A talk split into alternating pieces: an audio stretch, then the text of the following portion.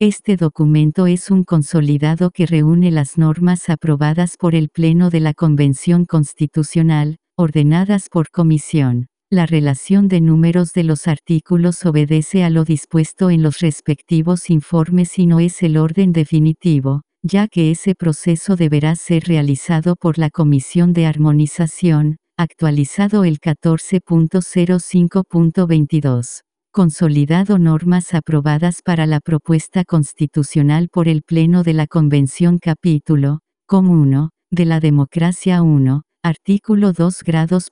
Democracia paritaria. El Estado reconoce y promueve una sociedad en la que mujeres, hombres, diversidades y disidencias sexogenéricas participen en condiciones de igualdad sustantiva, reconociendo que su representación efectiva en el conjunto del proceso democrático es un principio y condición mínima para el ejercicio pleno y sustantivo de la democracia y la ciudadanía. Todos los órganos colegiados del Estado, los órganos autónomos constitucionales y los órganos superiores y directivos de la Administración, así como los directorios de las empresas públicas y semipúblicas, deberán tener una composición paritaria que asegure que, al menos, el 50% de sus integrantes sean mujeres. Asimismo, el Estado adoptará medidas para la representación de diversidades y disidencias de género a través del mecanismo que establezca la ley. El Estado promoverá la integración paritaria en sus instituciones y en todos los espacios públicos y privados 2. Artículo 3 grados.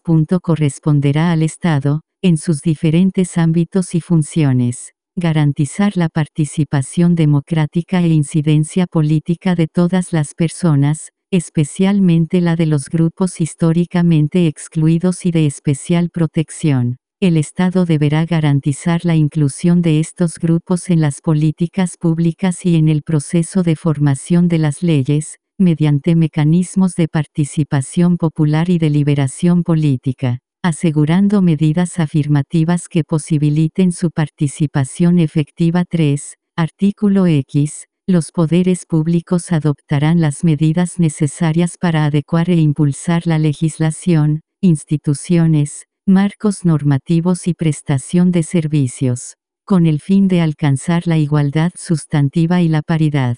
Con ese objetivo, el Poder Ejecutivo, el Poder Legislativo y los sistemas de justicia, así como los órganos de la Administración del Estado y los órganos autónomos, deberán incorporar el enfoque de género en su diseño institucional y en el ejercicio de sus funciones. La política fiscal y el diseño de los presupuestos públicos se adecuarán al cumplimiento de un enfoque transversal de igualdad sustantiva de género en las políticas públicas 4, artículo 3 grados bis. La ley deberá establecer las medidas afirmativas necesarias para garantizar la participación y representación política de las personas en situación de discapacidad.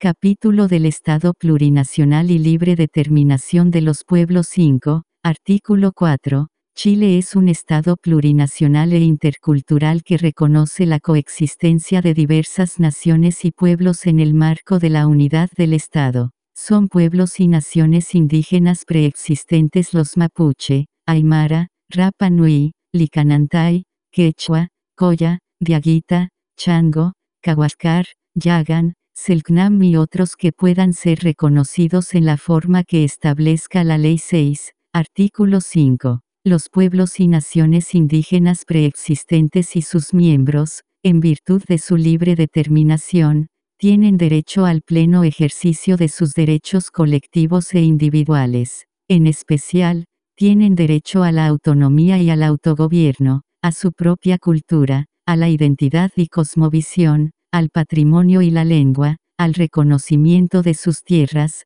territorios, la protección del territorio marítimo, de la naturaleza en su dimensión material e inmaterial y al especial vínculo que mantienen con estos, a la cooperación e integración, al reconocimiento de sus instituciones, jurisdicciones y autoridades propias o tradicionales y a participar plenamente, si así lo desean, en la vida política, económica, social y cultural del Estado. Es deber del Estado plurinacional, respetar, garantizar y promover con participación de los pueblos y naciones indígenas, el ejercicio de la libre determinación y de los derechos colectivos e individuales de que son titulares. En cumplimiento de lo anterior, el Estado debe garantizar la efectiva participación de los pueblos indígenas en el ejercicio y distribución del poder, incorporando su representación en la estructura del Estado, sus órganos e instituciones,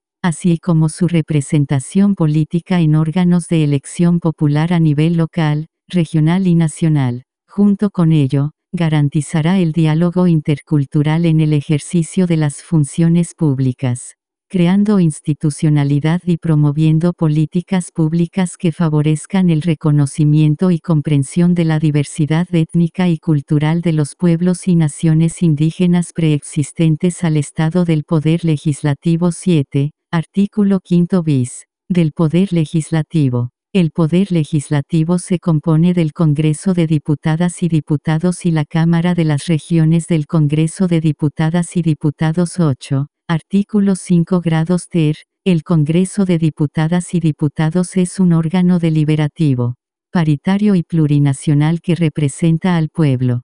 Concurre a la formación de las leyes y ejerce las demás facultades encomendadas por la Constitución. El Congreso está integrado por un número no inferior a 155 miembros electos en votación directa por distritos electorales. Una ley de acuerdo regional determinará el número de integrantes, los distritos electorales y la forma de su elección, atendiendo el criterio de proporcionalidad 9, artículo 7 grados. Son atribuciones exclusivas del Congreso de Diputadas y Diputados, a Fiscalizar los actos del gobierno. El Congreso tendrá la facultad de solicitar información relativa al contenido y fundamentos de los actos de gobierno. C. Declarar, cuando la presidenta o presidente presente la renuncia a su cargo, si los motivos que la originan son o no fundados y, en consecuencia, admitirla o desecharla. D otorgar su acuerdo para que la presidenta o presidente de la República pueda ausentarse del país por más de 30 días o a contar desde el tercer domingo de noviembre del año anterior a aquel en que deba cesar en el cargo el que esté en funciones. Y e, las otras que establezca la Constitución 10, artículo 8. El Congreso de Diputadas y Diputados tendrá por función fiscalizar los actos del gobierno. Para ejercer esta atribución puede, a. Adoptar acuerdos o sugerir observaciones, los que se transmitirán por escrito a la o el presidente de la República. Dentro de los 30 días contados desde su comunicación, la o el presidente deberá dar respuesta fundada por medio de la o el ministro de Estado que corresponda B grande, solicitar antecedentes a la o el presidente de la República, con el patrocinio de un cuarto de sus miembros la o el presidente deberá contestar fundadamente por medio del ministro o ministra de Estado que corresponda dentro de los tres días desde su comunicación. En ningún caso estos actos afectarán la responsabilidad política de las y los ministros de Estado C. Crear comisiones especiales investigadoras a petición de a lo menos dos quintos de las diputadas y diputados en ejercicio con el objeto de reunir informaciones relativas a determinados actos del gobierno. Las comisiones investigadoras, a petición de un tercio de sus miembros, podrán despachar citaciones y solicitar antecedentes. Toda persona que sea citada por estas comisiones estará obligada a comparecer y a suministrar los antecedentes y las informaciones que se le soliciten. No obstante, una misma comisión investigadora no podrá citar más de tres veces a la misma persona, sin previo acuerdo de la mayoría de sus integrantes. De la Cámara de las Regiones 11, artículo 9 grados. La Cámara de las Regiones es un órgano deliberativo paritario y plurinacional de representación regional encargado de concurrir a la formación de las leyes de acuerdo regional y de ejercer las demás facultades encomendadas por esta Constitución. Sus integrantes se denominarán representantes regionales 12, artículo 11, la ley determinará el número de representantes regionales a ser elegidas y elegidos por región, el que deberá ser el mismo para cada una y en ningún caso inferior a tres, asegurando que la integración final del órgano respete el principio de paridad. Las y los miembros de la Cámara de las Regiones se elegirán en votación popular conjuntamente con las autoridades comunales y regionales, tres años después de la elección presidencial y del Congreso. La ley especificará sus derechos y obligaciones especiales, las que en todo caso deberán incluir la obligación de rendir cuenta periódicamente ante la Asamblea Regional que representa también podrán ser especialmente convocadas y convocados al efecto. La Cámara de las Regiones no podrá fiscalizar los actos del gobierno ni de las entidades que de él dependan 13, artículo 11 bis. Es atribución exclusiva del Congreso de las Diputadas y Diputados declarar si han o no lugar las acusaciones que no menos de 10 ni más de 20 de sus integrantes formulen en contra de a. la Presidenta o Presidente de la República por actos de su administración que hayan comprometido gravemente el honor o la seguridad de la nación, o infringido abiertamente la Constitución o las leyes. Esta acusación podrá interponerse mientras la presidenta o presidente esté en funciones y en los seis meses siguientes a su expiración en el cargo. Durante este último tiempo no podrá ausentarse de la República sin acuerdo del Congreso de las Diputadas y Diputados, B. Grande, las ministras y ministros de Estado, por haber comprometido gravemente el honor o la seguridad de la nación, por infringir la Constitución o las leyes o haber dejado éstas sin ejecución, y por los delitos de traición, concusión, malversación de fondos públicos y soborno, c. las juezas y jueces de las Cortes de Apelaciones y la Corte Suprema, y de la o el Contralor General de la República, por notable abandono de sus deberes, de, las y los generales o almirantes de las instituciones pertenecientes a las Fuerzas Armadas, del general director de Carabineros de Chile y del director general de la Policía de Investigaciones de Chile, por haber comprometido gravemente el honor o la seguridad de la nación, e, las y los gobernadores regionales y de la autoridad en los territorios especiales e indígenas, por infracción de la Constitución y por los delitos de traición, sedición, malversación de fondos públicos y concusión. La acusación se tramitará en conformidad a la Ley de Organización, Funcionamiento y Procedimientos del Poder Legislativo. Las acusaciones referidas en las letras B grande, C, D y E, podrán interponerse mientras la o el afectado esté en funciones o en los tres meses siguientes a la expiración en su cargo. Interpuesta la acusación, la o el afectado no podrá ausentarse del país sin permiso del Congreso de Diputadas y Diputados y no podrá hacerlo en caso alguno si la acusación ya estuviere aprobada por este para declarar que ha lugar la acusación en contra del presidente o presidenta de la República o de un gobernador regional se necesitará el voto de la mayoría de los diputados y diputadas en ejercicio. En los demás casos se requerirá el de la mayoría de los diputados y diputadas presentes y la o el acusado quedará suspendido en sus funciones desde el momento en que el Congreso de Diputadas y Diputados declare que ha lugar la acusación. La suspensión cesará si la Cámara de las Regiones desestimare la acusación o si no se pronunciare dentro de los 30 días siguientes 14, artículo 11 ter. Es atribución exclusiva de la Cámara de las Regiones conocer de las acusaciones que el Congreso de Diputadas y Diputados entable con arreglo a lo establecido en el artículo 11 bis la Cámara de las Regiones resolverá como jurado y se limitará a declarar si la o el acusado es o no culpable. La declaración de culpabilidad deberá ser pronunciada por los dos tercios de las y los representantes regionales en ejercicio cuando se trate de una acusación en contra de la presidenta o presidente de la República o de un gobernador regional, y por la mayoría de los representantes regionales en ejercicio en los demás casos.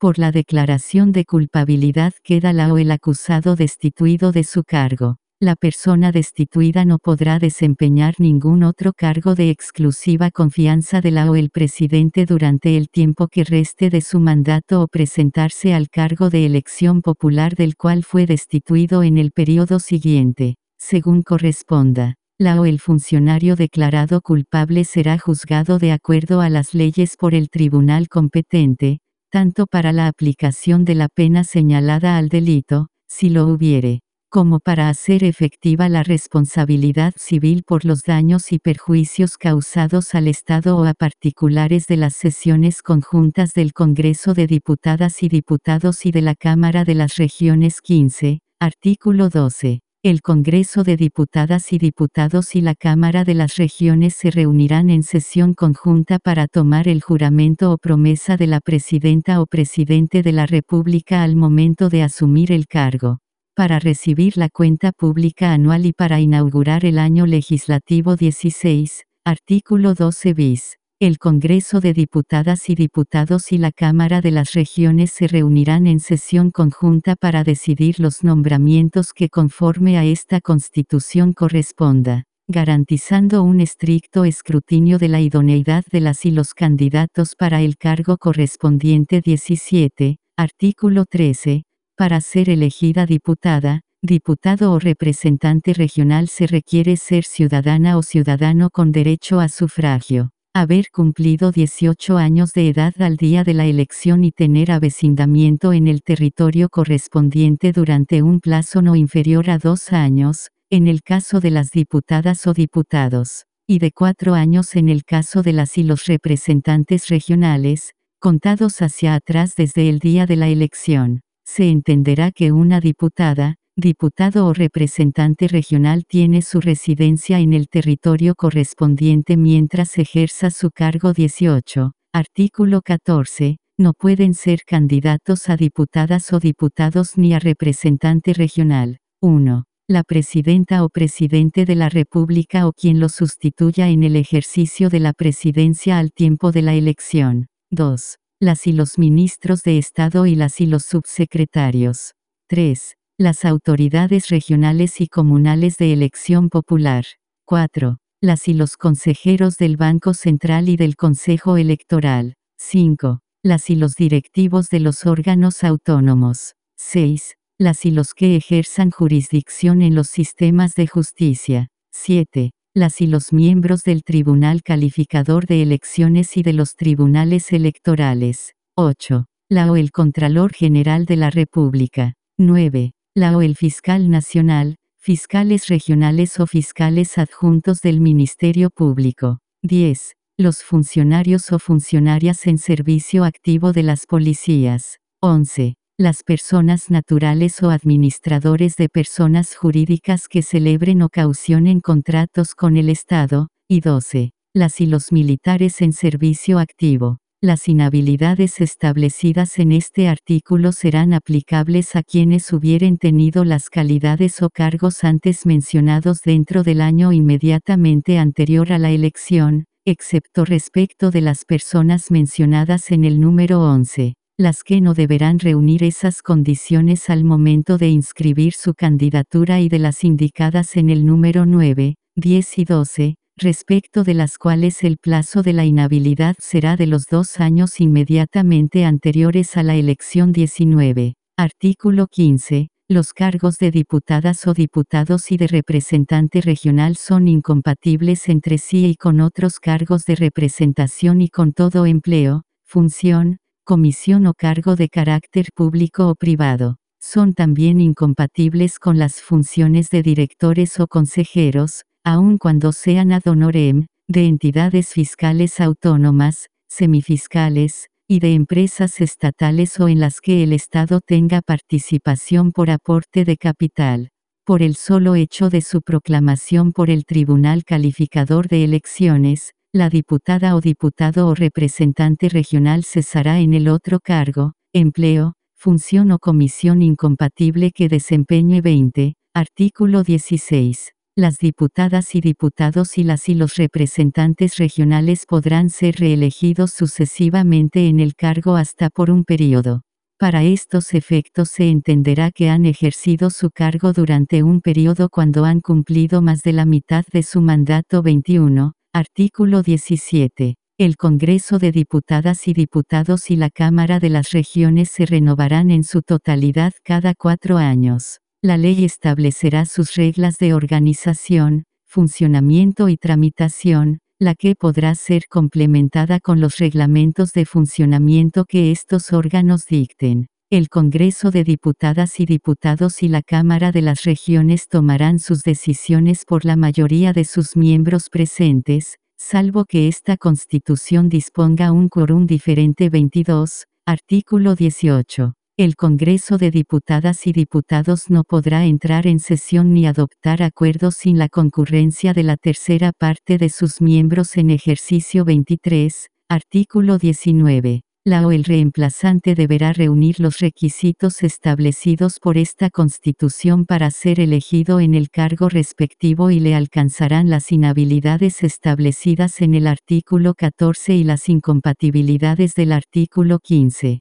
se asegurará a todo evento la composición paritaria del órgano 24, artículo 20, las diputadas, diputados y representantes regionales son inviolables por las opiniones que manifiesten y los votos que emitan en el desempeño de sus cargos. Desde el día de su elección o investidura, ningún diputado, diputada o representante regional puede ser acusado o privado de libertad, salvo el caso de delito flagrante, si la Corte de Apelaciones de la jurisdicción respectiva, en pleno, no declara previamente haber lugar a la formación de causa, en contra de las resoluciones que al respecto dictaren estas Cortes podrá apelarse ante la Corte Suprema, en caso de que un diputado, diputada o representante regional sea detenido por delito flagrante, será puesto inmediatamente a disposición de la Corte de Apelaciones respectiva, con la información sumaria correspondiente, la Corte procederá conforme a lo dispuesto en el inciso anterior. Desde el momento en que se declare, por resolución firme, haber lugar a formación de causa, el diputado, diputada o representante regional quedará suspendido de su cargo y sujeto al juez competente 25, artículo 21, cesará en el cargo la diputada, diputado o representante regional, B. Grande, que se ausentare del país por más de 30 días sin permiso de la corporación respectiva o, en receso de esta, de su mesa directiva, C. Que, durante su ejercicio, celebrare o caucionare contratos con el Estado, o actuare como procuradora o procurador o agente en gestiones particulares de carácter administrativo, en la provisión de empleos públicos, consejerías, funciones o comisiones de similar naturaleza. Esta inhabilidad tendrá lugar sea que la diputada, diputado o representante regional actúe por sí o por interpósita persona,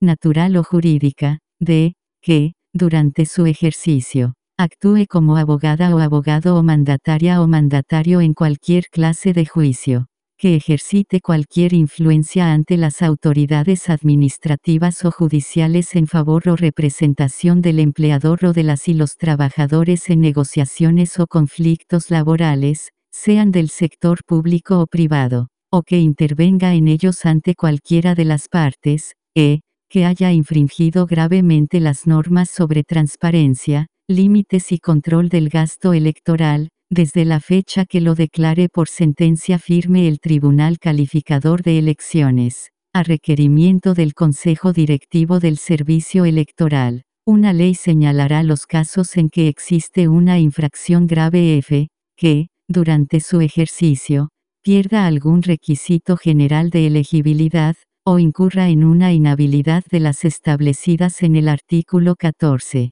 Las diputadas, Diputados y representantes regionales podrán renunciar a sus cargos cuando les afecte una enfermedad grave, debidamente acreditada, que les impida desempeñarlos, y así lo califique el tribunal que realice el control de constitucionalidad de la legislación y la potestad reglamentaria 26, artículo 22, solo en virtud de una ley se puede, a. crear, modificar y suprimir tributos de cualquier clase o naturaleza y los beneficios tributarios aplicables a estos, determinar su progresión, exenciones y proporcionalidad, sin perjuicio de las excepciones que establezca esta Constitución, B. Grande. Autorizar la contratación de empréstitos y otras operaciones que puedan comprometer el crédito y la responsabilidad financiera del Estado, sus organismos y municipalidades, sin perjuicio de lo consagrado respecto de las entidades territoriales y de lo establecido en la letra siguiente. Esta disposición no se aplicará al Banco Central, c. Establecer las condiciones y reglas conforme a las cuales las universidades y las empresas del Estado y aquellas en que éste tenga participación puedan contratar empréstitos, los que en ningún caso podrán efectuarse con el Estado, sus organismos y empresas,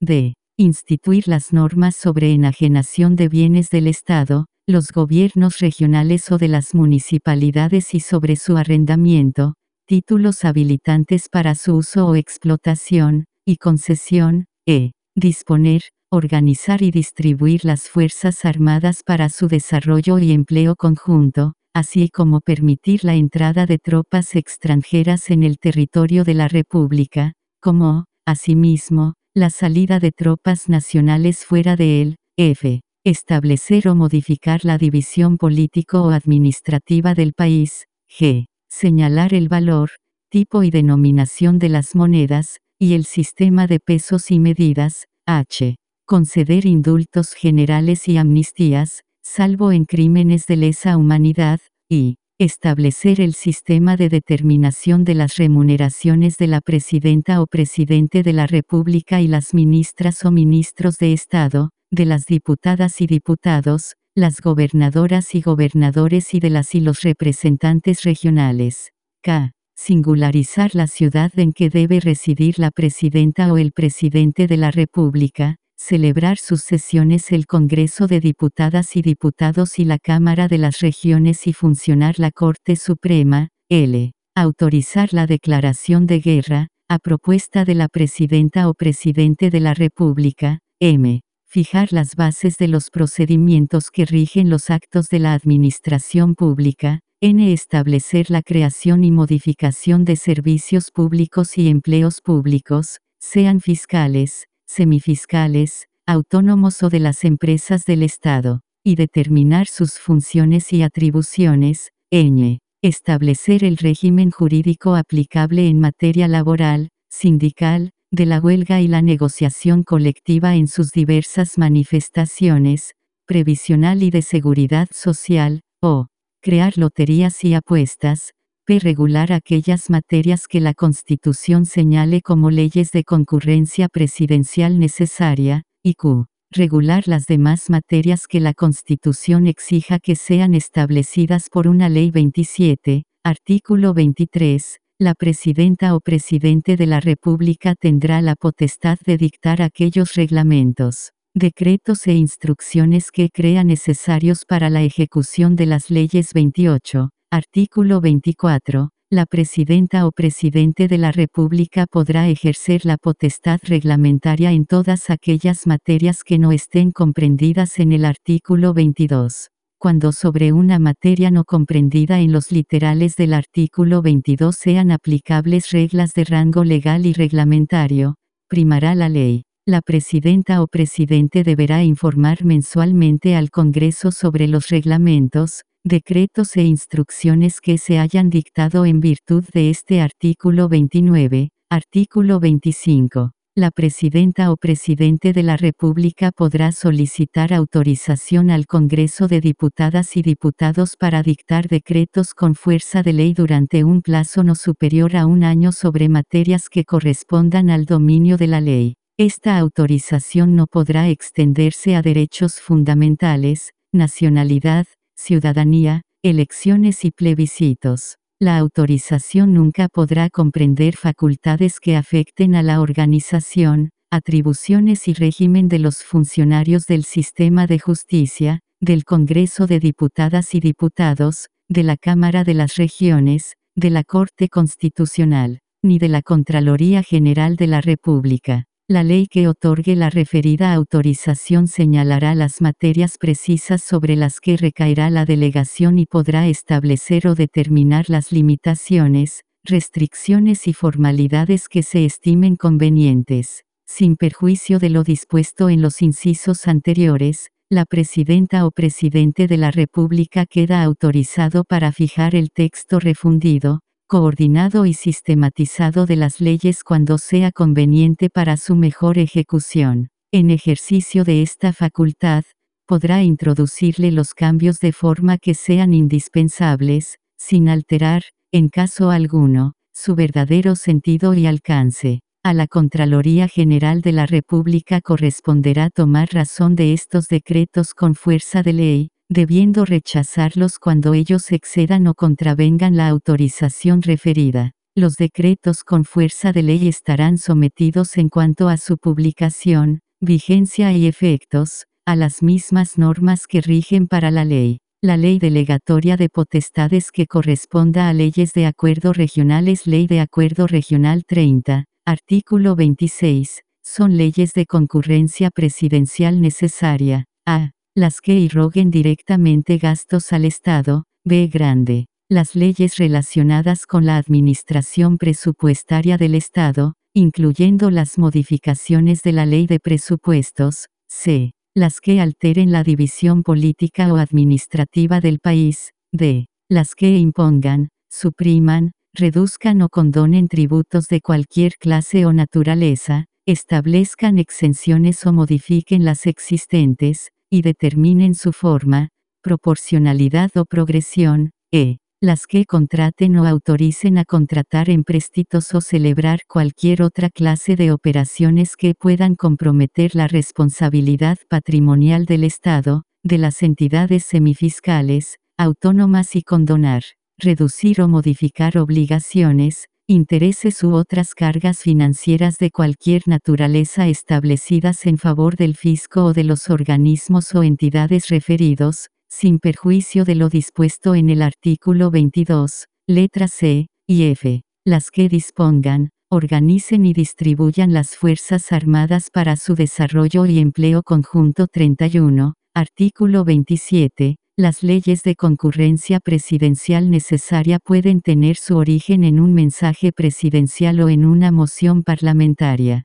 La moción parlamentaria deberá ser patrocinada por no menos de un cuarto y no más de un tercio de las diputadas y diputados o, en su caso, de los representantes regionales en ejercicio, y deberá declarar que se trata de un proyecto de ley de concurrencia necesaria de la presidencia. Las mociones de concurrencia presidencial necesaria deberán presentarse acompañadas de un informe técnico financiero de la Secretaría de Presupuestos. Las leyes de concurrencia presidencial necesaria solo podrán ser aprobadas si la presidenta o presidente de la República entrega su patrocinio durante la tramitación del proyecto. La presidenta o presidente de la República podrá patrocinar el proyecto de ley en cualquier momento hasta transcurridos 15 días desde que haya sido despachado por la comisión respectiva.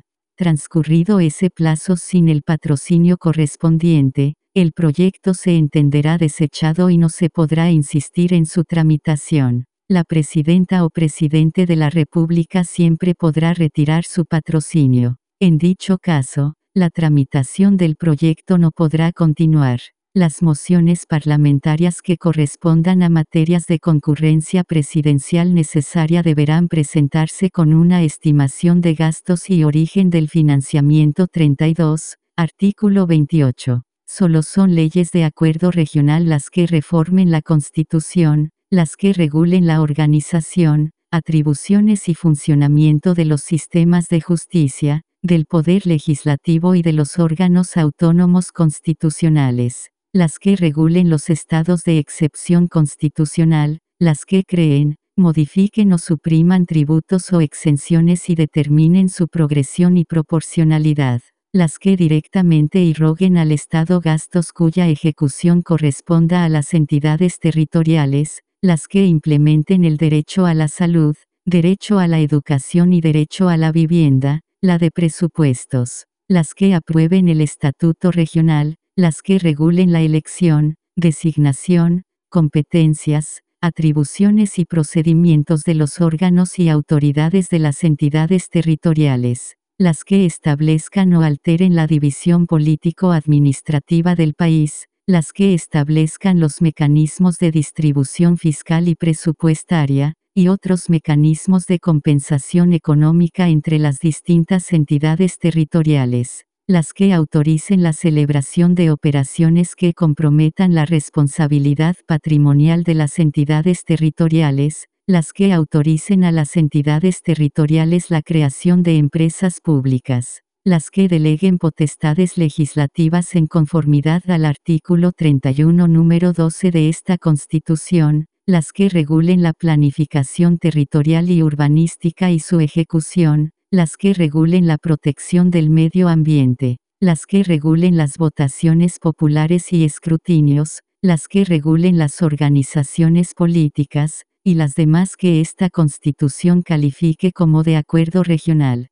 Si se generare un conflicto de competencia entre la Cámara de las Regiones y el Congreso de Diputadas y Diputados con relación a si una o más materias dispuestas en este artículo deben ser revisadas por la Cámara de las Regiones. Esta aprobará su competencia por mayoría simple de sus miembros y el Congreso lo ratificará por mayoría simple. En caso que el Congreso rechace la revisión aprobada por la Cámara de las Regiones, ésta podrá recurrir a la Corte Constitucional por acuerdo de mayoría simple 33, artículo 28 bis. La Cámara de las Regiones conocerá de los estatutos regionales aprobados por una Asamblea Regional de las propuestas de creación de empresas regionales efectuadas por una o más asambleas regionales de conformidad con lo dispuesto en el artículo 31 número 7 de esta Constitución y de las solicitudes de delegación de potestades legislativas, realizadas por estas.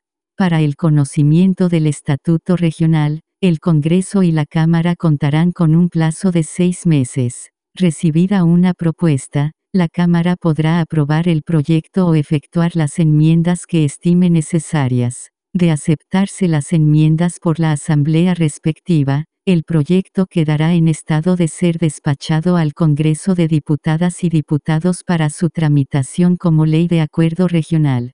Tratándose de las delegaciones, estas no podrán extenderse a ámbitos de concurrencia presidencial necesaria, a la nacionalidad, la ciudadanía y las elecciones, a los ámbitos que sean objeto de codificación general, ni a la organización, atribuciones y régimen de los órganos nacionales o de los sistemas de justicia. La ley que delegue potestades señalará las materias precisas sobre las que recaerá la delegación y podrá establecer o determinar las limitaciones, restricciones y formalidades que se estimen convenientes. La Contraloría General de la República deberá tomar razón de las leyes regionales dictadas de conformidad con este artículo, debiendo rechazarlas cuando ellas excedan o contravengan la autorización referida. Del procedimiento legislativo 34, artículo 29. Las leyes pueden iniciarse por mensaje de la presidenta o presidente de la República o por moción de no menos del 10% ni más del 15% de las diputadas y diputados o representantes regionales. Adicionalmente, podrán tener su origen en iniciativa popular o iniciativa indígena de ley. Una o más asambleas regionales podrán presentar iniciativas a la Cámara de las Regiones en materias de interés regional si ésta las patrocina, serán ingresadas como moción parlamentaria ordinaria en el Congreso. Todos los proyectos de ley, cualquiera sea la forma de su iniciativa, comenzarán su tramitación en el Congreso de Diputadas y Diputados. Todo proyecto puede ser objeto de adiciones o correcciones en los trámites que corresponda, tanto en el Congreso de Diputadas y Diputados como en la Cámara de las Regiones si ésta interviene en conformidad con lo establecido en esta Constitución. Pero en ningún caso se admitirán las que no tengan relación directa con las ideas matrices o fundamentales del proyecto 35, artículo 30, las leyes deberán ser aprobadas modificadas o derogadas por la mayoría de los miembros presentes en el Congreso de Diputadas y Diputados al momento de su votación. En caso de tratarse de una ley de acuerdo regional, la Presidencia del Congreso enviará el proyecto aprobado a la Cámara de las Regiones para continuar con su tramitación. Terminada la tramitación del proyecto en el Congreso de Diputadas y Diputados, será despachado a la presidenta o presidente de la República para efectos de lo establecido en el artículo 32, 36, artículo 30 bis. las leyes referidas a la organización, funcionamiento y procedimientos del poder legislativo y de los sistemas de justicia, a los procesos electorales y plebiscitarios, a la regulación de los estados de excepción constitucional, y a la regulación de las organizaciones políticas, deberán ser aprobadas por el voto favorable de la mayoría en ejercicio de los miembros del Congreso de Diputadas y Diputados y de la Cámara de las Regiones 37, artículo 31 recibido por la Cámara de las Regiones un proyecto de ley de acuerdo regional aprobado por el Congreso de Diputadas y Diputados, la Cámara de las Regiones se pronunciará, aprobándolo o rechazándolo. Si lo aprobare, el proyecto será enviado al Congreso para que lo despache a la Presidenta o Presidente de la República para su promulgación como ley. Si lo rechazare, lo tramitará y propondrá al Congreso las enmiendas que considere pertinentes. Si el Congreso rechazare una o más de esas enmiendas u observaciones, se convocará a una comisión mixta que propondrá nuevas enmiendas para resolver la discrepancia. Estas enmiendas serán votadas por la Cámara y luego por el Congreso. Si todas ellas fueren aprobadas, el proyecto será despachado para su promulgación. La comisión mixta estará conformada por igual número de diputadas y diputados y de representantes regionales. La ley fijará el mecanismo para designar a los integrantes de la comisión y establecerá el plazo en que deberá informar. De no evacuar su informe dentro de plazo, se entenderá que la comisión mixta mantiene las observaciones originalmente formuladas por la Cámara y rechazadas por el Congreso y se aplicará lo dispuesto en el inciso anterior 38, artículo 31 bis. En la sesión siguiente a su despacho por el Congreso de Diputadas y Diputados y con el voto favorable de la mayoría, la Cámara de las Regiones podrá requerir conocer de un proyecto de ley que no sea de acuerdo regional la Cámara contará con 60 días desde que recibe el proyecto para formularle enmiendas y remitirlas al Congreso. Este podrá aprobarlas o insistir en el proyecto original con el voto favorable de la mayoría. Si dentro del plazo señalado la Cámara no evacúa su informe, el proyecto quedará en condiciones de ser despachado por el Congreso 39, artículo 32. Si la presidenta o presidente de la República aprobare el proyecto despachado por el Congreso de Diputadas y Diputados, dispondrá su promulgación como ley. En caso contrario, lo devolverá dentro de 30 días con las observaciones que estime pertinentes o comunicando su rechazo total al proyecto. En ningún caso se admitirán las observaciones que no tengan relación directa con las ideas matrices o fundamentales del proyecto, a menos que hubieran sido consideradas en el mensaje respectivo. Las observaciones parciales podrán ser aprobadas por mayoría. Con el mismo quórum, el Congreso podrá insistir en el proyecto original. Si el presidente hubiere rechazado totalmente el proyecto, el Congreso deberá desecharlo, salvo que insista por tres quintos de sus integrantes si la presidenta o presidente de la República no devolviere el proyecto dentro de 30 días, contados desde la fecha de su remisión, se entenderá que lo aprueba y se promulgará como ley. La promulgación deberá hacerse siempre dentro del plazo de 10 días, contados desde que ella sea procedente. La publicación se hará dentro de los cinco días hábiles siguientes a la fecha en que quede totalmente tramitado el decreto promulgatorio 40, Artículo 33. El proyecto que fuere desechado en general por el Congreso de Diputadas y Diputados, no podrá renovarse sino después de un año 41. Artículo 34. La ley que regule el funcionamiento del Congreso de Diputadas y Diputados deberá establecer los mecanismos para determinar el orden en que se conocerán los proyectos de ley, debiendo distinguir entre urgencia simple, Suma urgencia y discusión inmediata. La ley especificará los casos en que la urgencia será fijada por la presidenta o presidente de la República y por el Congreso. La ley especificará los casos y condiciones de la urgencia popular. Solo la presidenta o presidente contará con la facultad de determinar la discusión inmediata de un proyecto de ley 42, artículo 35. El proyecto de ley de presupuestos deberá ser presentado por la presidenta o presidente de la República a lo menos con tres meses de anterioridad a la fecha en que debe empezar a regir. Si el proyecto no fuera despachado dentro de los 90 días de presentado, regirá el proyecto inicialmente enviado por la o el presidente. El proyecto de ley comenzará su tramitación en una comisión especial de presupuestos compuesta por igual número de diputados y representantes regionales. La comisión especial no podrá aumentar ni disminuir la estimación de los ingresos, pero podrá reducir los gastos contenidos en el proyecto de ley de presupuestos, salvo los que estén establecidos por ley permanente. Aprobado el proyecto por la Comisión Especial de Presupuestos, será enviado al Congreso de Diputadas y Diputados para su tramitación como ley de acuerdo regional. La estimación del rendimiento de los recursos que consulta la ley de presupuestos y de los nuevos que establezca cualquiera otra iniciativa de ley, corresponderá a la presidenta o presidente de la República.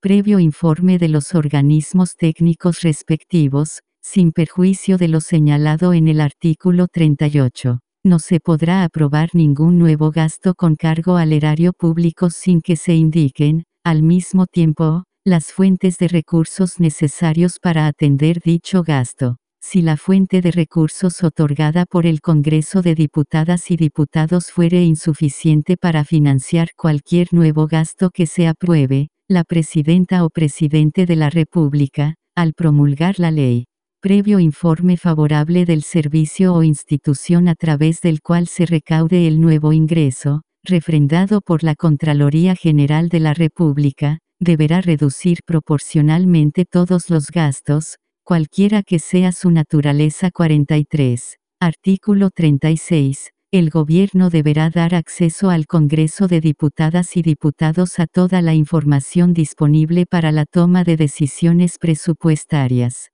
deberá también rendir cuentas y fiscalizar la ejecución del presupuesto nacional, haciendo público asimismo la información sobre el desempeño de los programas ejecutados en base a este 44, artículo 37, en la tramitación de la ley de presupuestos, así como respecto de los presupuestos regionales y comunales, se deberán garantizar espacios de participación popular 45, Artículo 38. El Congreso de Diputadas y Diputados y la Cámara de las Regiones contarán con una unidad técnica dependiente administrativamente del Congreso. Su Secretaría Legislativa estará encargada de asesorar en los aspectos jurídicos de las leyes que tramiten. Podrá asimismo emitir informes sobre ámbitos de la legislación que hayan caído en desuso o que presenten problemas técnicos. Su Secretaría de Presupuestos estará encargada de estudiar el efecto presupuestario y fiscal de los proyectos de ley y de asesorar a las diputadas, diputados y representantes regionales durante la tramitación de la Ley de Presupuestos 46. Artículo 39. El gobierno y la administración del Estado corresponden a la presidenta o presidente de la República, quien ejerce la jefatura de Estado y la jefatura de gobierno. El 5 de julio de cada año, la presidenta o el presidente dará cuenta al país del estado administrativo y político de la República ante el Congreso de Diputadas y Diputados y la Cámara de las Regiones, en sesión conjunta 47, artículo 40. Para ser elegida presidenta o presidente de la República se requiere tener nacionalidad chilena, ser ciudadana o ciudadano con derecho a sufragio y haber cumplido 30 años de edad. Asimismo, deberá tener residencia efectiva en el territorio nacional los cuatro años anteriores a la elección. No se exigirá este requisito cuando la ausencia del país se deba a que ella o él, su cónyuge o su conviviente civil cumplan misión diplomática, trabajen en organismos internacionales o existan otras circunstancias que la justifiquen fundadamente. Tales circunstancias deberán ser calificadas por los tribunales electorales 48, artículo 41. La presidenta o presidente se elegirá mediante sufragio universal, directo, libre y secreto 49, artículo 42. La presidenta o presidente será elegido por la mayoría absoluta de los votos válidamente emitidos. La elección se efectuará el tercer domingo de noviembre del año anterior a aquel en que deba cesar en el cargo el que esté en funciones. Si a la elección se presentaren más de dos candidaturas y ninguna de ellas obtuviere más de la mitad de los sufragios válidamente emitidos, se procederá a una segunda votación entre las candidaturas que hubieren obtenido las dos más altas mayorías. Esta votación se realizará el cuarto domingo después de la primera. Será electa la candidatura que obtenga la mayoría de los sufragios válidamente emitidos. En el caso de proceder la segunda votación, las candidatas y candidatos podrán efectuar modificaciones a su programa hasta una semana antes de ella. El día de la elección presidencial será feriado irrenunciable. En caso de muerte de uno o de ambos candidatos o candidatas presidenciales a que se refiere el inciso segundo, la o el presidente de la República convocará a una nueva elección dentro del plazo de 10 días,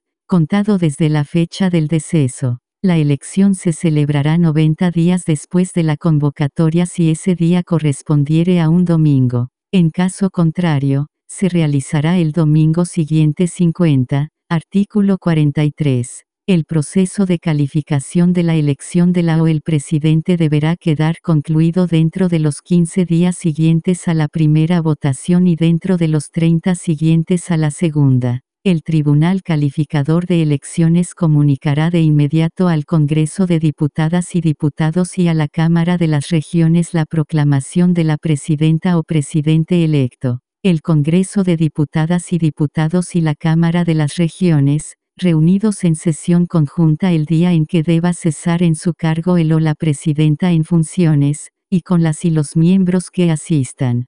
Tomará conocimiento de esa resolución del Tribunal Calificador de Elecciones y proclamará a el o la electa. En este mismo acto, la presidenta o presidente prestará promesa o juramento de desempeñar fielmente su cargo, conservar la independencia de la República, guardar y hacer guardar la Constitución y las leyes, y de inmediato asumirá sus funciones 51. Artículo 44. Si la o el presidente electo se hallare impedido para tomar posesión del cargo, asumirá, provisoriamente y con el título de vicepresidente o vicepresidenta de la República, la o el presidente del Congreso de Diputadas y Diputados de la Cámara de las Regiones o de la Corte Suprema, en ese orden. Si el impedimento fuese absoluto o durase indefinidamente, la vicepresidenta o vicepresidente, en los diez días siguientes al acuerdo del Congreso de Diputadas y Diputados,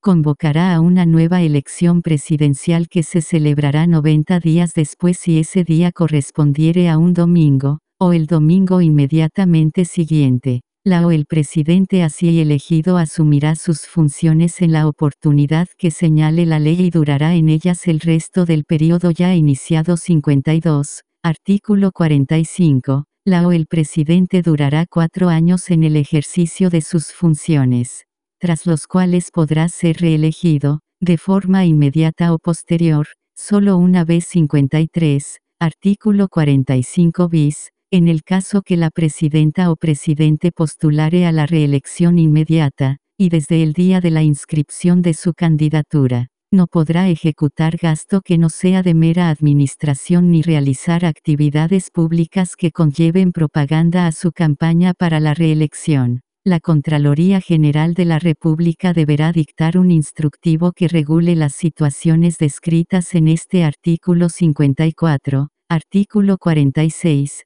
cuando por enfermedad, ausencia del territorio de la República u otro grave motivo, la presidenta o presidente de la República no pudiere ejercer su cargo, le subrogará, con el título de vicepresidenta o vicepresidente de la República, la o el ministro de Estado que corresponda, según el orden de precedencia que señale la Ley 55. Artículo 47 son impedimentos definitivos para el ejercicio del cargo de presidenta o presidente de la República y causan su vacancia, la muerte, la dimisión debidamente aceptada por el Congreso de Diputadas y Diputados y la condena por acusación constitucional, conforme a las reglas establecidas en esta Constitución. En caso de impedimento definitivo, asumirá como subrogante la o el ministro de Estado indicado en el artículo anterior y se procederá conforme a los incisos siguientes. Si la vacancia se produjere faltando menos de dos años para la próxima elección presidencial,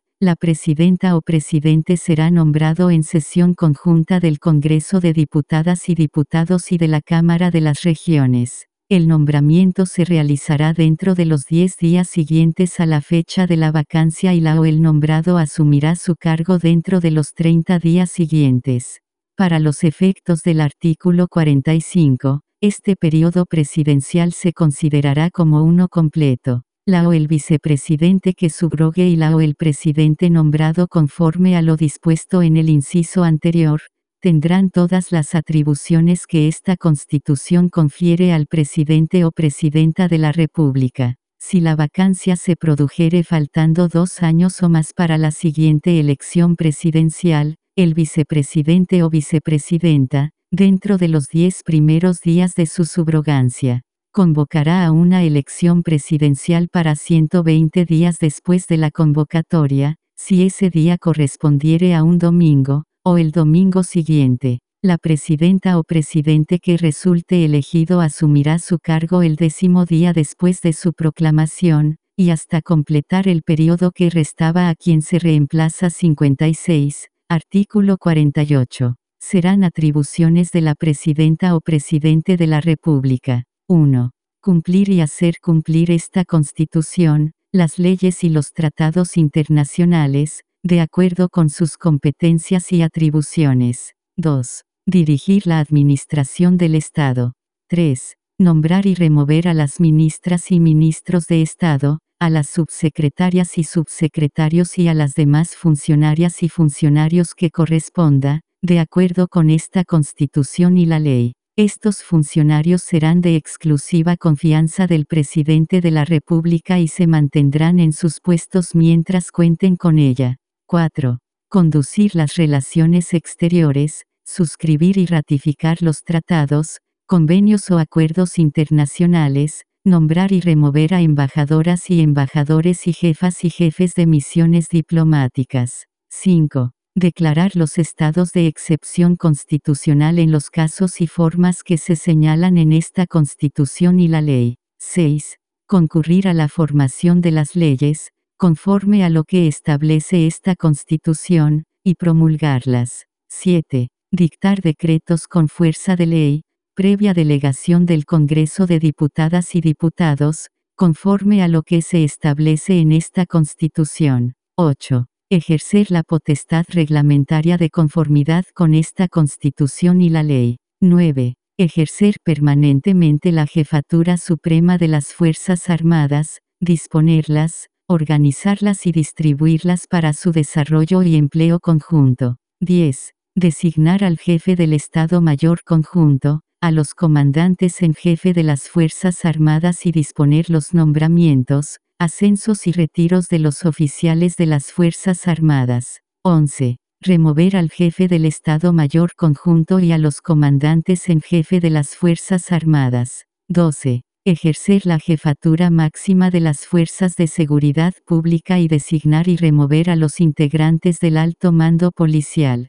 13. Nombrar a la Contralora o Contralor General conforme a lo dispuesto en esta Constitución. 14. Participar en los nombramientos de las demás autoridades en conformidad con lo establecido en esta Constitución. 15 designar y remover funcionarias y funcionarios de su exclusiva confianza, de conformidad con lo que establece la ley. 16. Conceder indultos particulares, salvo en crímenes de guerra y de lesa humanidad.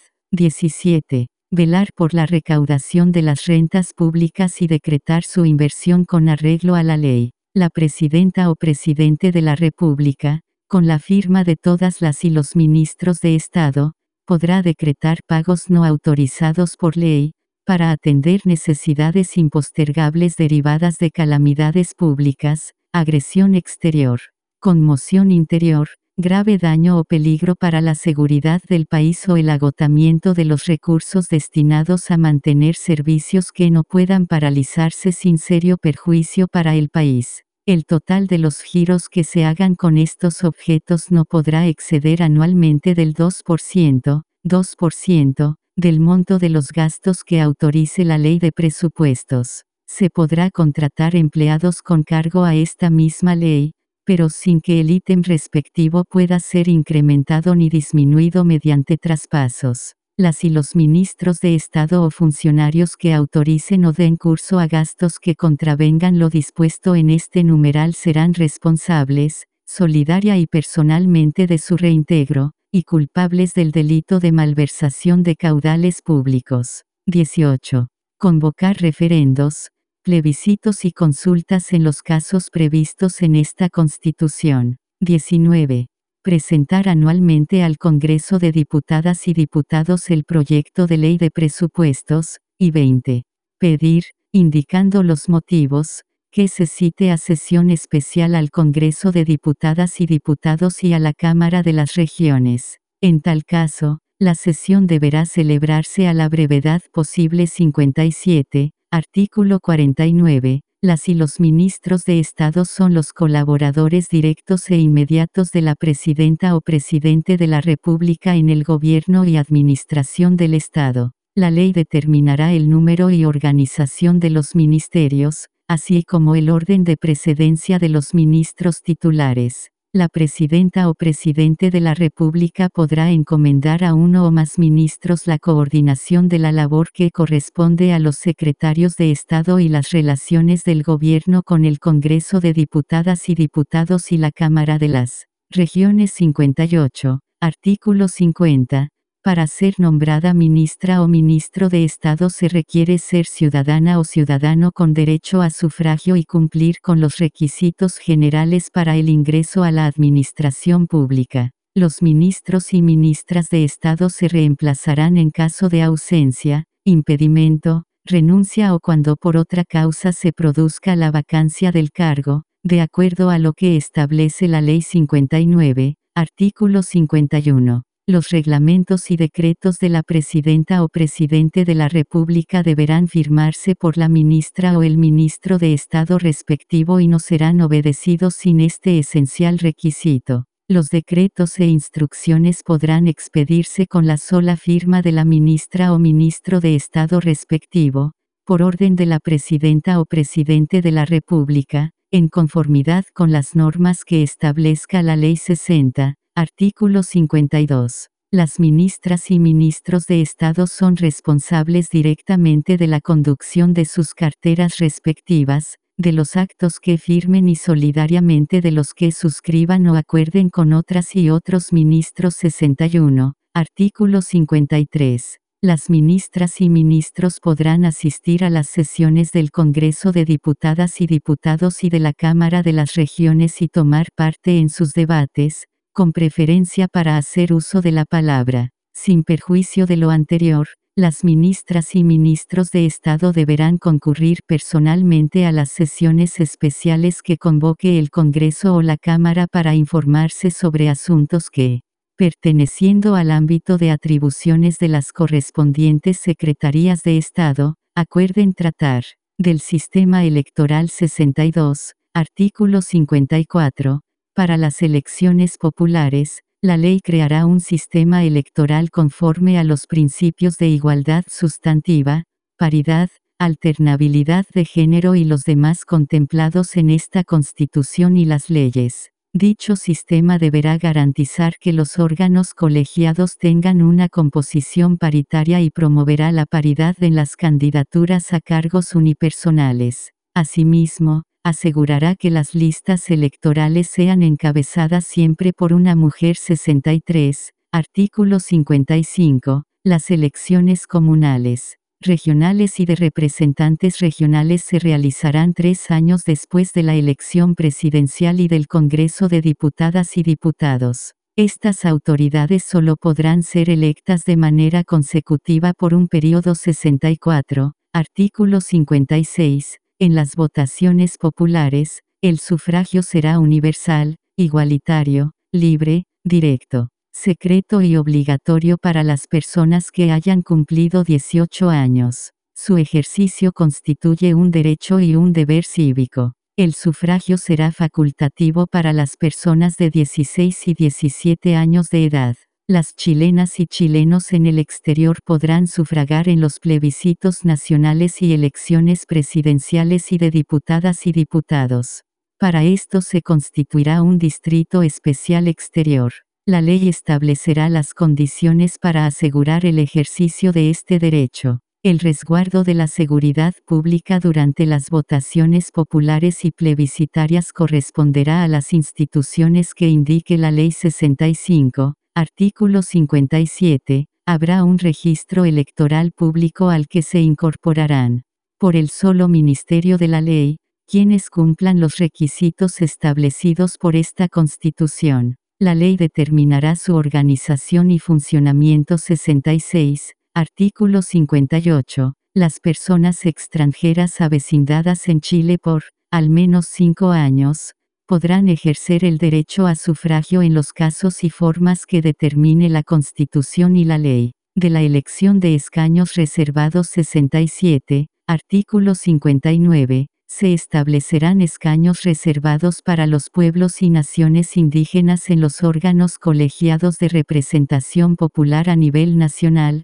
regional y local cuando corresponda y en proporción a la población indígena dentro del territorio electoral respectivo, aplicando criterios de paridad en sus resultados. Una ley determinará los requisitos, forma de postulación y número para cada caso, estableciendo mecanismos que aseguren su actualización 68, artículo 60. Los escaños reservados en el Congreso de Diputadas y Diputados para los pueblos y naciones indígenas serán elegidos en un distrito único nacional. Su número se definirá en forma proporcional a la población indígena en relación a la población total del país. Se deberán adicionar al número total de integrantes del Congreso. La ley regulará los requisitos, procedimientos y distribución de los escaños reservados. La integración de los escaños reservados en la Cámara de las Regiones será determinada por Ley 69, artículo 61.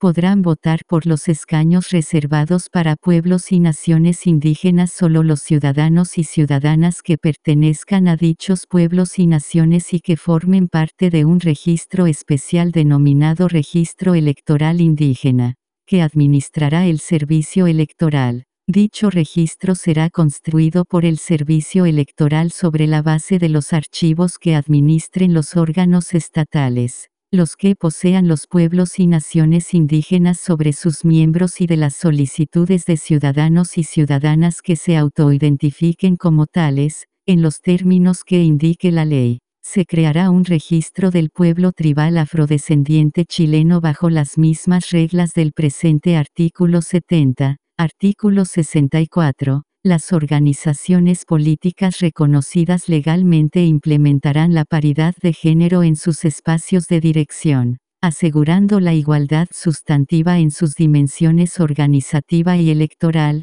y promoviendo la plena participación política de las mujeres. A su vez, deberán destinar un financiamiento electoral proporcional al número de dichas candidaturas. El Estado y las organizaciones políticas deberán tomar las medidas necesarias para erradicar la violencia de género con el fin de asegurar que todas las personas ejerzan plenamente sus derechos políticos. La ley arbitrará los medios para incentivar la participación de las personas de las diversidades y disidencias sexuales y de género en los procesos electorales. 71, artículo 1 con la finalidad de garantizar la integridad pública y erradicar la corrupción en todas sus formas. Los órganos competentes en la materia deberán coordinar su actuar a través de la instancia o mecanismos que correspondan para el cumplimiento de estos fines, en la forma que determine la Ley 72, artículo 2,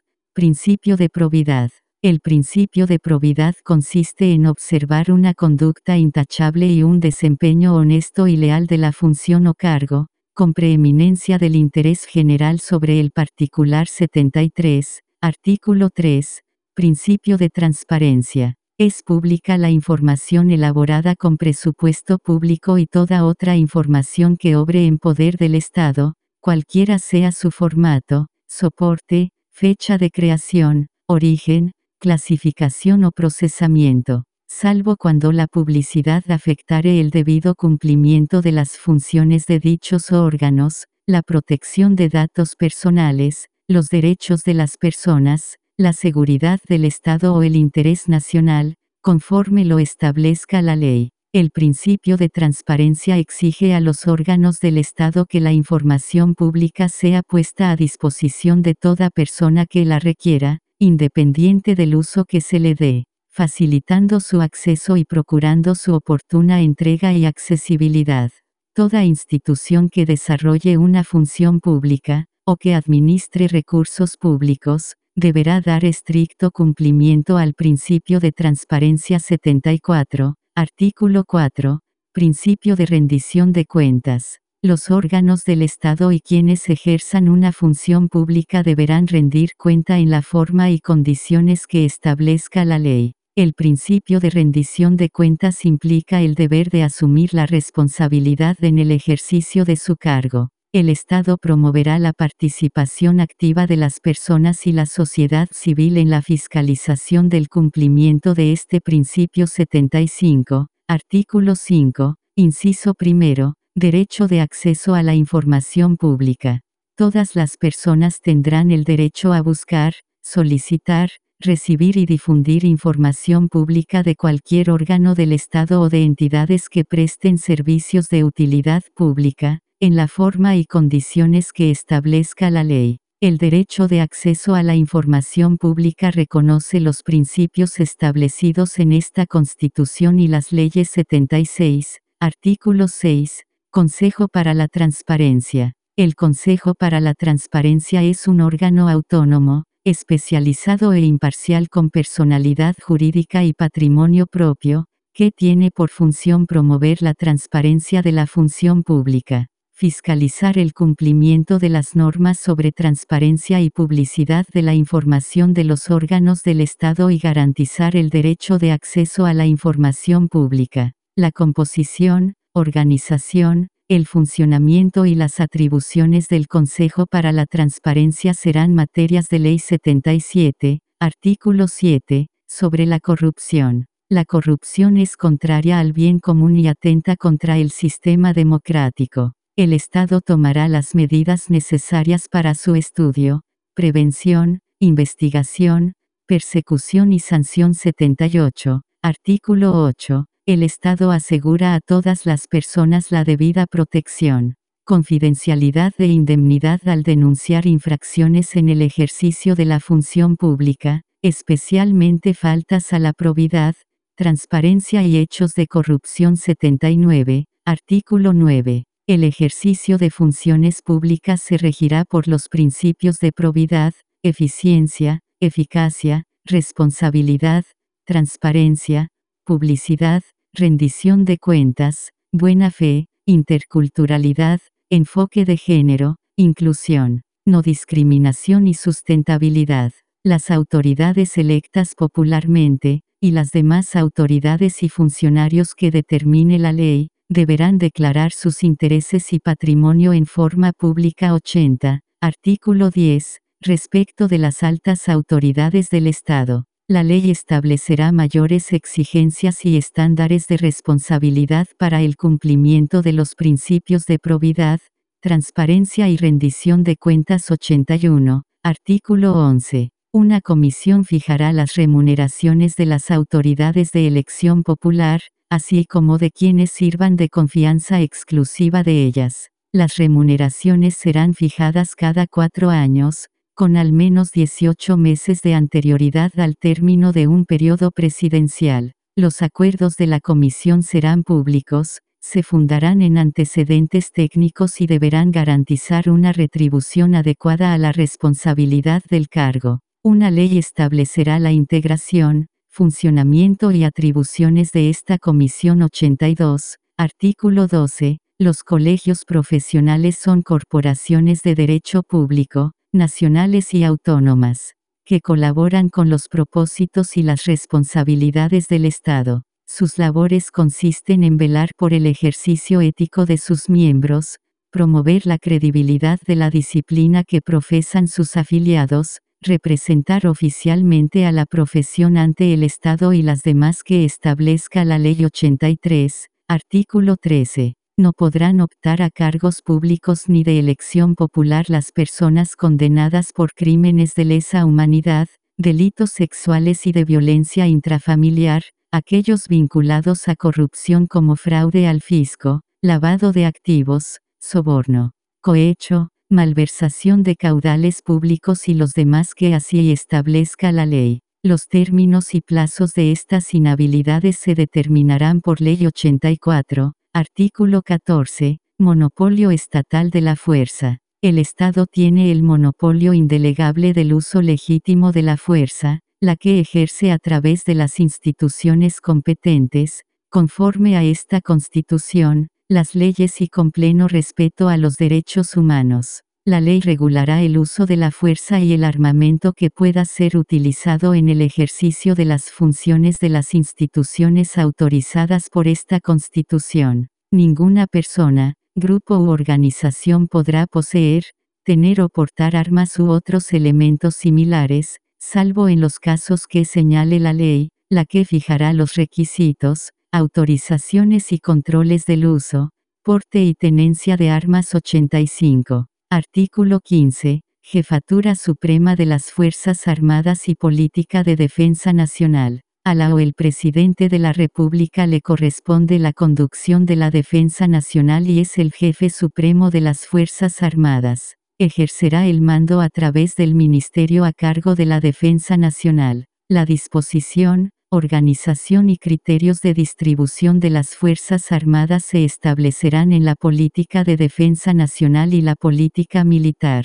La ley regulará la vigencia, alcances y mecanismos de elaboración y aprobación de dichas políticas, las que deberán comprender los principios de cooperación internacional, de igualdad de género y de interculturalidad y el pleno respeto al derecho internacional y los derechos fundamentales 86, artículo 16, Fuerzas Armadas. Las Fuerzas Armadas están integradas única y exclusivamente por el Ejército, la Armada y la Fuerza Aérea. Dependen del Ministerio a cargo de la Defensa Nacional y son instituciones destinadas para el resguardo de la soberanía, independencia e integridad territorial de la República, ante agresiones de carácter externo, según lo establecido en la Carta de Naciones Unidas. Colaboran con la paz y seguridad internacional, conforme a la política de defensa nacional. Las Fuerzas Armadas deberán incorporar la perspectiva de género en el desempeño de sus funciones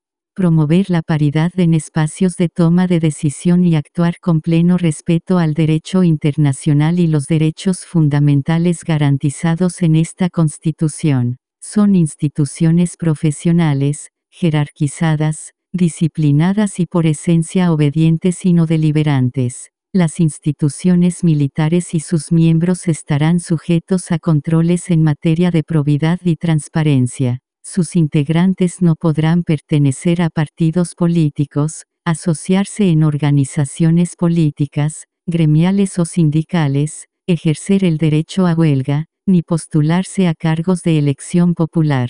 El ingreso y la formación en las Fuerzas Armadas será gratuito y no discriminatorio, en el modo que establezca la ley. La educación militar se funda en el respeto irrestricto a los derechos humanos. La ley regulará la organización de la defensa, su institucionalidad, su estructura y empleo conjunto, sus jefaturas, mando y la carrera militar 87, artículo 17. El Congreso supervisará periódicamente la ejecución del presupuesto asignado a defensa, así como la implementación de la política de defensa nacional y la política militar 88, artículo 18. Conducción de la Seguridad Pública y Política Nacional de Seguridad Pública. A la Presidenta o Presidente de la República le corresponde la conducción de la seguridad pública a través del Ministerio correspondiente. La disposición, organización y criterios de distribución de las policías se establecerá en la Política Nacional de Seguridad Pública. La ley regulará la vigencia,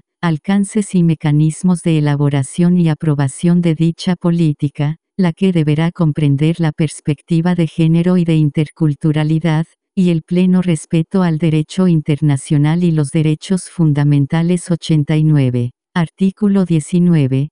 Policías. Las policías dependen del Ministerio a cargo de la Seguridad Pública y son instituciones policiales, no militares, de carácter centralizado, con competencia en todo el territorio de Chile, y están destinadas para garantizar la seguridad pública, dar eficacia al derecho y resguardar los derechos fundamentales, en el marco de sus competencias. Las policías deberán incorporar la perspectiva de género en el desempeño de sus funciones y promover la paridad en espacios de toma de decisión. Deberán actuar respetando los principios de necesidad y proporcionalidad en el uso de la fuerza, con pleno respeto al derecho internacional y los derechos fundamentales garantizados en esta Constitución. Son instituciones profesionales, jerarquizadas, disciplinadas, obedientes y no deliberantes. Las policías y sus miembros estarán sujetos a controles en materia de probidad y transparencia en la forma y condiciones que determine la Constitución y la ley.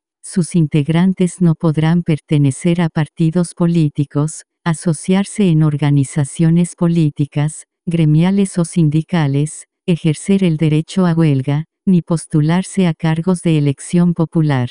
El ingreso y la formación en las policías será gratuito y no discriminatorio, del modo que establezca la ley. La educación y formación policial se funda en el respeto irrestricto a los derechos humanos 90, Artículo 20. Las relaciones internacionales de Chile, como expresión de su soberanía, se fundan en el respeto al derecho internacional, los principios de autodeterminación de los pueblos, no intervención en asuntos que son de la jurisdicción interna de los estados, multilateralismo, solidaridad, cooperación, autonomía política e igualdad jurídica entre los estados. De igual forma, se compromete con la promoción y respeto de la democracia, el reconocimiento y protección de los derechos humanos, la inclusión e igualdad de género, la justicia social, el respeto a la naturaleza, la paz, convivencia y solución pacífica de los conflictos, y con el reconocimiento, respeto y promoción de los derechos de los pueblos y naciones indígenas y tribales conforme al derecho internacional de los derechos humanos.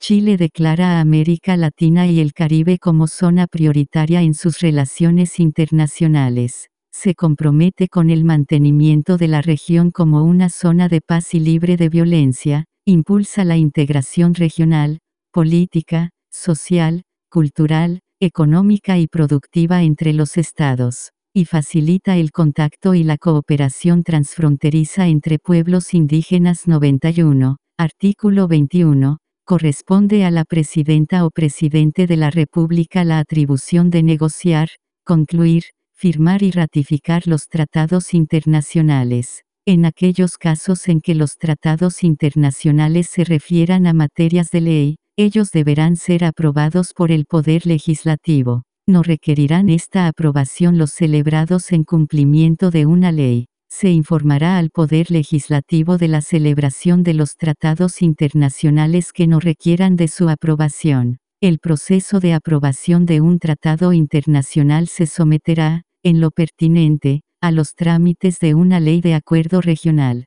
La presidenta o presidente de la República enviará el proyecto al Congreso de Diputadas y Diputados e informará sobre el proceso de negociación, el contenido y el alcance del tratado, así como de las reservas que pretenda confirmar o formular.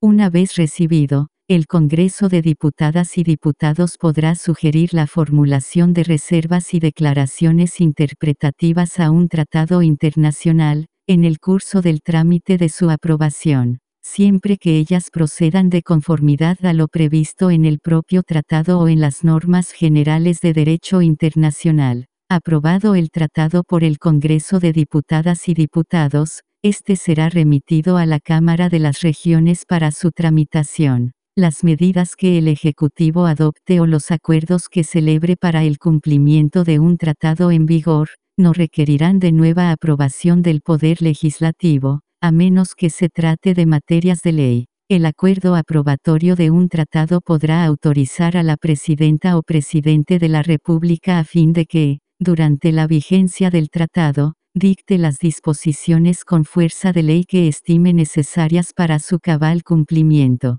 sujeto a las limitaciones previstas en el inciso segundo del artículo 25 será necesario el acuerdo del Poder Legislativo para el retiro o denuncia de un tratado que haya aprobado y para el retiro de una reserva que haya considerado al aprobarlo. La ley fijará el plazo para su pronunciamiento. Serán públicos, conforme a las reglas generales, los hechos que digan relación con el tratado internacional, incluidas las negociaciones del mismo, su entrada en vigor, la formulación y retiro de reservas, las declaraciones interpretativas, las objeciones a una reserva y su retiro, la denuncia o retiro del tratado, la suspensión, la terminación y la nulidad del mismo. Al negociar los tratados o instrumentos internacionales de inversión o similares, la o el presidente de la República procurará que las instancias de resolución de controversias sean, preferentemente, permanentes, imparciales e independientes. Las y los habitantes del territorio que hayan cumplido los 16 años de edad, en el porcentaje, y de acuerdo a los demás requisitos que defina la ley, tendrán iniciativa para solicitar al presidente o presidenta de la República la suscripción de tratados internacionales de derechos humanos. Asimismo, la ley definirá el plazo dentro del cual la o el presidente deberá dar respuesta a la referida solicitud 92, Artículo 22. Estados de excepción constitucional. Solo se podrá suspender o limitar el ejercicio de los derechos y garantías que la Constitución asegura a todas las personas bajo las siguientes situaciones de excepción. Conflicto armado internacional. Conflicto armado interno según establece el derecho internacional o calamidad pública no podrán restringirse o suspenderse sino los derechos y garantías expresamente señalados en esta Constitución. La declaración y renovación de los estados de excepción constitucional respetará los principios de proporcionalidad y necesidad, y se limitarán, tanto respecto de su duración, extensión y medios empleados a lo que sea estrictamente necesario para la más pronta restauración de la normalidad constitucional 93, artículo 23, Estado de Asamblea y Estado de Sitio. El Estado de Asamblea, en caso de conflicto armado internacional, y el Estado de Sitio, en caso de conflicto armado interno serán declarados por la Presidenta o Presidente de la República con la autorización del Congreso de Diputadas y Diputados y la Cámara de las Regiones, en sesión conjunta. La declaración deberá determinar las zonas afectadas por el estado de excepción correspondiente. El Congreso de Diputadas y Diputados y la Cámara de las Regiones, en sesión conjunta dentro del plazo de 24 horas contadas desde el momento en que la presidenta o presidente de la República someta la declaración de estado de asamblea o de sitio a su consideración. Deberá pronunciarse por la mayoría de sus miembros aceptando o rechazando la proposición. En su solicitud y posterior declaración, se deberán especificar los fundamentos que justifiquen la extrema necesidad de la declaración, pudiendo el Congreso y la Cámara solamente introducir modificaciones respecto de su extensión territorial. Si el Congreso y la Cámara no se pronunciaran dentro de dicho plazo, serán citado por el solo Ministerio de la Constitución a sesiones especiales diarias, hasta que se pronuncien sobre la declaración. Sin embargo, la Presidenta o Presidente de la República, en circunstancias de necesidad impostergable, y solo con la firma de todas sus ministras y ministros, podrá aplicar de inmediato el estado de asamblea o de sitio, mientras el Congreso de Diputadas y Diputados y la Cámara de las Regiones se pronuncien sobre la declaración. En este caso, solo podrá restringir el ejercicio del derecho de reunión. La declaración de estado de sitio solo podrá extenderse por un plazo de 15 días, sin perjuicio de que la presidenta o presidente de la República solicite su prórroga, para lo cual requerirá el pronunciamiento conforme de cuatro séptimos de las diputadas, los diputados y representantes regionales en ejercicio para la primera prórroga, de tres quintos para la segunda y de dos tercios para la tercera y siguientes. El estado de asamblea mantendrá su vigencia por el tiempo que se extienda la situación de conflicto armado internacional, salvo que la presidenta o presidente de la República disponga su término con anterioridad o el Congreso de Diputadas y Diputados y la Cámara de las Regiones retiren su autorización 94, artículo 24, estado de catástrofe. El estado de catástrofe, en caso de calamidad pública, lo declarará la presidenta o presidente de la República. La declaración deberá establecer el ámbito de aplicación y el plazo de duración, el que no podrá ser mayor a 30 días. La presidenta o presidente de la República estará obligado a informar al Congreso de Diputadas y Diputados de las medidas adoptadas en virtud del estado de catástrofe la presidenta o presidente de la República solo podrá declarar el estado de catástrofe por un periodo superior a 30 días con acuerdo del Congreso de Diputadas y Diputados. El referido acuerdo se tramitará en la forma establecida en el inciso segundo del artículo 23. Declarado el estado de catástrofe, las zonas respectivas quedarán bajo la dependencia inmediata de la jefa o jefe de estado de excepción, quien deberá ser una autoridad civil designada por la presidenta o presidente de la República. Esta asumirá la dirección y supervigilancia de su jurisdicción con las atribuciones y deberes que la ley señale 95, artículo 24 bis, la presidenta o presidente de la República podrá solicitar la prórroga del estado de catástrofe para lo cual requerirá la aprobación de la mayoría de los integrantes del Congreso de Diputadas y Diputados y la Cámara de las Regiones, quienes resolverán en sesión conjunta 96, artículo 25, limitación y suspensión de derechos y garantías. Por la declaración del estado de asamblea, la presidenta o el presidente de la República estará facultado para restringir la libertad personal, el derecho de reunión, la libertad de trabajo, el ejercicio del derecho de asociación y para interceptar, abrir o registrar documentos y toda clase de comunicaciones, disponer requisiciones de bienes y establecer limitaciones al ejercicio del derecho de propiedad. Por la declaración del estado de sitio, la presidenta o presidente de la República podrá restringir la libertad de movimiento y la libertad de asociación. Podrá, además, suspender o restringir el ejercicio del derecho de reunión. Por la declaración del estado de catástrofe, la presidenta o presidente de la República podrá restringir las libertades de locomoción y de reunión.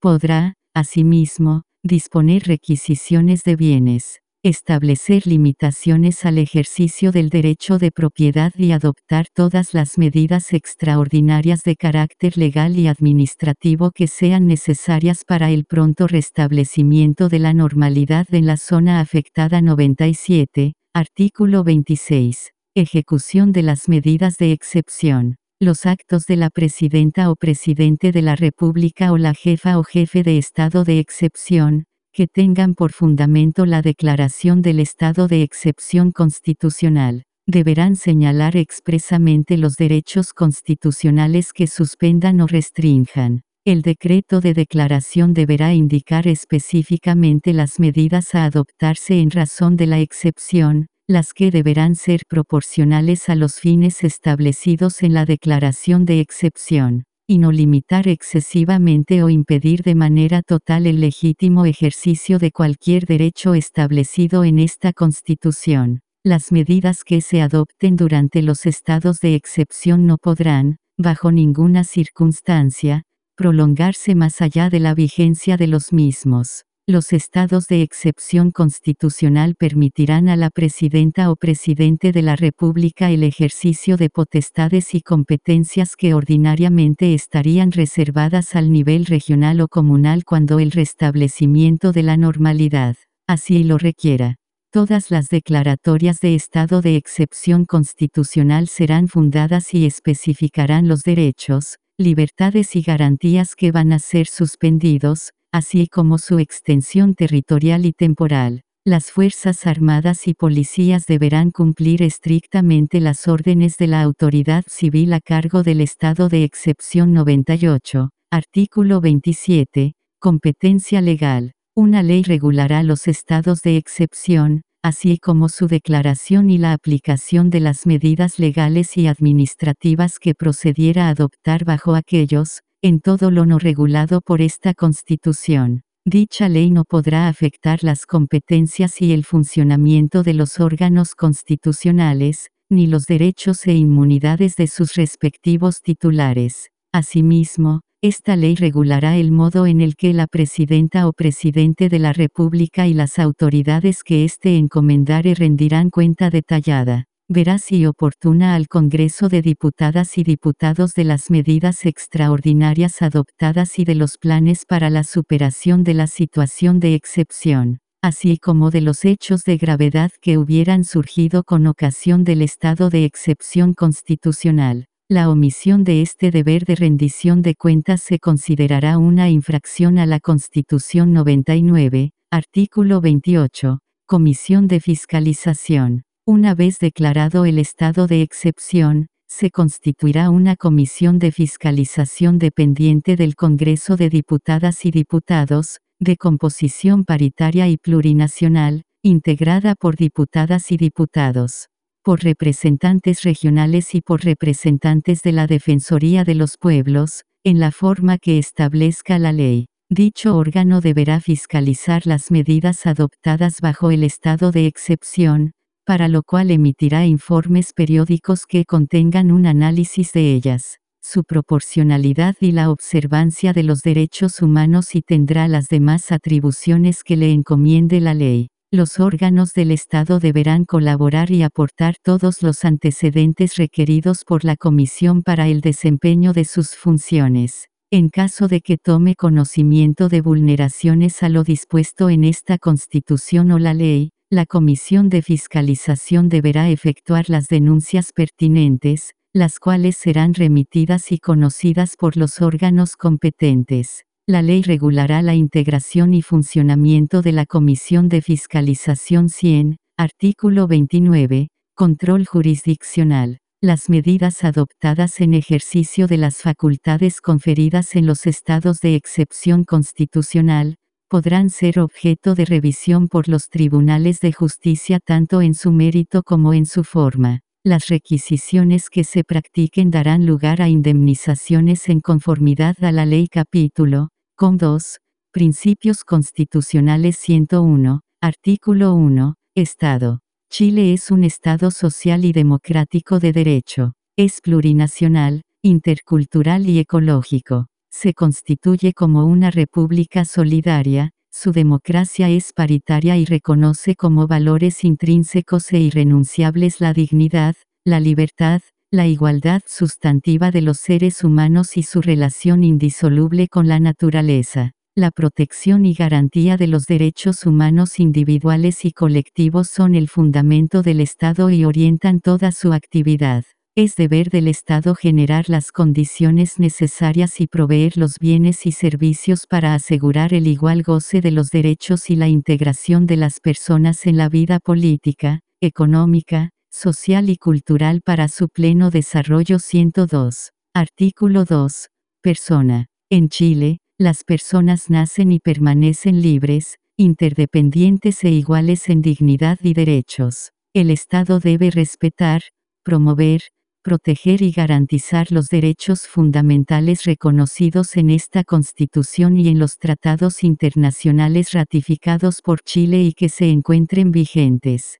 Para su protección, las personas gozarán de todas las garantías eficaces, oportunas, pertinentes y universales, nacionales e internacionales 103, artículo 3, soberanía. La soberanía reside en el pueblo de Chile, conformado por diversas naciones. Se ejerce democráticamente, de manera directa y mediante representantes, de conformidad a lo dispuesto en esta Constitución y las leyes. Ningún sector del pueblo ni individuo alguno puede atribuirse su ejercicio. El ejercicio de la soberanía reconoce como limitación los derechos humanos en cuanto atributo que deriva de la dignidad humana 104, artículo 5, democracia. En Chile, la democracia es inclusiva y paritaria. Se ejerce en forma directa, participativa, comunitaria y representativa. Es deber del Estado promover y garantizar la adopción de medidas para la participación efectiva de toda la sociedad en el proceso político y el pleno ejercicio de la democracia. El Estado deberá asegurar la prevalencia del interés general, y el carácter electivo de los cargos de representación política con responsabilidad de quienes ejercen el poder. La actividad política organizada contribuye a la expresión de la voluntad popular, y su funcionamiento respetará los principios de independencia, probidad, transparencia financiera y democracia interna 105, artículo 6, igualdad sustantiva. La Constitución asegura a todas las personas la igualdad sustantiva, en tanto garantía de igualdad de trato y oportunidades para el reconocimiento, goce y ejercicio de los derechos humanos y las libertades fundamentales con pleno respeto a la diversidad, la inclusión social y la integración de los grupos oprimidos e históricamente excluidos. La Constitución asegura la igualdad sustantiva de género, obligándose a garantizar el mismo trato y condiciones para las mujeres, niñas y diversidades y disidencias sexogenéricas ante todos los órganos estatales y espacios de organización de la sociedad civil 106, artículo 7, Familias. El Estado reconoce y protege a las familias en sus diversas formas, expresiones y modos de vida, no restringiéndose a vínculos exclusivamente filiativos y consanguíneos. El Estado debe garantizar a las familias una vida digna, procurando que los trabajos de cuidados no representen una desventaja para quienes los ejercen 107, artículo 9, naturaleza. Las personas y los pueblos son interdependientes con la naturaleza y forman, con ella, un conjunto inseparable. La naturaleza tiene derechos. El Estado y la sociedad tienen el deber de protegerlos y respetarlos. El Estado debe adoptar una administración ecológicamente responsable y promover la educación ambiental y científica mediante procesos de formación y aprendizaje permanente 108, artículo 9a, Principio de buen vivir. El Estado reconoce y promueve una relación de equilibrio armónico entre las personas, la naturaleza y la organización de la sociedad 109, artículo 9g. Principio de responsabilidad ambiental.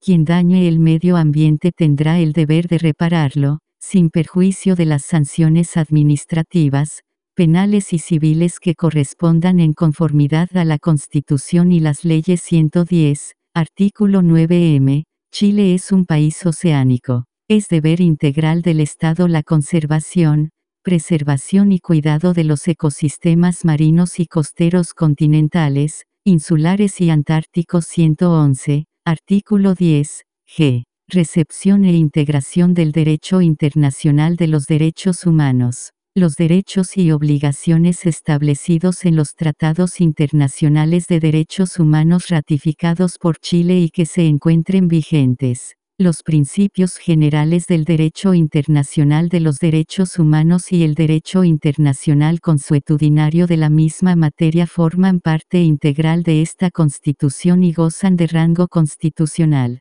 El Estado tiene la obligación de promover, respetar, proteger y garantizar los derechos humanos conforme a las disposiciones y principios del derecho internacional de los derechos humanos. Asimismo, debe prevenir, investigar, sancionar y reparar integralmente las violaciones a los derechos humanos 112, artículo 11, interculturalidad. El Estado es intercultural. Reconocerá, valorará y promoverá el diálogo horizontal y transversal entre las diversas cosmovisiones de los pueblos y naciones que conviven en el país con dignidad y respeto recíproco. El Estado deberá garantizar los mecanismos institucionales que permitan ese diálogo superando las asimetrías existentes en el acceso, distribución y ejercicio del poder y en todos los ámbitos de la vida en sociedad 113, artículo 12. Plurilingüismo. Chile es un Estado plurilingüe, su idioma oficial es el castellano y los idiomas de los pueblos indígenas serán oficiales en sus territorios y en zonas de alta densidad poblacional de cada pueblo indígena. El Estado promueve el conocimiento, revitalización, valoración y respeto de las lenguas indígenas de todos los pueblos del Estado plurinacional. El Estado reconoce la lengua de señas chilena como lengua natural y oficial de las personas sordas, así como sus derechos lingüísticos en todos los ámbitos de la vida social 114, artículo 13e, Estado laico.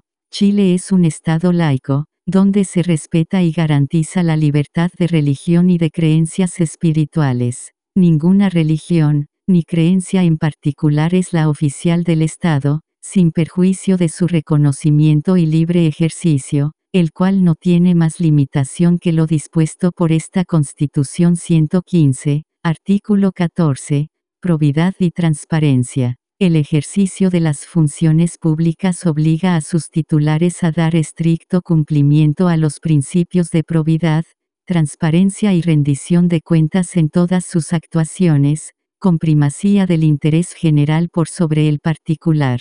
Es deber del Estado promover la integridad de la función pública y erradicar la corrupción en todas sus formas, tanto en el sector público como privado. En cumplimiento de lo anterior, deberá adoptar medidas eficaces para prevenir, detectar y sancionar los actos de corrupción. Esta obligación abarca el deber de perseguir administrativa y judicialmente la aplicación de las sanciones administrativas, civiles y penales que correspondan, en la forma que determine la ley. Una ley regulará los casos y las condiciones en las que los funcionarios, funcionarias y autoridades deleguen a terceros la administración de aquellos bienes y obligaciones que supongan un conflicto de interés en el ejercicio de la función pública. Asimismo, podrá considerar otras medidas apropiadas para resolverlos. La Constitución asegura a todas las personas la transparencia de la información pública en poder del Estado facilitando su acceso de manera comprensible y oportuna, en los plazos y condiciones que la ley establezca. Esta señalará la forma en que podrá ordenarse la reserva o secreto de dicha información, por razones de seguridad del Estado protección de los derechos de las personas o cuando su publicidad afectare el debido cumplimiento de las funciones de la respectiva institución, conforme a sus fines 116, artículo 15, supremacía constitucional y legal. Chile es un Estado fundado en el principio de la supremacía constitucional y el respeto irrestricto a los derechos humanos. Los preceptos de esta Constitución obligan igualmente a toda persona, institución, autoridad o grupo. Los órganos del Estado y sus titulares e integrantes, actúan previa investidura regular y someten su actuar a la Constitución y a las normas dictadas conforme a esta, dentro de los límites y competencias por ellas establecidos. Ninguna magistratura, ninguna persona ni grupo de personas pueden atribuirse, ni aun a pretexto de circunstancias extraordinarias, autoridad, derechos o facultades distintas a las expresamente conferidas en virtud de la Constitución o las leyes. Todo acto en contravención a este artículo es nulo y originará las responsabilidades y sanciones que la ley señale. La acción de nulidad se ejercerá en los plazos y condiciones establecidos por esta Constitución y la ley. Ninguna magistratura, persona ni grupo de personas, civiles o militares, pueden atribuirse otra autoridad, competencia o derechos que los que expresamente se les haya conferido en virtud de la Constitución y las leyes, ni aun a pretexto de circunstancias extraordinarias 117, artículo 17, son emblemas nacionales de Chile la bandera, el escudo y el himno nacional. El Estado reconoce los símbolos y emblemas de los distintos pueblos indígenas 118, Artículo 29. Principio de sostenibilidad y responsabilidad fiscal. Las finanzas públicas se conducirán de conformidad a los principios de sostenibilidad y responsabilidad fiscal, los que guiarán el actuar del Estado en todas sus instituciones y en todos sus niveles de la democracia participativa y sus características 119, artículo 1, democracia participativa. La ciudadanía tiene el derecho a participar de manera incidente o vinculante en los asuntos de interés público. Es deber del Estado dar adecuada publicidad a los mecanismos de democracia, tendiendo a favorecer una amplia deliberación de las personas, en conformidad a esta Constitución y las leyes. Los poderes públicos deberán facilitar la participación del pueblo en la vida política, económica, cultural y social del país será deber de cada órgano del Estado disponer de los mecanismos para promover y asegurar la participación y deliberación ciudadana incidente en la gestión de asuntos públicos, incluyendo medios digitales 120, artículo 2, garantías democráticas. El Estado deberá garantizar a toda la ciudadanía, sin discriminación de ningún tipo, el ejercicio pleno de una democracia participativa, a través de mecanismos de democracia directa 121, artículo 6, de la participación ciudadana digital. La ley regulará la utilización de herramientas digitales en la implementación de los mecanismos de participación establecidos en esta Constitución y que sean distintos al sufragio, buscando que su uso promueva la más alta participación posible en dichos procesos, al igual que la más amplia información, transparencia, seguridad y accesibilidad del proceso para todas las personas sin distinción de los mecanismos de democracia directa y participación popular 122, artículo 8, Iniciativa Popular de Ley. Un grupo ciudadanos habilitados para sufragar, equivalente al 3% del último padrón electoral, podrá presentar una iniciativa popular de ley para su tramitación legislativa se contará con un plazo de 180 días desde su registro ante el servicio electoral para que la propuesta sea conocida por la ciudadanía y pueda reunir los patrocinios exigidos. En caso de reunir el apoyo requerido, el servicio electoral remitirá la propuesta al Congreso, para que ésta dé inicio al proceso de formación de ley. Las iniciativas populares de ley ingresarán a la agenda legislativa con la urgencia determinada por la ley. El órgano legislativo deberá informar cada seis meses sobre el avance de la tramitación de estas iniciativas. La iniciativa popular de ley no podrá referirse a tributos, alterar la administración presupuestaria del Estado ni limitar derechos fundamentales de personas o pueblos reconocidos en esta Constitución y las leyes 123, artículo 9. Iniciativa de derogación de ley un grupo de ciudadanos habilitados para sufragar, equivalente al 5% del último padrón electoral, podrá presentar una iniciativa de derogación total o parcial de una o más leyes promulgadas bajo la vigencia de esta Constitución para que sea votada mediante referéndum nacional. No serán admisibles las propuestas sobre materias que digan relación con tributos y la administración presupuestaria del Estado 124, Artículo nuevo Mecanismos de democracia directa regional. El Estatuto Regional deberá considerar mecanismos de democracia directa o semidirecta, que aseguren la participación incidente o vinculante de la población, según corresponda. Deberán considerar, al menos, la implementación de iniciativas populares de normas locales a nivel regional y municipal, de carácter vinculante, así como consultas ciudadanas incidentes. La planificación presupuestaria de las distintas entidades territoriales deberá siempre considerar elementos de participación incidente de la población 125, artículo 10, plebiscitos regionales o comunales. Se podrán someter a referéndum las materias de competencia de los gobiernos regionales y locales en conformidad a lo dispuesto en la ley y estatuto regional respectivo. Una ley deberá señalar los requisitos mínimos para solicitarlos o convocarlos, la época en que se podrán llevar a cabo, los mecanismos de votación, escrutinio y los casos y condiciones en que sus resultados serán vinculantes 126, artículo 14. Audiencias públicas. En el Congreso y en los órganos representativos a nivel regional y local se deberán realizar audiencias públicas en las oportunidades y formas que la ley disponga, en el que las personas y la sociedad civil puedan dar a conocer argumentos y propuestas de la nacionalidad y la ciudadanía 127, artículo 17, nacionalidad.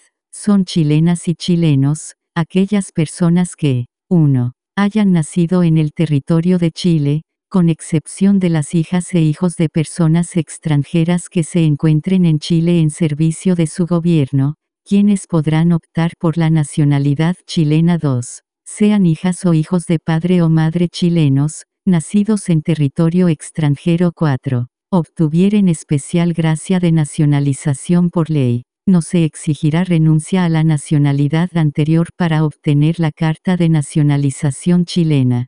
Toda persona tiene derecho a la nacionalidad en la forma y condiciones que señala este artículo. La ley podrá crear procedimientos más favorables para la nacionalización de personas apátridas. Toda persona podrá exigir que en cualquier documento oficial de identificación sea consignada, además de la nacionalidad chilena, su pertenencia a alguno de los pueblos originarios del país 128, artículo 18. La nacionalidad chilena confiere el derecho incondicional a residir en el territorio chileno y a retornar a él. Concede, además, el derecho a la protección diplomática por parte del Estado de Chile y todos los demás derechos que la Constitución y las leyes vinculen al Estatuto de Nacionalidad de la Ciudadanía 129, Artículo 20. Ciudadanía.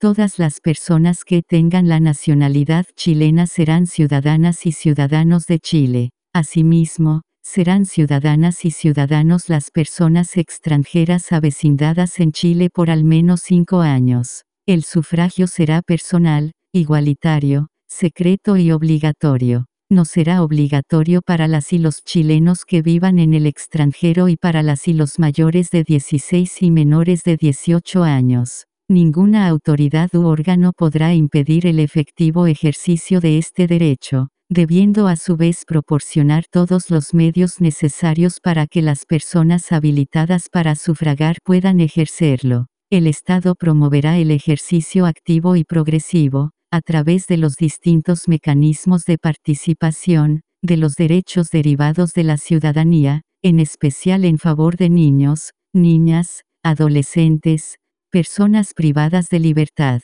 personas con discapacidad, personas mayores y personas cuyas circunstancias o capacidades personales disminuyan sus posibilidades de ejercicio. 130, artículo 21, calidad política de extranjeros y de nacionalizados chilenos. Las y los extranjeros avecindados en Chile por más de cinco años, y que cumplan con los requisitos señalados en el artículo 20, podrán ejercer el derecho de sufragio activo en los casos y formas que determine la Ley 131, artículo 22. La nacionalidad chilena se pierde, exclusivamente, 1 por renuncia voluntaria manifestada ante autoridad chilena competente. Esta renuncia solo producirá efectos si la persona, previamente, se ha nacionalizado en país extranjero. 2.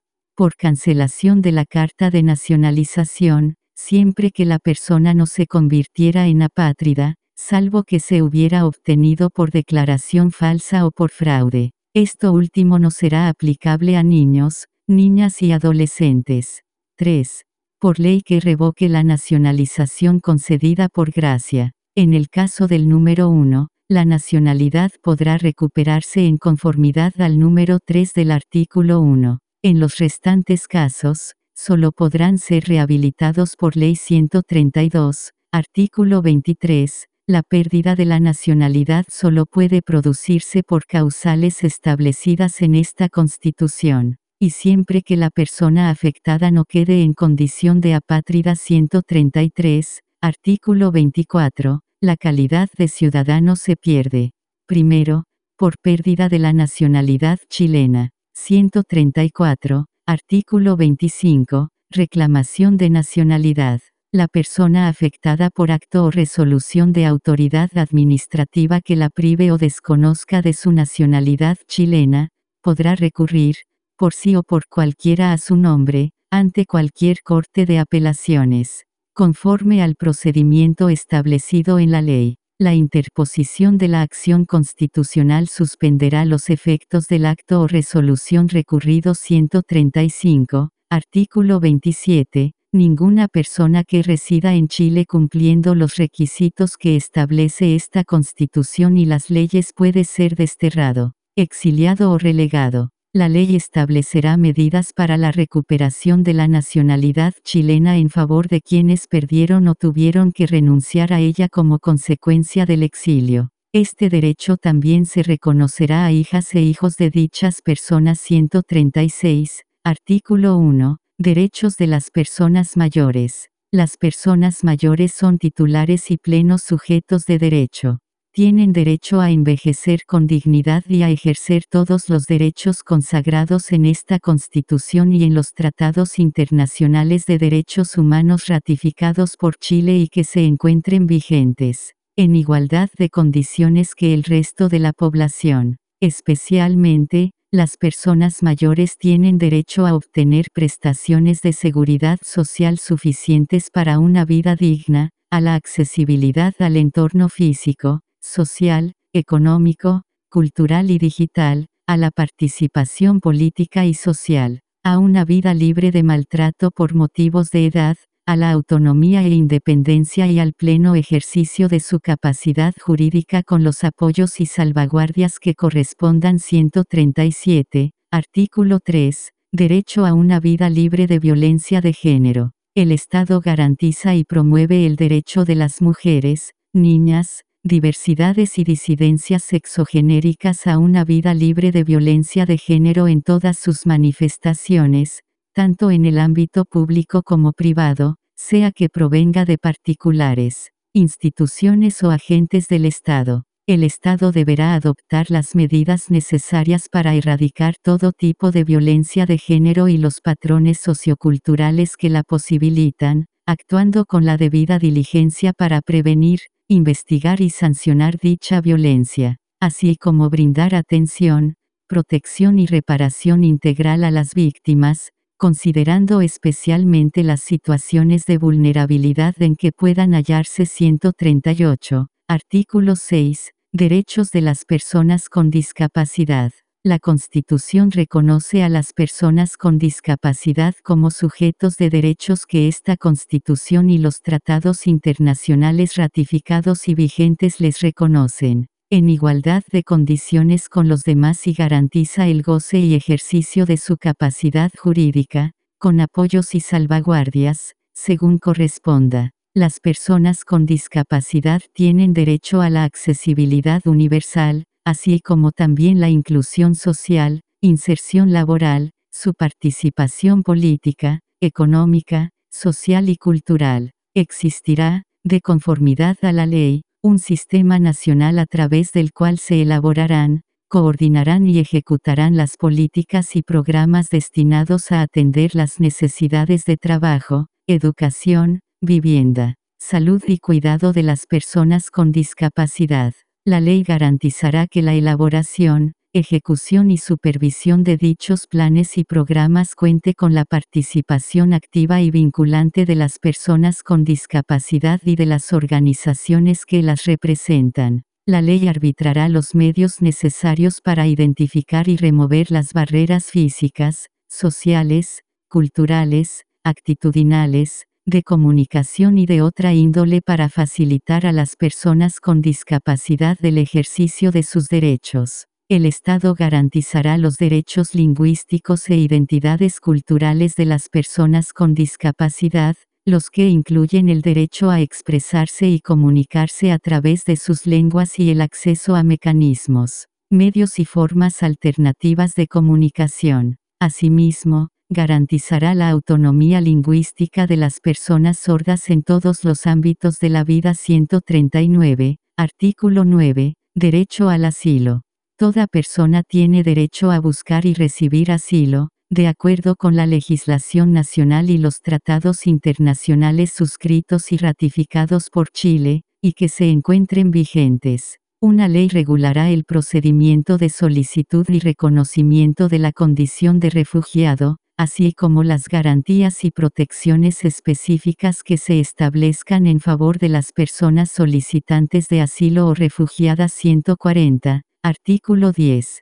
Principio de no devolución. Ninguna persona solicitante de asilo o refugiada será regresada por la fuerza a las fronteras del Estado donde su vida o libertad pueden verse amenazadas, corra riesgo de persecución o graves violaciones de derechos humanos 141, artículo 11. Derechos de niñas, niños y adolescentes. Las niñas, niños y adolescentes son titulares de todos los derechos y garantías establecidas en esta Constitución, en las leyes y tratados internacionales ratificados y vigentes en Chile. El Estado tiene el deber prioritario de promover, respetar y garantizar, sin discriminación y en todo su actuar, los derechos de niñas, niños y adolescentes, resguardando su interés superior, su autonomía progresiva su desarrollo integral y a ser escuchados y a participar e influir en todos los asuntos que les afecten en el grado que corresponda a su nivel de desarrollo en la vida familiar, comunitaria y social. Niñas, niños y adolescentes tienen derecho a vivir en condiciones familiares y ambientales que les permitan el pleno y armonioso desarrollo de su personalidad.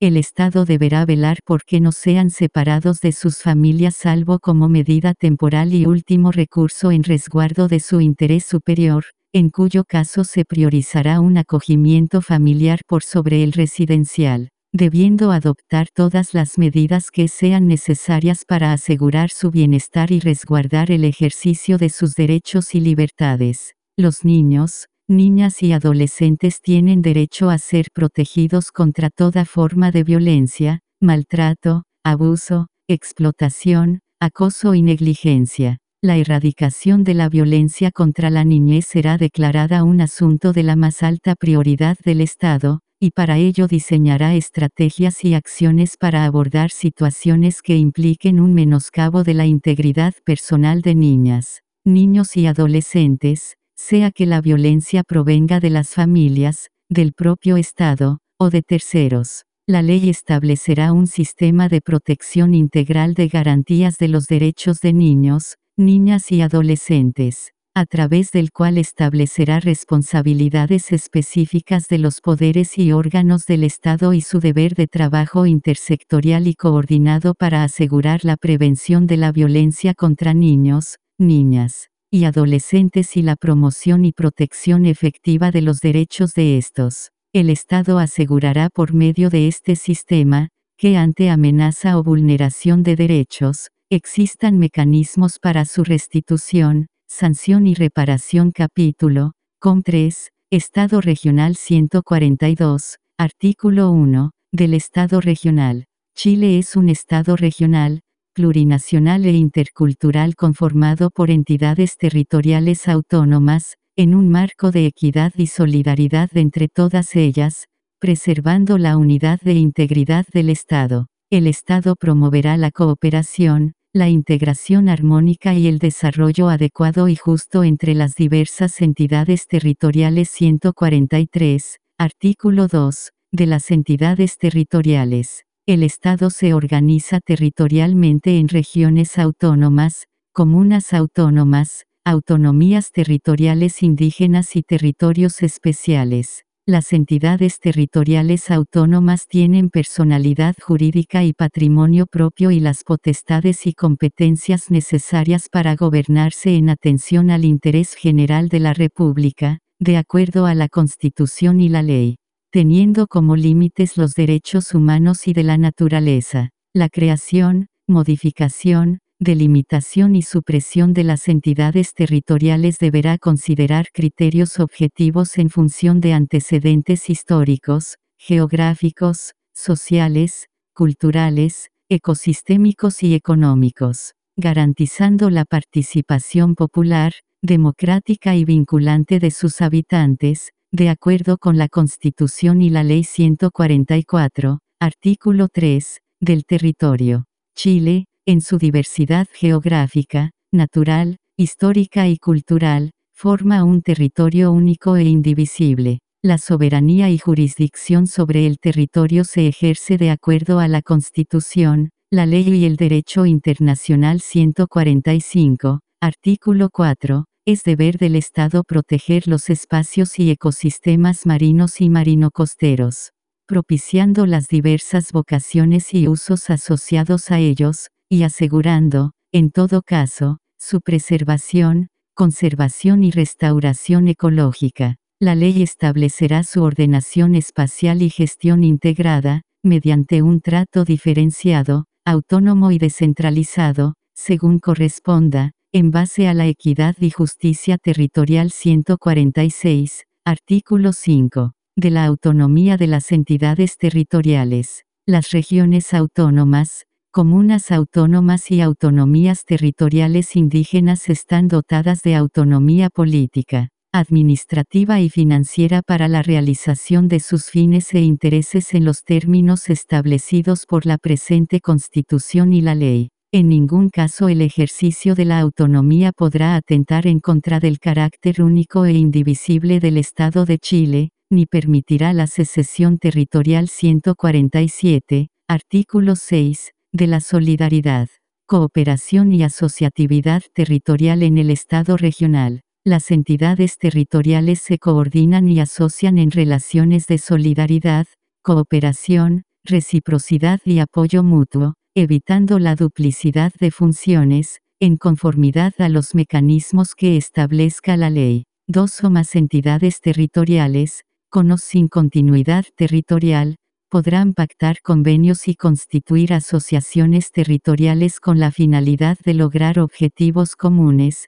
promover la cohesión social, mejorar la prestación de los servicios públicos, incrementar la eficiencia y eficacia en el ejercicio de sus competencias y potenciar el desarrollo social, cultural, económico sostenible y equilibrado. El Estado promoverá y apoyará la cooperación y asociatividad con las entidades territoriales y entre ellas. La ley establecerá las bases generales para la creación y funcionamiento de estas asociaciones, en concordancia con la normativa regional respectiva. Las asociaciones de entidades territoriales, en ningún caso, alterarán la organización territorial del Estado 148, artículo 7, de la participación en las entidades territoriales en el Estado regional. Las entidades territoriales garantizan el derecho de sus habitantes a participar, individual o colectivamente en las decisiones públicas,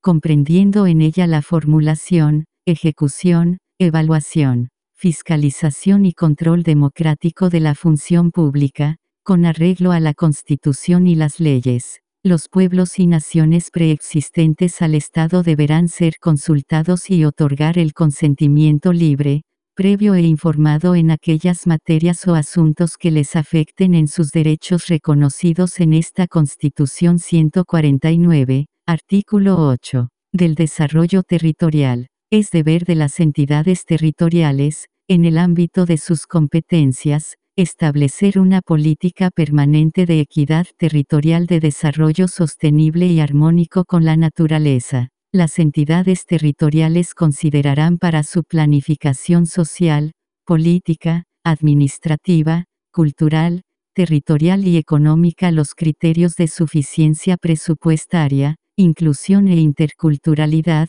integración socioespacial, perspectiva de género, enfoque socioecosistémico, enfoque en derechos humanos y los demás que establezca esta Constitución 150, artículo 9, de la equidad, solidaridad y justicia territorial. El Estado garantiza un tratamiento equitativo y un desarrollo armónico y solidario entre las diversas entidades territoriales, propendiendo al interés general, no pudiendo establecer diferencias arbitrarias entre ellas, asegurando a su vez las mismas condiciones de acceso a los servicios públicos, al empleo y a todas las prestaciones estatales, sin perjuicio del lugar que habiten en el territorio, estableciendo de ser necesario, Acciones afirmativas en favor de los grupos empobrecidos e históricamente vulnerados. El Estado de Chile promoverá un desarrollo territorial equitativo,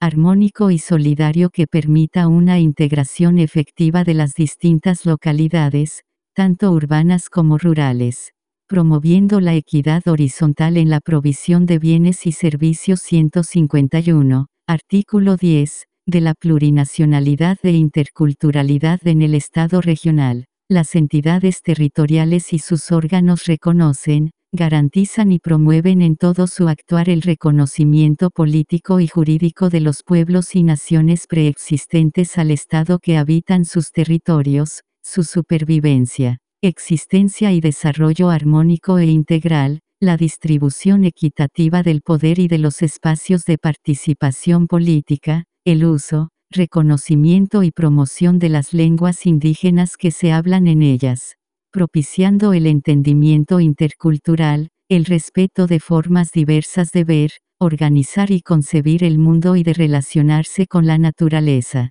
la protección y el respeto de los derechos de autodeterminación y de autonomía de los territorios indígenas, en coordinación con el resto de las entidades territoriales 152, Artículo 11. De la postulación y cesación a los cargos de las entidades territoriales. La elección de las y los representantes por votación popular de las entidades territoriales se efectuará asegurando la paridad de género, la probidad, la representatividad territorial, la pertenencia territorial, avecindamiento y la representación efectiva de los pueblos y naciones preexistentes al Estado. La Constitución y la ley establecerán los requisitos para la postulación y las causales de cesación de dichos cargos. La calificación y procedencia de estas causales de cesación se realizará a través de un procedimiento expedito ante la justicia electoral, en conformidad a la Ley 153, artículo 12, principio de no tutela entre entidades territoriales. Ninguna entidad territorial podrá ejercer tutela sobre otra entidad territorial, sin perjuicio de la aplicación de los principios de coordinación, de asociatividad, de solidaridad, y los conflictos de competencias que puedan ocasionarse 154. Artículo 13. Correspondencia entre competencias y recursos. Sin perjuicio de las competencias que establece esta Constitución y la ley, el Estado podrá transferir a las entidades territoriales aquellas competencias de titularidad estatal que por su propia naturaleza son susceptibles de transferencia. Estas transferencias deberán ir acompañadas siempre por el personal y los recursos financieros suficientes y oportunos para su adecuada ejecución. Una ley regulará el régimen jurídico del procedimiento de transferencia de competencias y sus sistemas de evaluación y control 155, artículo 14, cuestiones de competencia. La ley establecerá el procedimiento para resolución de las distintas contiendas de competencia que se susciten entre el Estado y las entidades territoriales, o entre ellas las que serán conocidas por el órgano encargado de la justicia constitucional 156, artículo 16, radicación preferente de competencias. Las funciones públicas deberán radicarse priorizando la entidad local sobre la regional y esta última sobre el Estado, sin perjuicio de aquellas competencias que la propia Constitución o las leyes reserven a cada una de estas entidades territoriales la región autónoma o el Estado, cuando así lo exija el interés general, podrán subrogar de manera transitoria y supletoria las competencias que no puedan ser asumidas por la entidad local 157, artículo 17,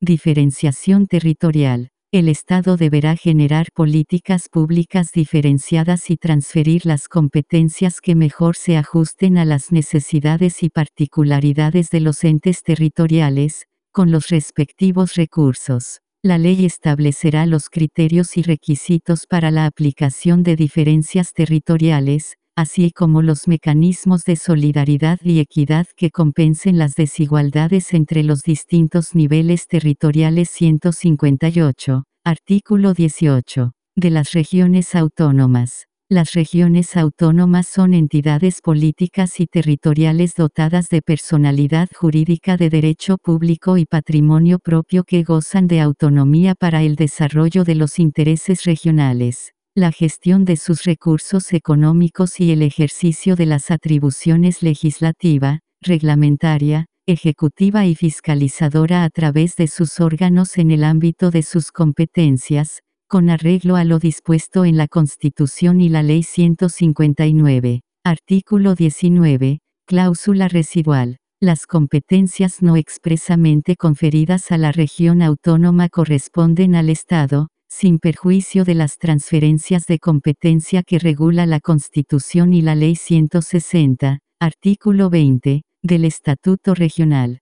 Cada región autónoma establecerá su organización administrativa y funcionamiento interno, en el marco de las competencias fiscalizadoras, normativas, resolutivas, administrativas y las demás establecidas en la Constitución y las leyes. El Estatuto Regional debe respetar los derechos fundamentales y los principios del Estado social y democrático de derecho reconocidos en los términos establecidos en la Constitución 161, artículo 21, de la elaboración, aprobación y reforma del Estatuto Regional. El proyecto de Estatuto Regional será propuesto por la gobernadora o gobernador regional a la Asamblea Regional respectiva, para su deliberación y acuerdo, el cual será aprobado por la mayoría absoluta de sus miembros en ejercicio. El proceso de elaboración y reforma del Estatuto Regional deberá garantizar la participación popular,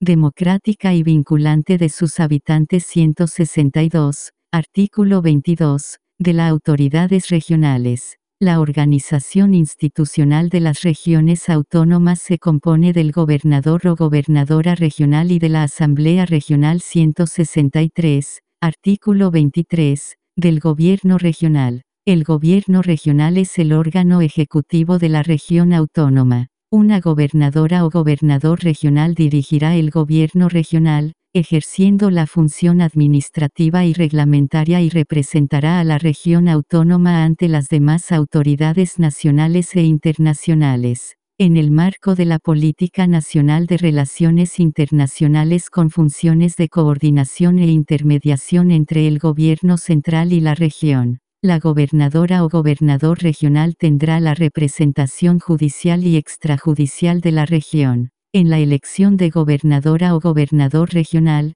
resultará electo quien obtenga la mayoría de los votos válidamente emitidos.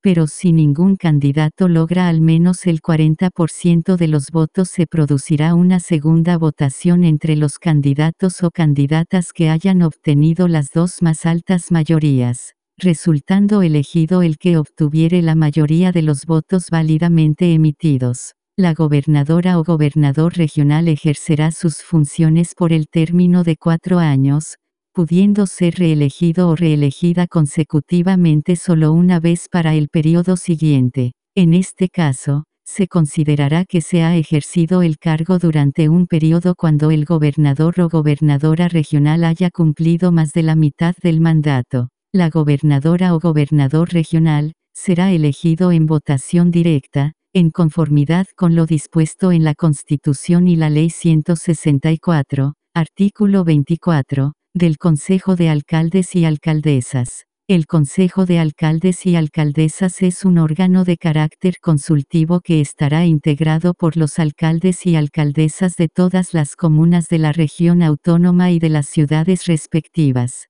el cual será coordinado por quien determinen sus integrantes por mayoría absoluta. El Consejo deberá sesionar y abordar las problemáticas de la región autónoma, promover una coordinación efectiva entre los distintos órganos con presencia regional y fomentar una cooperación eficaz entre los gobiernos locales en la forma que determine la Ley 165, artículo 25, de la Asamblea Regional. La Asamblea Regional es el órgano colegiado de representación regional que, en conformidad a la Constitución, está dotado de potestades normativas, resolutivas y fiscalizadoras. Una ley determinará los requisitos generales para acceder al cargo de asambleísta regional y su número en proporción a la población regional. La elección de asambleístas regionales será por sufragio universal, directo y secreto. Los y las asambleístas regionales ejercerán sus funciones por el término de cuatro años,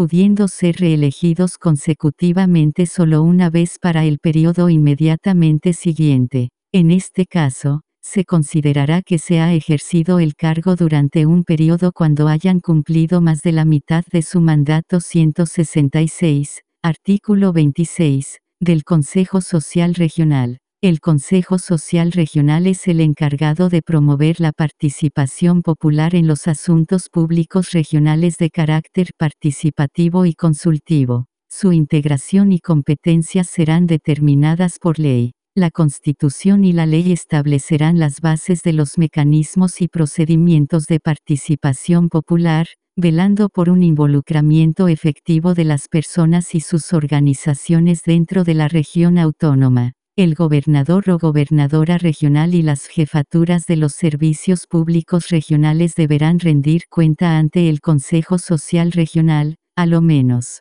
una vez al año de la ejecución presupuestaria y el desarrollo de proyectos en los términos prescritos por el Estatuto Regional 167, artículo 27, de las competencias de la región autónoma. Son competencias de la región autónoma. 1. La organización del gobierno regional, en conformidad con la Constitución y su Estatuto 2 la organización político-administrativa y financiera de la región autónoma, en función de la responsabilidad y eficiencia económica, con arreglo a la Constitución y las leyes 3. Fomentar el desarrollo social, productivo y económico de la región autónoma en el ámbito de sus competencias, en coordinación con las políticas, planes y programas nacionales 4 participar en acciones de cooperación internacional, dentro de los marcos establecidos por los tratados y los convenios vigentes, en conformidad a los procedimientos establecidos en la Constitución y las leyes 5.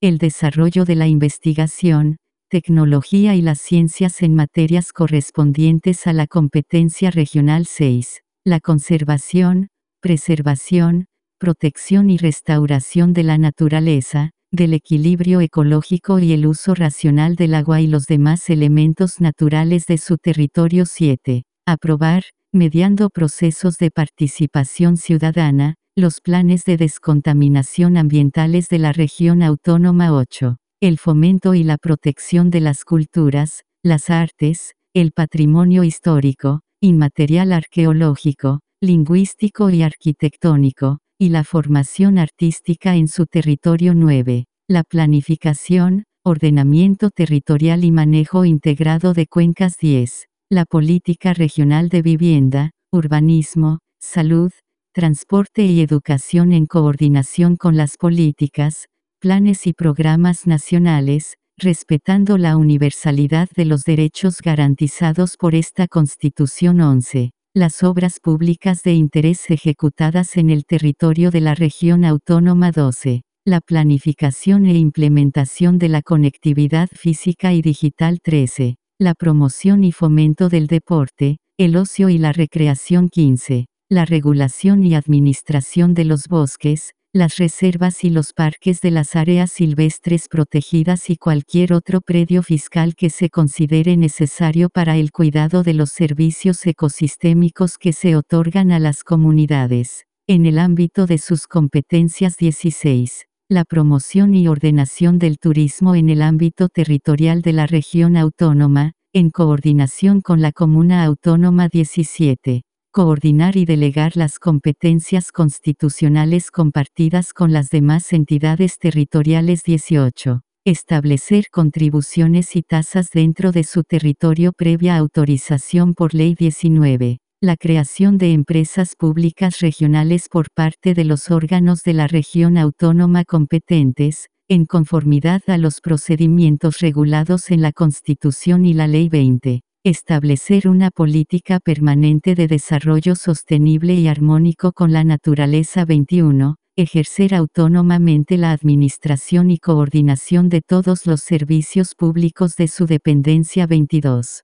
Promover la participación popular en asuntos de interés regional 24, las demás competencias que determine la Constitución y ley nacional. El ejercicio de estas competencias por la región autónoma no excluye la concurrencia y desarrollo coordinado con otros órganos del Estado, conforme a la Constitución y la Ley 168, artículo 28, de las entidades con competencias sobre todo el territorio. La ley determinará cuáles servicios públicos, instituciones autónomas o empresas del Estado, en virtud de sus fines fiscalizadores, o por razones de eficiencia y de interés general, mantendrán una organización centralizada y desconcentrada en todo el territorio de la República 169, artículo 29, del Consejo de Gobernaciones. El Consejo de Gobernaciones, presidido por el presidente de la República y conformado por las y los gobernadores de cada región,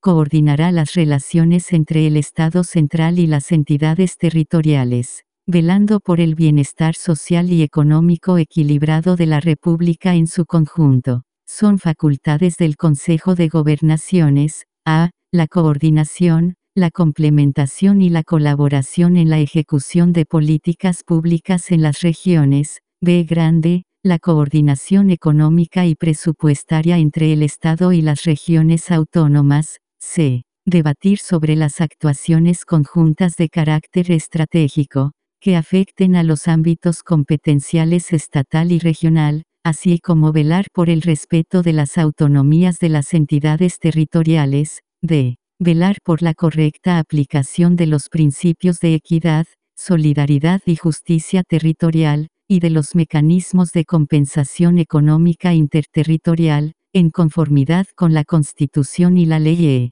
Convocar encuentros sectoriales entre entidades territoriales F, acordar la creación de comisiones o grupos de trabajo para el estudio de asuntos de interés común G, las demás que establezcan la Constitución y la Ley 170, artículo 30, de los ministerios y servicios públicos con presencia en la región. Las regiones autónomas contarán con las competencias para coordinarse con las y los representantes de ministerios y servicios públicos con presencia en la región autónoma el gobierno regional podrá solicitar al Estado la transferencia de competencias de ministerios y servicios públicos. A su vez, las municipalidades podrán solicitar al gobierno regional la transferencia de competencias. La ley regulará este procedimiento. El ejercicio de estas facultades tiene por objeto garantizar el respeto, protección y realización progresiva de los derechos sociales y económicos en igualdad de condiciones en las distintas entidades territoriales. La ley regulará el ejercicio de estas facultades. El Estado tendrá facultades supletorias de carácter transitorio, cuando las entidades territoriales no puedan cumplir eficientemente sus mandatos. La ley regulará el ejercicio de estas facultades 171, artículo 31, Atribuciones de la Asamblea Regional. Son atribuciones de la Asamblea Regional, en conformidad a la Constitución, la ley y el Estatuto Regional. 1. Fiscalizar los actos del Gobierno regional de acuerdo con el procedimiento establecido en el Estatuto Regional 2. Fiscalizar los actos de la Administración Regional, para lo cual podrá requerir información de autoridades o jefaturas que desempeñen sus funciones en la región autónoma, citar a funcionarios públicos o autoridades regionales y crear comisiones especiales 3. Solicitar al gobernador o gobernadora regional rendir cuentas sobre su participación en el Consejo de Gobernaciones 4. Aprobar, modificar o rechazar el presupuesto regional, el Plan de Desarrollo Regional y los planes de ordenamiento territorial 5. Aprobar, modificar o rechazar el Plan Regional de Manejo Integrado de Cuenca 6. Dictar su reglamento interno de funcionamiento 7. Aprobar, a propuesta del gobernador o gobernadora regional y previa ratificación del Consejo Territorial, la creación de empresas públicas regionales o la participación en empresas regionales 8. Concurrir, en conjunto con el gobernador regional, en el ejercicio de la potestad reglamentaria, en la forma prescrita por la Constitución y las leyes 9. Ejercer la potestad reglamentaria de ejecución de ley cuando ésta lo encomiende y dictar los demás reglamentos en materias de competencia de la región autónoma 10. Dictar las normas regionales que hagan aplicables las leyes de acuerdo regional 11.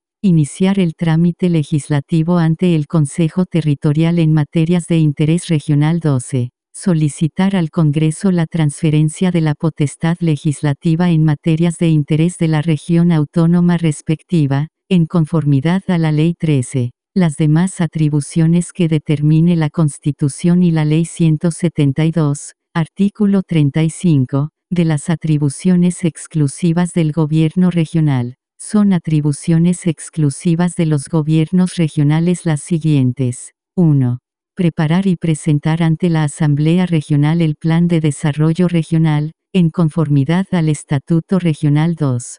Preparar y presentar ante la Asamblea Regional el proyecto de presupuesto regional, en conformidad a esta Constitución y el Estatuto Regional 3. Administrar y ejecutar el presupuesto regional, realizar actos y contratos en los que tenga interés, ejercer competencias fiscales propias conforme a la ley y elaborar la planificación presupuestaria sobre la destinación y uso del presupuesto regional 4. Preparar y presentar ante la Asamblea Regional el Plan Regional de Ordenamiento Territorial, los planes de desarrollo urbano de las áreas metropolitanas y los planes de manejo integrado de cuencas, en conformidad al Estatuto Regional y la Ley 5. Organizar, administrar, supervigilar y fiscalizar los servicios públicos de la región autónoma y coordinarse con el gobierno respecto de aquellos que detenten un carácter nacional y que funcionen en la región 6. Ejercer la potestad reglamentaria en todas aquellas materias que se encuentren dentro del ámbito de sus competencias, en conformidad a la Constitución, la ley y el Estatuto Regional 8 adoptar e implementar políticas públicas que fomenten y promocionen el desarrollo social, productivo, económico y cultural de la región autónoma, especialmente en ámbitos de competencia de la región autónoma 9. Proponer a la Asamblea Regional la creación de empresas públicas regionales o la participación en empresas regionales para la gestión de servicios de su competencia, según lo dispuesto en la Constitución, la ley y el Estatuto Regional 12. Celebrar y ejecutar convenios con los gobiernos de otras regiones autónomas para efectos de implementar programas y políticas públicas interregionales, así como toda otra forma de asociatividad territorial 13. Celebrar y ejecutar acciones de cooperación internacional, dentro de los marcos establecidos por los tratados y convenios que el país celebre al efecto y en conformidad a los procedimientos regulados en la Ley 17. Promover la innovación, la competitividad y la inversión en la respectiva región autónoma 18. Convocar a referéndum y plebiscitos regionales en virtud de lo previsto en la Constitución, el Estatuto Regional y la Ley 19 Establecer sistemas de gestión de crisis entre los órganos que tienen asiento en la región autónoma, que incluyan, a lo menos, su preparación, prevención, administración y manejo 20. Las demás atribuciones que señalen la Constitución, el Estatuto Regional y las leyes 173, artículo 1, de la Comuna Autónoma. La Comuna Autónoma es la entidad territorial base del Estado regional, dotada de personalidad jurídica de derecho público y patrimonio propio, que goza de autonomía para el cumplimiento de sus fines y el ejercicio de sus competencias. Con arreglo a lo dispuesto en la Constitución y la ley, inciso tercero, la ley clasificará las comunas en distintos tipos las que deberán ser consideradas por los órganos del Estado para el establecimiento de regímenes administrativos y económico-fiscales diferenciados, la implementación de políticas, planes y programas atendiendo a las diversas realidades locales, y en especial, para el traspaso de competencias y recursos. El establecimiento de los tipos comunales deberá considerar, a lo menos, criterios demográficos, económicos, culturales, geográficos, socioambientales, urbanos y rurales 174, artículo 2. Igualdad en la prestación de los servicios públicos municipales y desarrollo equitativo. El Estado garantizará a la municipalidad del financiamiento y recursos suficientes, para el justo y equitativo desarrollo de cada comuna, conforme a los mecanismos que señale la Constitución y la ley. Para el gobierno comunal se observará como principio básico la búsqueda de un desarrollo territorial armónico y equitativo, propendiendo a que todas las personas tengan acceso a igual nivel y calidad de servicios públicos municipales, sin distingo del lugar que habiten 175, artículo 3, de la creación o supresión de comunas autónomas. La creación, división o fusión de comunas autónomas, o la modificación de sus límites o denominación, se determinará por ley, respetando en todo caso criterios objetivos, según lo dispuesto en el artículo 2 de esta Constitución. Una ley regulará la administración transitoria de las comunas que se creen, el procedimiento de instalación de las nuevas municipalidades, de traspaso del personal municipal y de los servicios y los resguardos necesarios para cautelar el uso y disposición de los bienes que se encuentren situados en los territorios de las nuevas comunas 176, artículo 4 de la cooperación internacional de regiones y comunas autónomas, en los términos que establezca la ley, las regiones y comunas autónomas ubicadas en zonas fronterizas podrán vincularse con las entidades territoriales limítrofes del país vecino, de igual nivel, a través de sus respectivas autoridades, para establecer programas de cooperación e integración, dirigidos a fomentar el desarrollo comunitario, la prestación de servicios públicos y la conservación del medio ambiente. 177, artículo 5, las municipalidades, para el cumplimiento de sus funciones, podrán establecer sus plantas de personal y los órganos o unidades de su estructura interna, en conformidad a la Constitución y la ley. Estas facultades se ejercerán cautelando su debido financiamiento y el carácter técnico y profesional de dichos empleos 178, artículo 6, de la participación en la comuna autónoma. Las municipalidades tienen el deber de promover y garantizar la participación ciudadana de la comunidad local en la gestión, en la construcción de políticas de desarrollo local y en la planificación del territorio así como en los casos que esta Constitución, la ley y los estatutos regionales o comunales señalen. Las municipalidades proveerán los mecanismos, espacios, recursos, alfabetización digital, formación y educación cívica y todo aquello que sea necesario para concretar dicha participación que será consultiva, incidente y diagonal o vinculante de acuerdo a la legislación respectiva 179, Artículo 7. Del Gobierno Comunal. El gobierno de la comuna autónoma reside en la municipalidad, la que estará constituida por el alcalde o alcaldesa y el consejo municipal, con la participación de la comunidad que habita en su territorio 180. Artículo 8.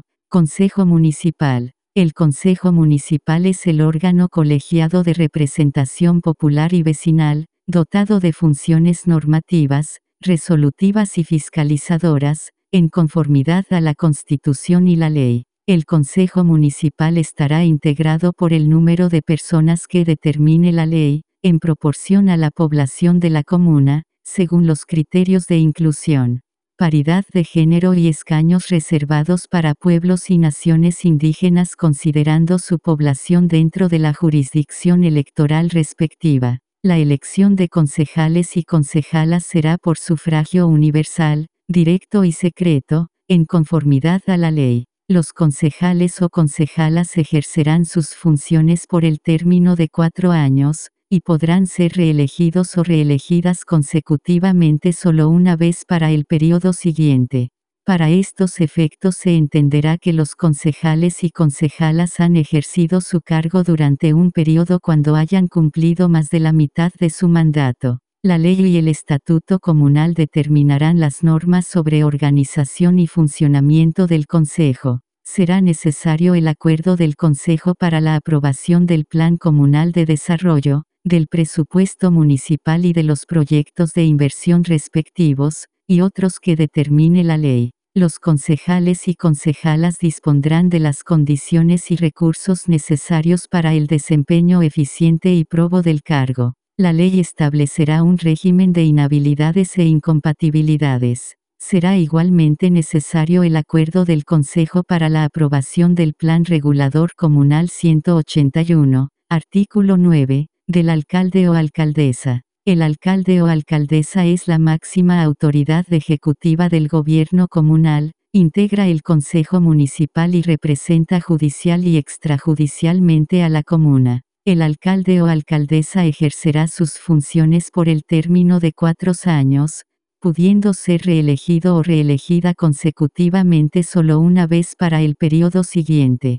Para estos efectos se entenderá que el alcalde o alcaldesa ha ejercido su cargo durante un periodo cuando haya cumplido más de la mitad de su mandato. El alcalde o alcaldesa será elegido en votación directa, en conformidad con lo dispuesto en la Constitución y la ley. El alcalde o alcaldesa ejercerá la presidencia del Consejo Municipal 182, artículo 10, de las delegaciones comunales. El alcalde o alcaldesa, con aprobación del Consejo Municipal, podrá establecer delegaciones para el ejercicio de las facultades de la comuna autónoma en los casos y formas que determine la Ley 183, Artículo 11. De las unidades y juntas vecinales. Las comunas autónomas establecerán en el ámbito de sus competencias, territorios denominados unidades vecinales. Dentro de ellas, se constituirá una junta vecinal,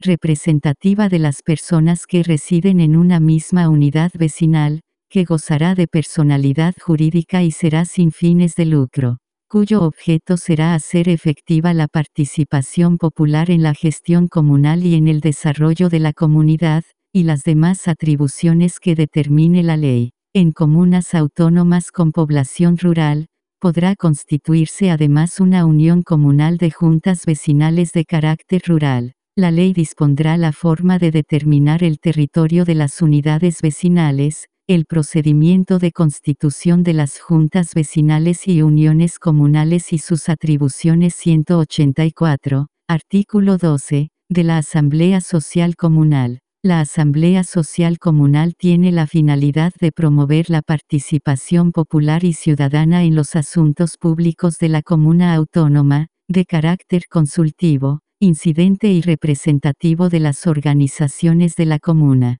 Su integración, organización, funcionamiento y atribuciones serán establecidas por ley y complementada por el Estatuto Regional 185, artículo 13, del Estatuto Comunal. Cada comuna autónoma tendrá un estatuto comunal elaborado y discutido por el Consejo Municipal correspondiente, que establecerá la organización administrativa y funcionamiento de los órganos comunales los mecanismos de democracia vecinal y las normas de elaboración de ordenanzas comunales.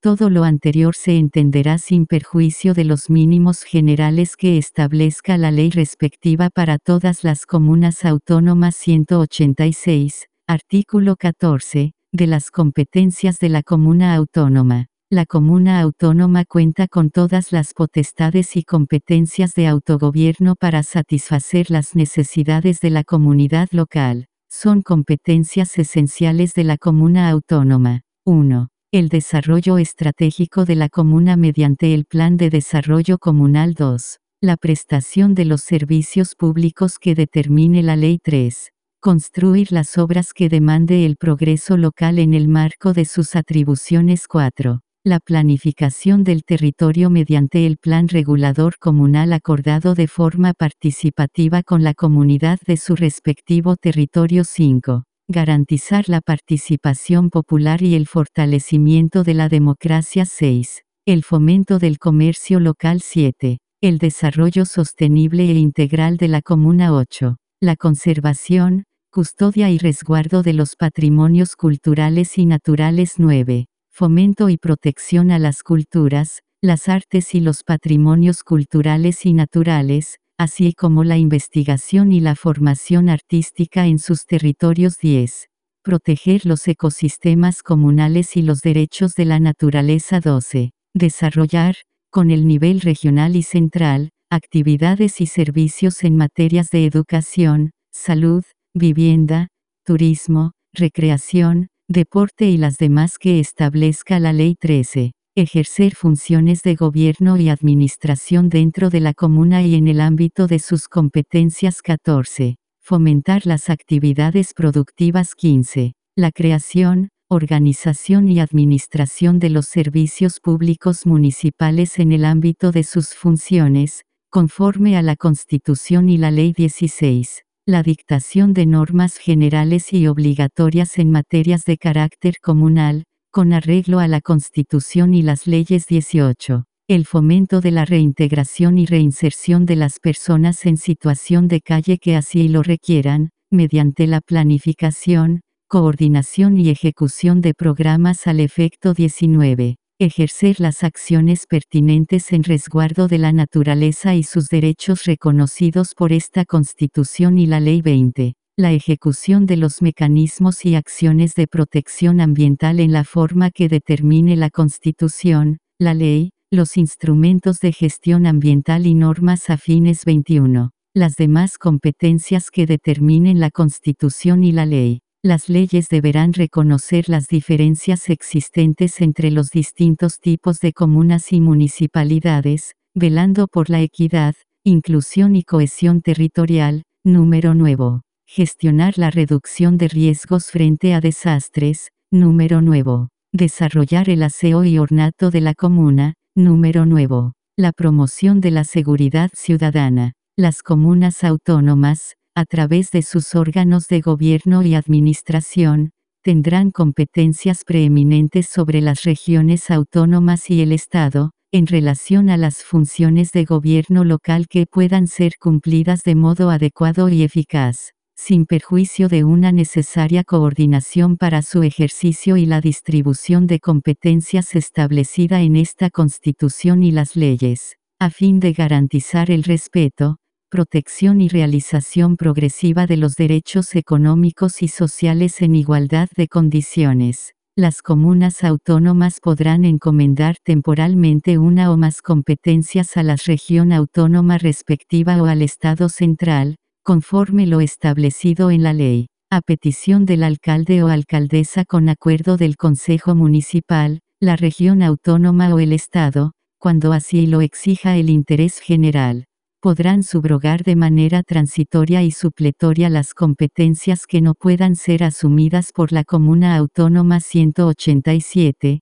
artículo 16, de la asociatividad comunal. Las comunas autónomas podrán asociarse entre sí, de manera permanente o temporal, pudiendo dichas organizaciones contar con personalidad jurídica de derecho privado, rigiéndose por la normativa propia de dicho sector sin perjuicio de lo dispuesto en el inciso precedente. Las asociaciones quedarán sujetas a la fiscalización de la entidad contralora y deberán cumplir con la normativa de probidad administrativa y de transparencia en el ejercicio de la función que desarrollan 188, artículo 17, de las empresas públicas municipales. Las comunas autónomas, previa autorización por ley general o especial, podrán establecer empresas, o participar en ellas, ya sea individualmente o asociadas con otras entidades públicas o privadas, a fin de cumplir con las funciones y ejercer las atribuciones que les asignan la Constitución y las leyes.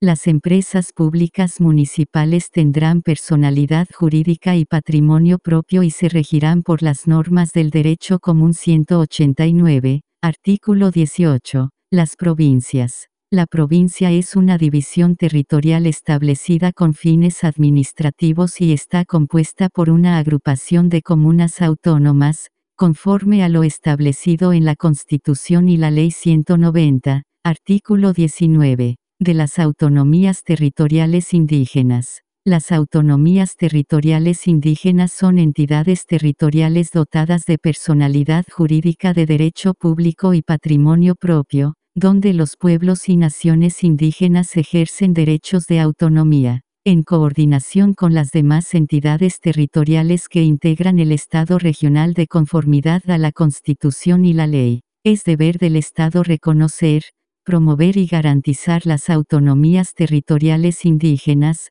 para el cumplimiento de sus propios fines 191, artículo 21, de la Constitución de las Autonomías Territoriales Indígenas. La ley, mediante un proceso de participación y consulta previa, creará un procedimiento oportuno, eficiente y transparente para la constitución de las autonomías territoriales indígenas. Dicho procedimiento deberá iniciarse a requerimiento de los pueblos y naciones indígenas interesados, a través de sus autoridades representativas 192, Artículo 22. De las competencias de las autonomías territoriales indígenas. La ley deberá establecer las competencias exclusivas de las autonomías territoriales indígenas y las compartidas con las demás entidades territoriales, de conformidad con lo que establece esta Constitución. Las autonomías territoriales indígenas deberán tener las competencias y el financiamiento necesario para el adecuado ejercicio del derecho de libre determinación de los pueblos y naciones indígenas 193, artículo 25. El Estado de Chile reconoce la existencia del maritorio como una categoría jurídica que, al igual que el territorio, debe contar con regulación normativa específica, que reconozca sus características propias en los ámbitos social, cultural, medioambiental y económico. Una ley establecerá la división administrativa del maritorio y los principios básicos que deberán informar los cuerpos legales que materialicen su institucionalización 194, artículo 26. Territorios especiales. Son territorios especiales Rapa Nui y el archipiélago Juan Fernández, los cuales estarán regidos por sus respectivos estatutos. Sin perjuicio de lo establecido en esta Constitución, la ley podrá crear territorios especiales en virtud de las particularidades geográficas, climáticas, ambientales, económicas, sociales y culturales de una determinada entidad territorial o parte de esta. En los territorios especiales, la ley podrá establecer regímenes económicos y administrativos diferenciados, así como su duración, teniendo en consideración las características y particularidades propias de estas entidades 195, artículo 28. Financiamiento.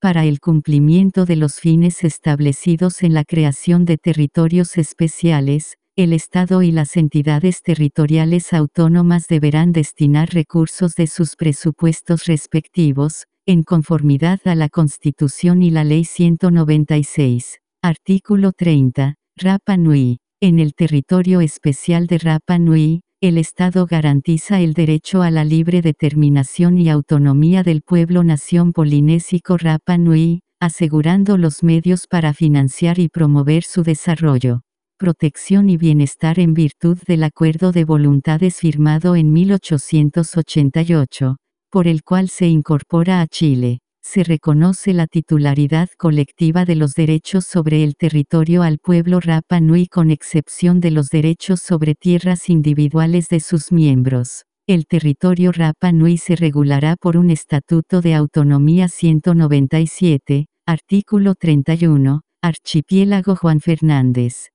El archipiélago Juan Fernández es un territorio especial, conformado por las islas Robinson Crusoe, Alejandro Selkirk, Santa Clara, San Félix y San Ambrosio, así como también el territorio marítimo adyacente a ellas. El gobierno y administración de este territorio se regirá por los estatutos especiales que establezcan las leyes respectivas 198, artículo 1, de los tributos.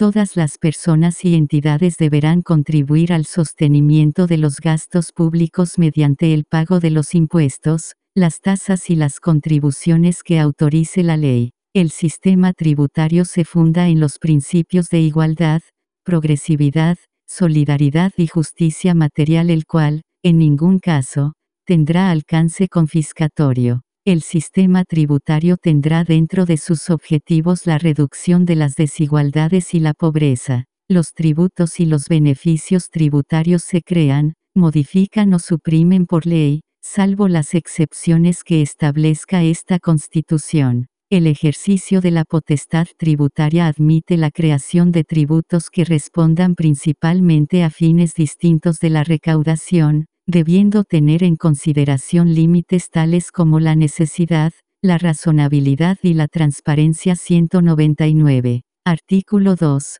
Descentralización fiscal. Los gobiernos regionales y las municipalidades gozan de autonomía financiera para el cumplimiento de sus funciones, dentro del marco establecido por esta Constitución y las leyes. La ley de presupuestos de la Nación deberá propender a que, progresivamente, una parte significativa del gasto público sea ejecutado a través de los gobiernos subnacionales, en función de las responsabilidades propias que debe asumir cada nivel de gobierno. El deber y la facultad de velar por la estabilidad macroeconómica y fiscal será centralizada, conforme a lo dispuesto en esta Constitución 200, artículo 3, de la no afectación. Los tributos que se recauden, cualquiera sea su naturaleza, ingresarán al erario público del Estado o a las entidades territoriales según corresponda conforme a la Constitución.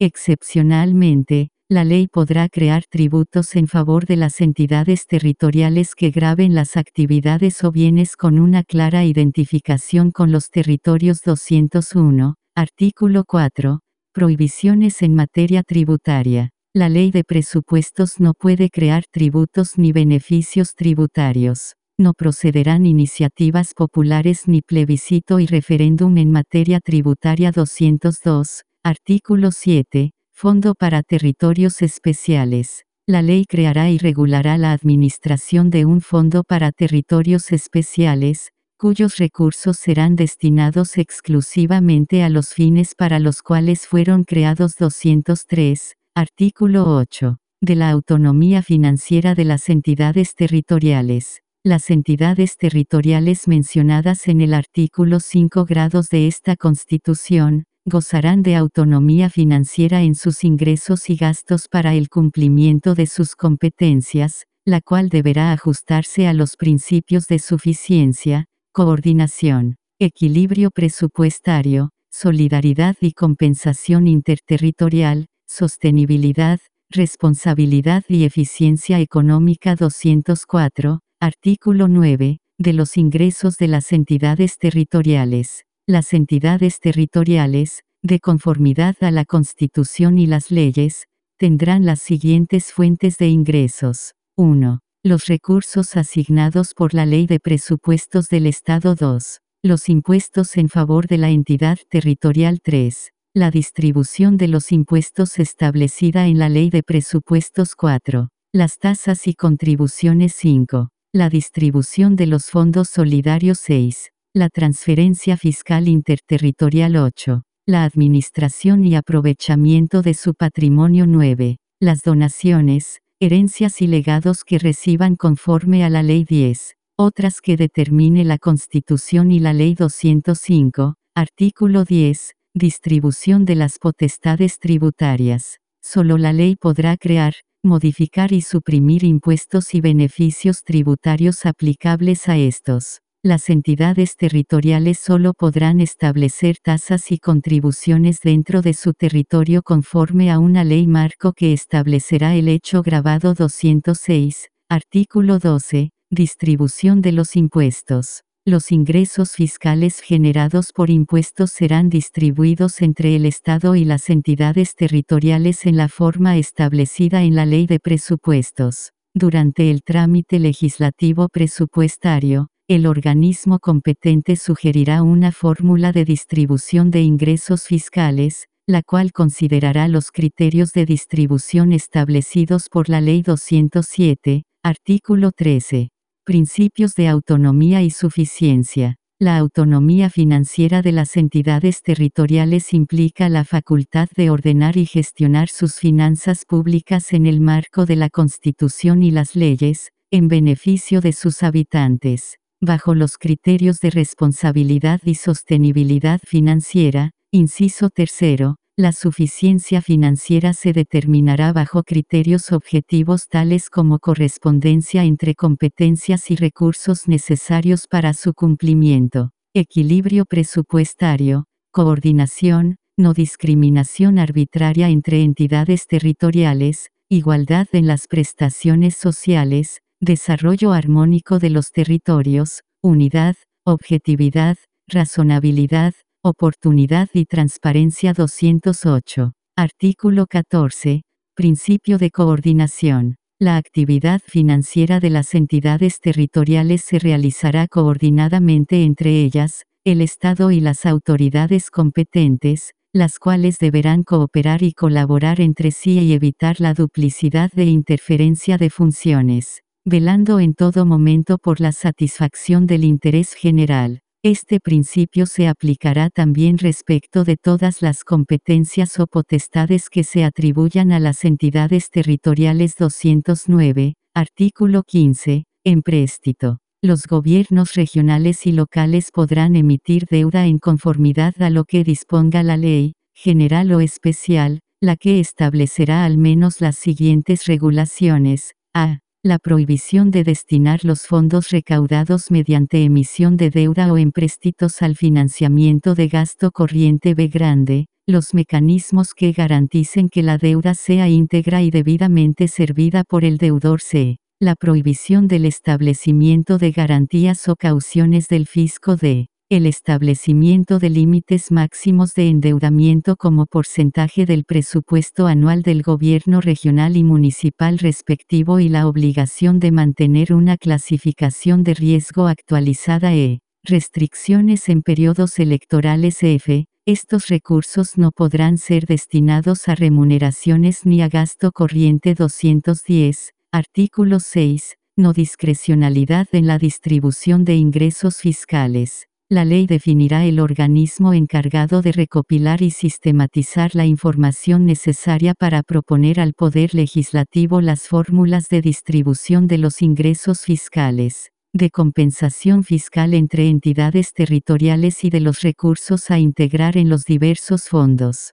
Para estos efectos se deberá considerar la participación y representación de las entidades territoriales 211, artículo 16, Solidaridad interterritorial. El Estado y las entidades territoriales deben contribuir a la corrección de las desigualdades que existan entre ellas. La ley establecerá fondos de compensación para las entidades territoriales con una menor capacidad fiscal. El organismo competente, sobre la base de criterios objetivos, sugerirá al legislador los recursos que deberán ser integrados a estos fondos. El Estado deberá realizar transferencias directas incondicionales a las entidades territoriales que cuenten con ingresos fiscales inferiores a la mitad del promedio ponderado de estas. La ley establecerá un fondo de contingencia y estabilización macroeconómica para garantizar los recursos de las entidades territoriales ante fluctuaciones de ingresos ordinarios 212, artículo 16 bis. Las regiones y comunas que cuenten con ingresos por sobre el promedio ponderado de ingresos fiscales, transferirán recursos a aquellas equivalentes con ingresos bajo el promedio. El organismo competente sugerirá una fórmula al legislador para realizar tales transferencias 213, artículo 20, sostenibilidad ambiental. Es deber del Estado y de las entidades territoriales, en el ámbito de sus competencias financieras, establecer una política permanente de desarrollo sostenible y armónico con la naturaleza, con el objeto de contar con recursos para el cuidado y la reparación de los ecosistemas, la ley podrá establecer tributos sobre actividades que afecten al medio ambiente. Asimismo, la ley podrá establecer tributos sobre el uso de bienes comunes naturales, bienes nacionales de uso público o bienes fiscales.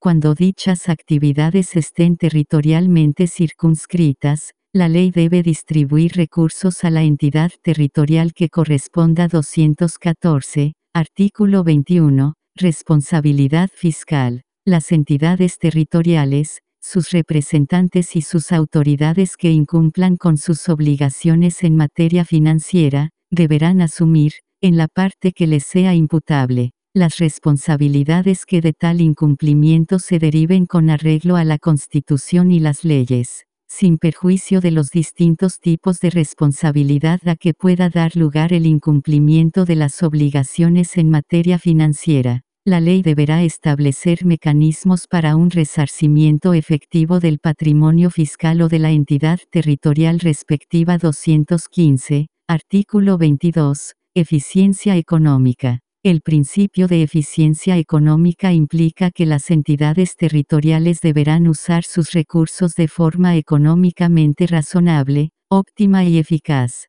en beneficio de sus habitantes y en función de los objetivos que la Constitución y las leyes les impongan 216, artículo 25, transparencia tributaria. Anualmente la autoridad competente publicará los ingresos afectos a impuestos y las cargas tributarias estatales, regionales y comunales, así como los beneficios tributarios, subsidios subvenciones o bonificaciones de fomento a la actividad empresarial, incluyendo personas naturales y jurídicas. También deberá estimarse anualmente en la ley de presupuestos y publicarse el costo de estos beneficios fiscales. La ley determinará la información que deberá ser publicada y la forma de llevarla a cabo 217, artículo 26, mecanismos de participación en las entidades territoriales. Las entidades territoriales deberán promover, fomentar y garantizar los mecanismos de participación en las políticas públicas, planes y programas que se implementen en cada nivel territorial, en los casos que esta Constitución, la ley y los estatutos regionales señalen 218, artículo 27, del ejercicio de la función pública. En el ejercicio de la función pública se deberá observar una conducta funcionaria intachable y responsable, desempeñando la función o el cargo correspondiente en forma leal, honesta, objetiva e imparcial, sin incurrir en discriminaciones de ningún tipo, con preeminencia del interés general por sobre el particular. La función pública se deberá brindar con pertinencia territorial, cultural y lingüística 219, Artículo 28. De los servicios públicos. Es deber del Estado proveer de servicios públicos universales y de calidad a todas las personas que habiten en su territorio, los cuales contarán con un financiamiento suficiente. El Estado planificará y coordinará de manera intersectorial la provisión, prestación y cobertura de estos servicios, bajo los principios de generalidad, uniformidad, regularidad y pertinencia territorial 220, artículo 29. La Administración Pública. Los órganos de la Administración tienen por objeto satisfacer las necesidades de las personas y las comunidades. La Administración Pública ejecutará políticas públicas, planes y programas, y proveerá o garantizará, en su caso, la prestación de servicios públicos en forma continua y permanente. La administración pública se somete en su organización y funcionamiento a los principios de juridicidad, publicidad, celeridad, objetividad, participación, control, jerarquía, eficiencia, eficacia, rendición de cuentas, buen trato, primacía del interés general y los demás principios que señale la Constitución y la ley cualquier persona que hubiere sido vulnerada en sus derechos por la administración pública podrá reclamar ante las instancias administrativas y jurisdiccionales que establezcan esta Constitución y la Ley 221, artículo 31. Organización administrativa. La ley establecerá la organización básica de la administración pública en el Estado y en las entidades territoriales. Cada autoridad y jefatura, dentro del ámbito de su competencia, podrá dictar normas, resoluciones e instrucciones para el mejor y más eficaz desarrollo de sus funciones. La ley podrá conferir, a lo menos, potestades fiscalizadoras, instructoras, normativas, interpretativas y sancionatorias a los órganos de la administración pública. En ningún caso estas potestades implicarán ejercicio de jurisdicción 222, artículo 32, empleo público. La administración pública desarrolla sus funciones propias y habituales a través de funcionarias y funcionarios públicos. El ingreso a estas funciones se realizará mediante un sistema abierto, transparente, imparcial, ágil y que privilegie el mérito, la especialidad de idoneidad para el cargo, observando en todo momento criterios objetivos y predeterminados. El desarrollo, evaluación de desempeño y cese en estas funciones deberá respetar su carácter técnico y profesional. La ley regulará las bases de la carrera funcionaria, permitiendo la movilidad de los funcionarios dentro de toda la administración pública y la capacitación funcionaria, teniendo en cuenta la pertinencia territorial y cultural del lugar en el que se presta el servicio. La ley establecerá un sistema de formación, capacitación y perfeccionamiento de las funcionarias y funcionarios públicos. Los cargos que esta Constitución o la ley califiquen como de exclusiva confianza, atendiendo a la naturaleza de sus funciones, son parte del gobierno y tendrán el régimen de ingreso, desempeño y cesación que establezca la ley. Las personas que tengan la calidad de cónyuge, conviviente civil o parientes hasta el cuarto grado de consanguinidad y segundo de afinidad inclusive, no podrán ser nombrados en cargos de la administración pública respecto de las autoridades y de los funcionarios directivos del organismo del Estado al que postulan. Se exceptúan los nombramientos que se hagan en aplicación de las normas vigentes sobre ingreso o ascenso por méritos en cargos de carrera 223, artículo 33, sobre la modernización del Estado. Es deber del Estado definir mecanismos de modernización de sus procesos y organización, ajustando su funcionamiento a las condiciones sociales, ambientales y culturales de cada localidad.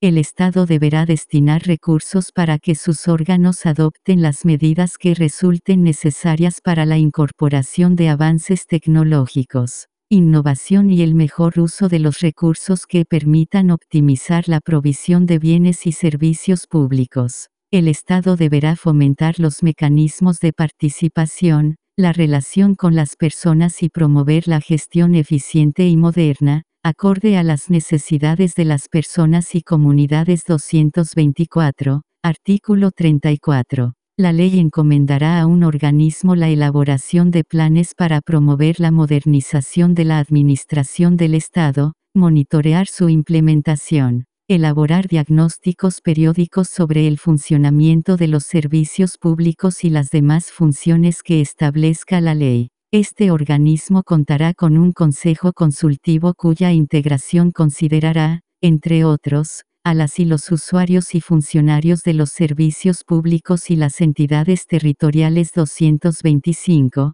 artículo 35. El Estado reconoce la ruralidad como una expresión territorial donde las formas de vida y producción se desarrollan en torno a la relación directa de las personas y comunidades con la tierra, el agua y el mar. El Estado promoverá el desarrollo integral de los territorios rurales 226, Artículo 36. El Estado y las entidades territoriales facilitarán la participación de las comunidades rurales a nivel local y regional en el diseño e implementación de programas y políticas públicas que les afectan o conciernen 227. Artículo 37. El Estado fomentará los mercados locales, ferias libres y circuitos cortos de comercialización e intercambio de bienes y productos relacionados a la ruralidad 228, artículo 39, el Estado protegerá la función ecológica y social de la tierra 229, artículo 41, el Estado reconoce y apoya la agricultura campesina e indígena, la recolección y la pesca artesanal, entre otros, como actividades fundamentales de la producción de alimentos 230, artículo 45. El Estado tomará las medidas necesarias para prevenir la violencia y superar las desigualdades que afrontan mujeres y niñas rurales. promoviendo la implementación de políticas públicas para garantizar su acceso igualitario a los derechos que esta Constitución consagra 231, artículo 46, el Estado es garante de la conectividad del país en coordinación con los gobiernos regionales. Se fomentará la conectividad regional con especial atención a territorios aislados, rurales y de difícil acceso 232, artículo 47. La designación de las y los representantes de los ministerios y servicios públicos con presencia en la región autónoma será decisión de la Presidencia de la República 233, artículo 48. Las regiones autónomas, para el cumplimiento de sus funciones, podrán establecer sus plantas de personal y las unidades de su estructura interna, en conformidad a la Constitución y la ley. Estas facultades serán ejercidas por el gobernador o gobernadora regional, previo acuerdo de la Asamblea Regional, cautelando la carrera funcionaria, su debido financiamiento y el carácter técnico y profesional de dichos empleos 234, Artículo 50. Atribuciones de la Asamblea Regional. Son atribuciones de la Asamblea Regional, en conformidad a la Constitución, la ley y el Estatuto Regional. 1. Pronunciarse sobre la convocatoria a consultas o plebiscitos regionales 2. Administrar sus bienes y patrimonio propio 3. Aprobar, rechazar o modificar la inversión de los recursos de los fondos solidarios que se creen y otros recursos públicos que disponga la Ley 4.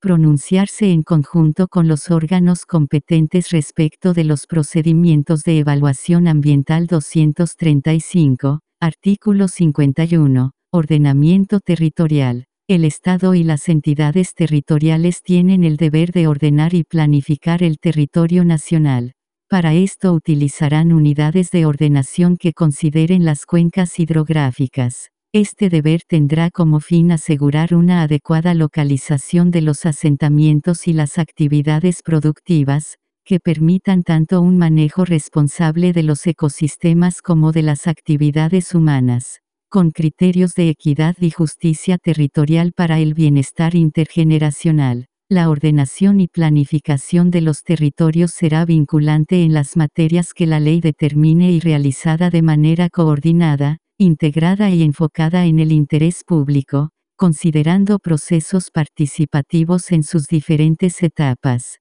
Los planes de ordenamiento y planificación contemplarán los impactos que los usos de suelos causen en la disponibilidad y calidad de las aguas. Estos podrán definir áreas de protección ambiental o cultural 236, artículo 55, de las instituciones estatales de educación superior. En cada región existirá, al menos, una universidad estatal y una institución de formación técnico profesional de nivel superior estatal. Estas se relacionarán de manera coordinada y preferente con las entidades territoriales y servicios públicos con presencia regional, de acuerdo a las necesidades locales 237, artículo 56. Los cuerpos de bomberos de Chile son una institución perteneciente al sistema de protección civil, cuyo objeto es atender las emergencias causadas por la naturaleza o el ser humano sin perjuicio de la competencia específica que tengan otros organismos públicos y diagonal o privados. Será deber del Estado dar cobertura financiera para cubrir la totalidad de sus gastos operacionales, capacitación y equipos, como también otorgar cobertura médica a su personal por accidentes o enfermedades contraídas por actos de servicio. La ley regulará el régimen de financiamiento y prestaciones sociales en época de vejez e invalidez. Los cuerpos de bomberos de Chile se sujetarán en todas sus actuaciones a los principios de probidad, transparencia y rendición de cuentas capítulo, con 4, Derechos Fundamentales 238, artículo 1, sobre los derechos fundamentales. Los derechos fundamentales son inherentes a la persona humana, universales, inalienables, indivisibles e interdependientes. El pleno ejercicio de estos derechos es esencial para la vida digna de las personas y los pueblos, la democracia, la paz y el equilibrio de la naturaleza 239, artículo 2, cláusula de obligaciones generales y sujetos obligados. El Estado debe respetar, proteger, garantizar y promover la plena satisfacción y ejercicio de los derechos fundamentales, así como adoptar las medidas necesarias para eliminar todos los obstáculos que pudieran limitar o entorpecer su realización.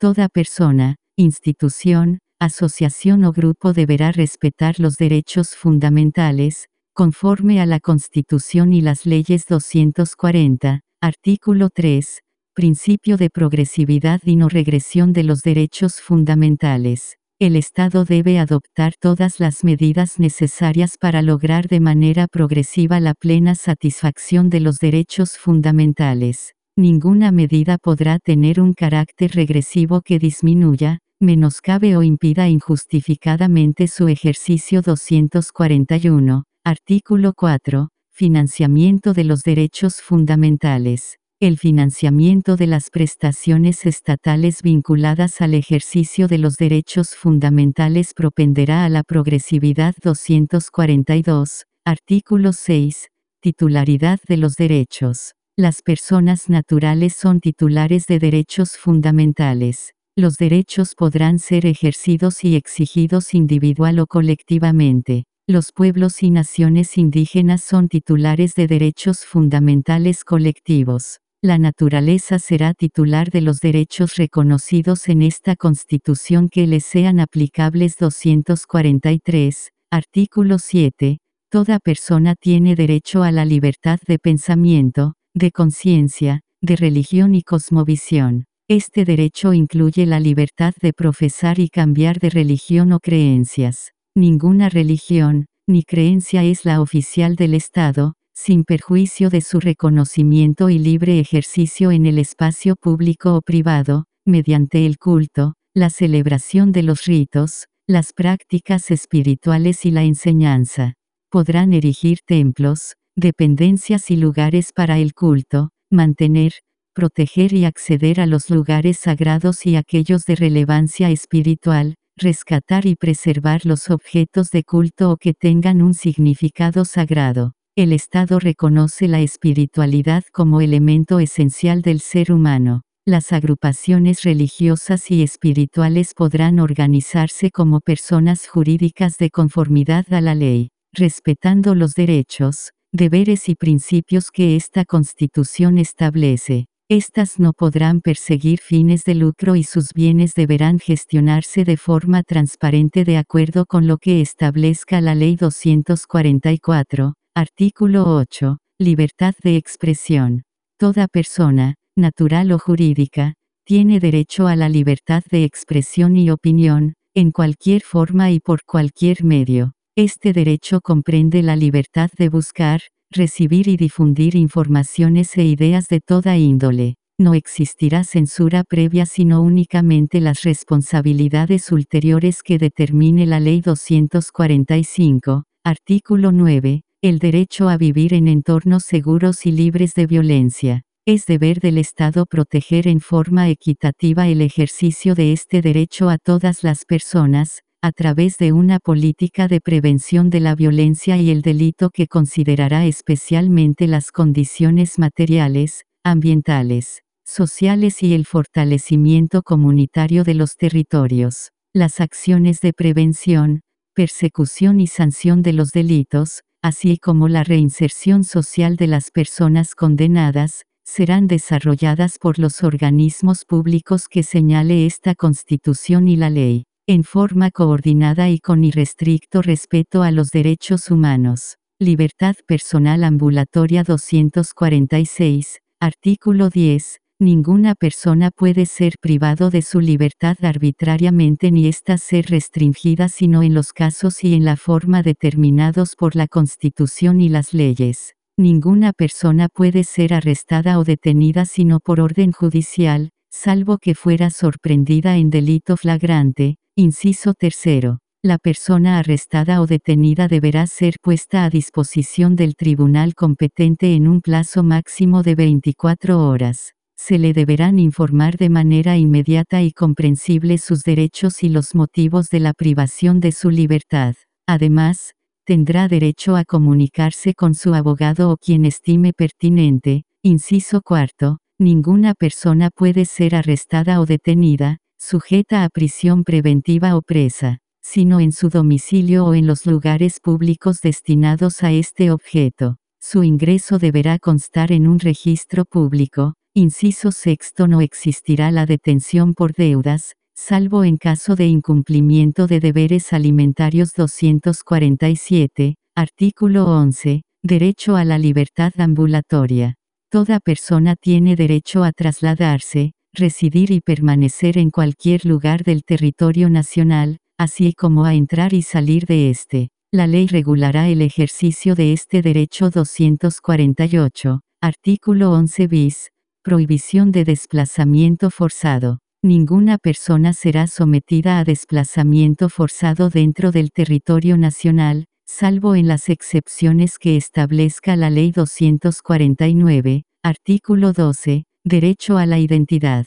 Toda persona tiene derecho al libre desarrollo y pleno reconocimiento de su identidad, en todas sus dimensiones y manifestaciones, incluyendo las características sexuales, identidades y expresiones de género, nombre y orientaciones sexoafectivas. El Estado garantizará el pleno ejercicio de este derecho a través de acciones afirmativas, procedimientos y leyes correspondientes 250, artículo 13, derecho a la autonomía y al libre desarrollo de la personalidad.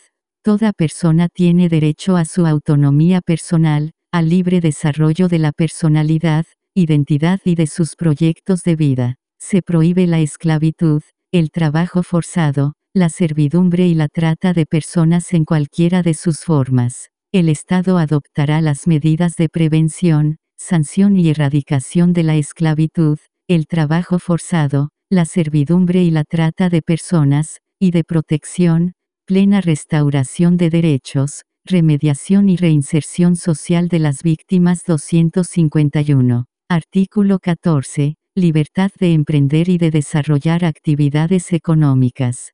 Toda persona, natural o jurídica, tiene libertad de emprender y desarrollar actividades económicas. Su ejercicio deberá ser compatible con los derechos consagrados en esta Constitución y con la protección de la naturaleza. El contenido y los límites de este derecho serán determinados por las leyes que regulen su ejercicio, las que deberán promover el desarrollo de las empresas de menor tamaño y asegurarán la protección de los consumidores. Las prácticas de colusión entre empresas y abusos de posición monopólica, así como las concentraciones empresariales que afecten el funcionamiento eficiente, justo y leal de los mercados, se entenderán como conductas contrarias al interés social. La ley establecerá las sanciones a los responsables 252, artículo 15, la protección, promoción y respeto del derecho a la privacidad de las personas, sus familias y comunidades.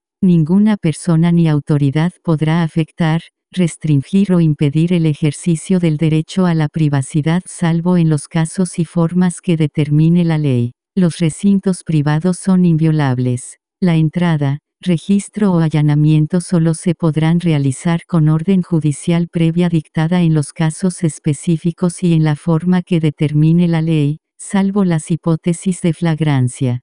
Toda forma de documentación y comunicación privada es inviolable, incluyendo sus metadatos. La interceptación, captura, apertura, registro o revisión solo se podrá realizar con orden judicial previa dictada en la forma y para los casos específicos que determine la ley. Derechos sexuales y reproductivos 253, artículo 16.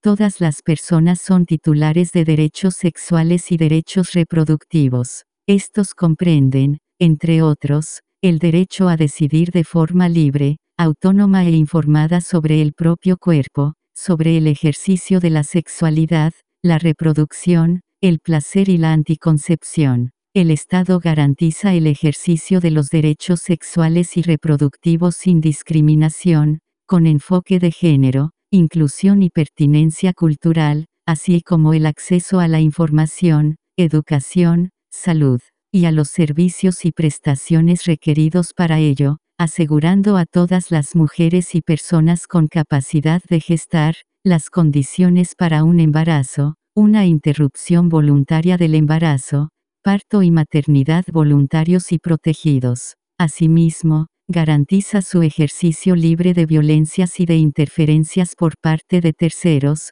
ya sean individuos o instituciones. El Estado reconoce y garantiza el derecho de las personas a beneficiarse del progreso científico para ejercer de manera libre, autónoma y no discriminatoria, sus derechos sexuales y reproductivos. La ley regulará el ejercicio de estos derechos 254, artículo 17, Educación sexual integral.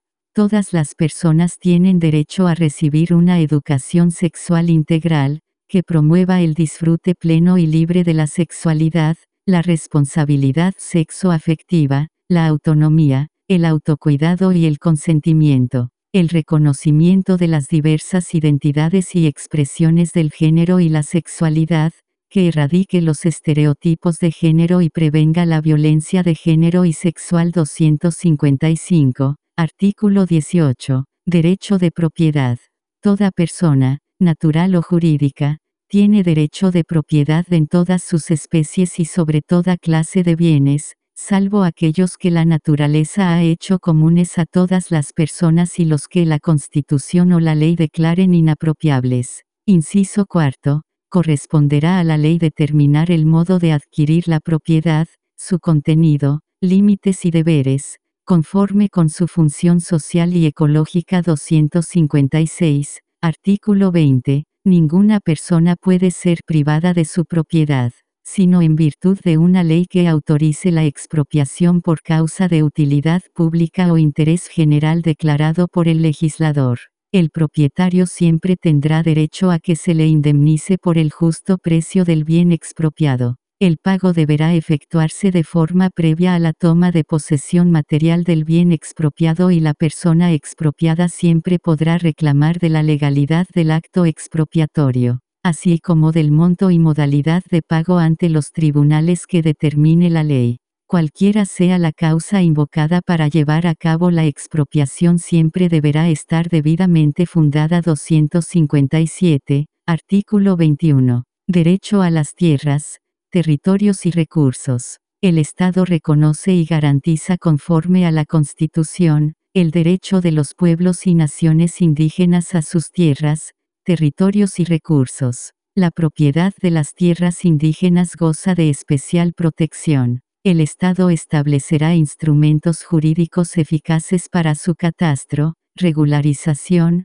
demarcación, titulación, reparación y restitución. La restitución constituye un mecanismo preferente de reparación, de utilidad pública e interés general. Conforme a la Constitución y la ley, los pueblos y naciones indígenas tienen derecho a utilizar los recursos que tradicionalmente han usado u ocupado, que se encuentran en sus territorios y sean indispensables para su existencia colectiva. Derecho a la vida y a la integridad física y psíquica 258, artículo 23, Derecho a la vida. Toda persona tiene derecho a la vida. Ninguna persona podrá ser condenada a muerte ni ejecutada 259, artículo 24, derecho a la integridad personal. Toda persona tiene derecho a la integridad física, psicosocial, sexual y afectiva. Ninguna persona podrá ser sometida a torturas, ni penas o tratos crueles, inhumanos o degradantes 260, artículo 25, Prohibición de la desaparición forzada. Ninguna persona será sometida a desaparición forzada.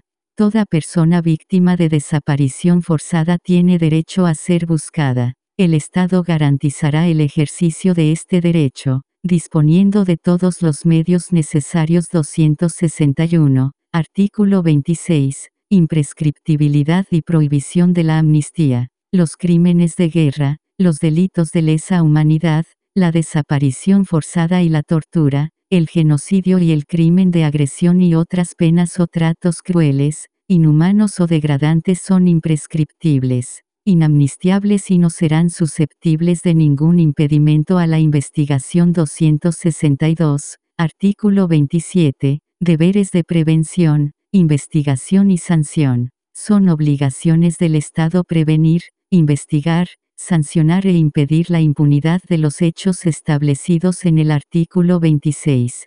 Tales crímenes deberán ser investigados de oficio, con la debida diligencia, seriedad, rapidez, independencia, imparcialidad y en conformidad con los estándares establecidos en los tratados internacionales ratificados y vigentes en Chile 263. Artículo 44. Derecho a reunirse y manifestarse pacíficamente. Todas las personas tienen derecho a reunirse y manifestarse en lugares privados y públicos, sin permiso previo. Las reuniones en lugares de acceso público solo podrán restringirse en conformidad a la ley. Libertad de Asociación 264, artículo 45, Derecho de Asociación. Todas las personas tienen derecho a asociarse, sin permiso previo. El derecho de asociación comprende la protección de la autonomía de las asociaciones para el cumplimiento de sus fines específicos y el establecimiento de su regulación interna, organización y demás elementos definitorios. Para gozar de personalidad jurídica, las asociaciones deberán constituirse en conformidad a la ley. La ley podrá imponer restricciones específicas al ejercicio de este derecho respecto de las policías y Fuerzas Armadas 265, artículo 46. El Estado reconoce la función social, económica y productiva de las cooperativas, conforme al principio de ayuda mutua, y fomentará su desarrollo. La ley regulará la creación y funcionamiento de las cooperativas, garantizará su autonomía, y preservará, mediante los instrumentos correspondientes, su naturaleza y finalidades. Las cooperativas podrán agruparse en federaciones, confederaciones, o en otras formas de organización que determine la ley. Derechos de las personas chilenas residentes en el extranjero 266, artículo 47, Derechos de las personas chilenas en el exterior. Las personas chilenas que se encuentren en el exterior forman parte de la comunidad política del país. Se garantiza el derecho a votar en las elecciones de carácter nacional, presidenciales, parlamentarias, plebiscitos y consultas, de conformidad a esta constitución y las leyes. En caso de crisis humanitaria y demás situaciones que determine la ley, el Estado asegurará la reunificación familiar y el retorno voluntario al territorio nacional 267, artículo 50, derecho de petición. Toda persona tiene derecho a presentar peticiones, exposiciones o reclamaciones ante cualquier autoridad del Estado. La ley regulará los plazos y la forma en que la autoridad deberá dar respuesta a lo solicitado, además de la manera en que se garantizará el principio de plurilingüismo en el ejercicio de este derecho 268, artículo 1. Las víctimas de graves violaciones a los derechos humanos tienen derecho a la reparación integral 269, artículo 2. Las víctimas y la comunidad tienen el derecho al esclarecimiento y conocimiento de la verdad respecto de graves violaciones a los derechos humanos, especialmente, cuando constituyan crímenes de lesa humanidad, crímenes de guerra, genocidio o despojo territorial 270, artículo 3, el Estado garantiza el derecho a la memoria desde un enfoque que considere su relación con las garantías de no repetición y los derechos a la verdad, justicia y reparación integral 271. Artículo 4. Derecho a la vivienda 1. Toda persona tiene el derecho a una vivienda digna y adecuada, que permita el libre desarrollo de una vida personal, familiar y comunitaria 2. El Estado deberá tomar todas las medidas necesarias para asegurar el goce universal y oportuno de este derecho, contemplando, a lo menos la habitabilidad, el espacio y equipamiento suficiente, doméstico y comunitario, para la producción y reproducción de la vida, la disponibilidad de servicios, la asequibilidad, la accesibilidad, la ubicación apropiada, la seguridad de la tenencia y la pertinencia cultural de las viviendas, de conformidad a la Ley 3. El Estado podrá participar en el diseño, construcción, rehabilitación, conservación e innovación de la vivienda 4. El Estado considerará particularmente en el diseño de las políticas de vivienda a personas con bajos ingresos económicos o pertenecientes a grupos especialmente vulnerados en sus derechos. El Estado garantizará la creación de viviendas de acogida en casos de violencia de género y otras formas de vulneración de derechos, según determine la ley. El Estado administrará un sistema integrado de suelos públicos. Este tendrá las facultades de dar prioridad de uso, gestión y disposición de terrenos fiscales para fines de interés social, así como adquirir terrenos privados, conforme a la ley. El Estado garantizará la disponibilidad del suelo necesario para la provisión de vivienda digna y adecuada. Además, deberá establecer mecanismos para impedir la especulación en materia de suelo y vivienda que vaya en desmedro del interés público, de conformidad a la Ley 272, artículo 7, derecho a la ciudad y al territorio.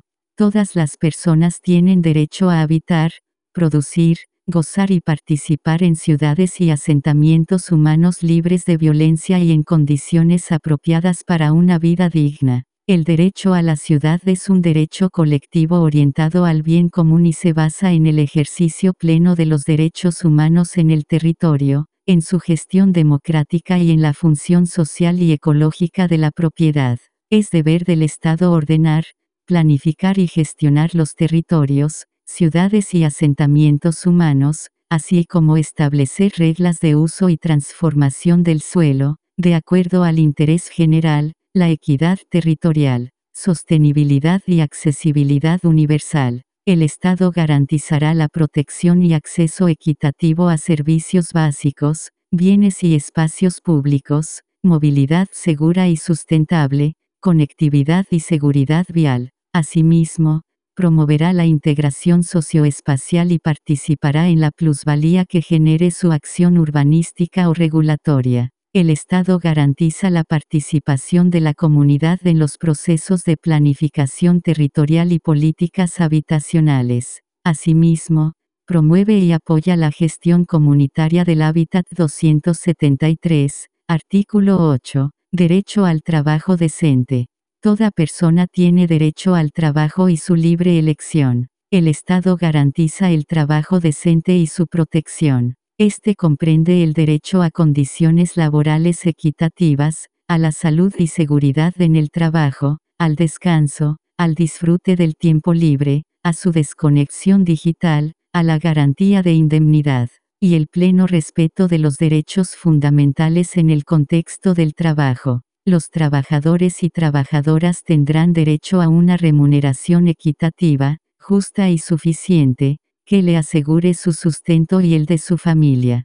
Toda persona tiene derecho a igual remuneración por igual trabajo. Se prohíbe cualquier discriminación entre trabajadoras y trabajadores que no se base en las competencias laborales o idoneidad personal, así como el despido arbitrario. El Estado generará políticas públicas que permitan la conciliación laboral, la vida familiar y comunitaria, y el trabajo de cuidados. El Estado garantizará el respeto a los derechos reproductivos de las personas trabajadoras, eliminando riesgos que afecten la salud reproductiva y resguardando los derechos de la paternidad y maternidad. En el ámbito rural y agrícola el Estado debe garantizar condiciones justas y dignas en el trabajo de temporada, resguardando el ejercicio de sus derechos laborales y de seguridad social se reconoce la función social del trabajo y se deberá asegurar la protección eficaz de los trabajadores, trabajadoras y organizaciones sindicales, mediante un órgano autónomo a cargo de su fiscalización. Se prohíbe toda forma de precarización laboral, así como el trabajo forzoso, humillante o denigrante 274, artículo 9, participación de los trabajadores y trabajadoras. Los trabajadores y trabajadoras, a través de sus organizaciones sindicales, tienen el derecho a participar en las decisiones de la empresa. La ley regulará los mecanismos por medio de los cuales se ejercerá este derecho 275, artículo 10, derecho al cuidado. Todas las personas tienen derecho a cuidar, a ser cuidadas y a cuidarse desde el nacimiento hasta la muerte. El Estado se obliga a proveer los medios para garantizar que este cuidado sea digno y realizado en condiciones de igualdad y corresponsabilidad. El Estado garantizará este derecho a través de un sistema integral de cuidados y otras normativas y políticas públicas que incorporen el enfoque de derechos humanos, de género y la promoción de la autonomía personal. El sistema tendrá un carácter estatal, paritario, solidario, universal, con pertinencia cultural y perspectiva de género e interseccionalidad. Su financiamiento será progresivo, suficiente y permanente. El sistema prestará especial atención a lactantes, niños, niñas y adolescentes, personas mayores, personas en situación de discapacidad, personas en situación de dependencia y personas con enfermedades graves o terminales. Asimismo, velará por el resguardo de los derechos de quienes ejercen trabajos de cuidados 276, artículo 11, Reconocimiento del trabajo doméstico y de cuidados. El Estado reconoce que los trabajos domésticos y de cuidados son trabajos socialmente necesarios e indispensables para la sostenibilidad de la vida y el desarrollo de la sociedad, que son una actividad económica que contribuye a las cuentas nacionales y que deben ser considerados en la formulación y ejecución de las políticas públicas. El Estado promoverá la corresponsabilidad social y de género e implementará mecanismos para la redistribución del trabajo doméstico y de cuidados 277, artículo 12, derecho a la libertad sindical. La Constitución asegura a trabajadoras y trabajadores, tanto del sector público como del privado, el derecho a la libertad sindical. Este derecho comprende el derecho a la sindicalización, a la negociación colectiva y a la huelga. Las organizaciones sindicales son titulares exclusivas del derecho a la negociación colectiva, en tanto únicas representantes de trabajadores y trabajadoras ante él o los empleadores. El derecho de sindicalización comprende la facultad de constituir las organizaciones sindicales que estimen conveniente, en cualquier nivel, de carácter nacional e internacional, a afiliarse y desafiliarse de ellas, a darse su propia normativa, trazar sus propios fines y realizar su actividad sin intervención de terceros. Las organizaciones sindicales gozarán de personalidad jurídica por el solo hecho de registrar sus estatutos en la forma que señale la ley. La Constitución asegura el derecho a la negociación colectiva corresponderá a los trabajadores y trabajadoras elegir el nivel en que se desarrollará dicha negociación, incluyendo la negociación ramal, sectorial y territorial. Las únicas limitaciones a las materias susceptibles de negociación serán aquellas concernientes a los mínimos irrenunciables fijados por la ley a favor de los trabajadores y trabajadoras. La Constitución garantiza el derecho a huelga de trabajadores, trabajadoras y organizaciones sindicales. Las organizaciones sindicales decidirán el ámbito de intereses que se defenderán a través de ella, los que no podrán ser limitados por la ley. El legislador no podrá prohibir la huelga. La ley solo podrá establecer limitaciones excepcionales a la huelga para atender servicios esenciales que pudieran afectar la vida, salud o seguridad de la población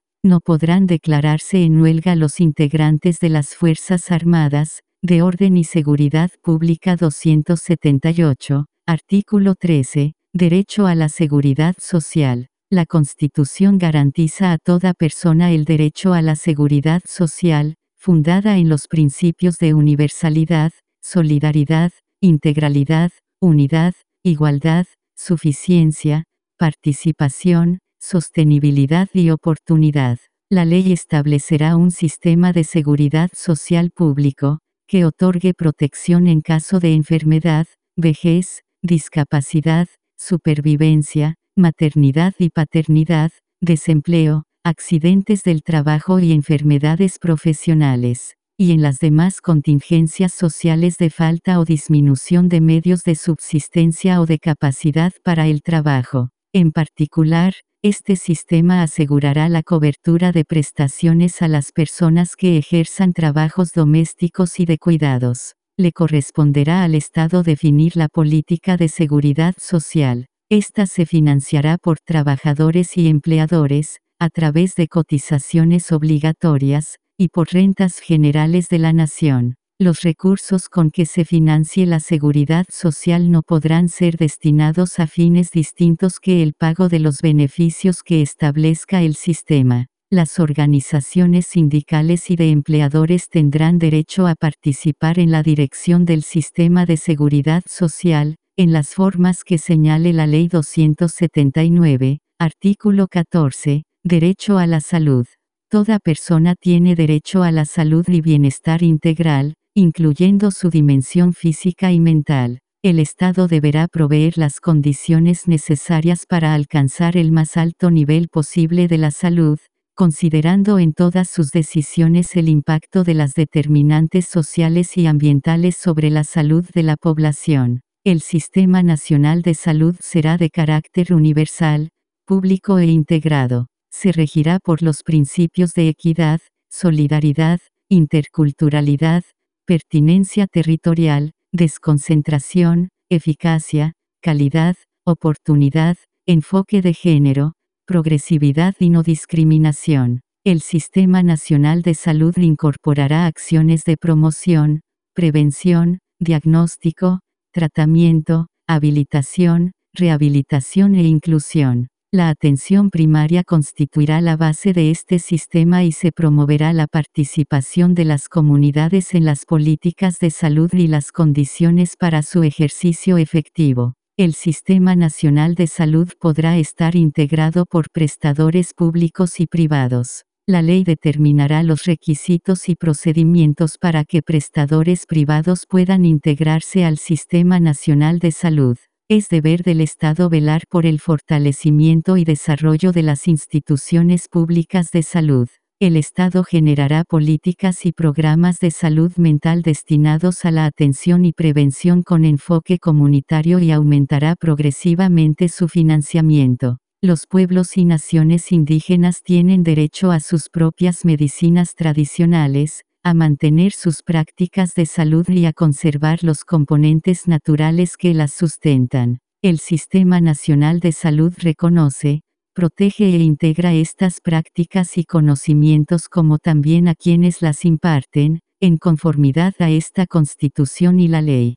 Corresponderá exclusivamente al Estado la función de rectoría del sistema de salud, incluyendo la regulación, supervisión y fiscalización de las instituciones públicas y privadas. El Sistema Nacional de Salud será financiado a través de las rentas generales de la nación. Adicionalmente, la ley podrá establecer el cobro obligatorio de cotizaciones a empleadoras, empleadores, trabajadoras y trabajadores con el solo objeto de aportar solidariamente al financiamiento de este sistema. La ley determinará el órgano público encargado de la administración del conjunto de los fondos de este sistema 280. Artículo 15. El Estado asegura a todas las personas el derecho a la educación 281. Artículo 16.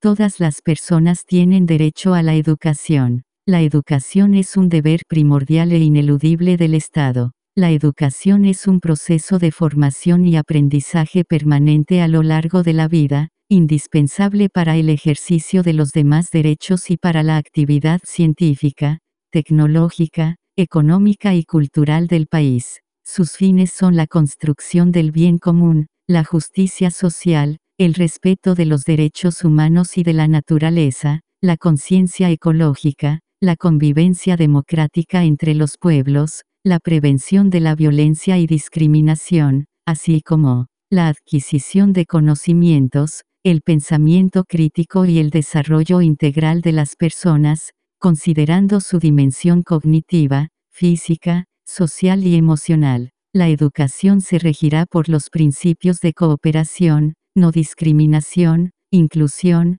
justicia, participación, solidaridad, interculturalidad, enfoque de género, pluralismo y los demás principios consagrados en esta Constitución.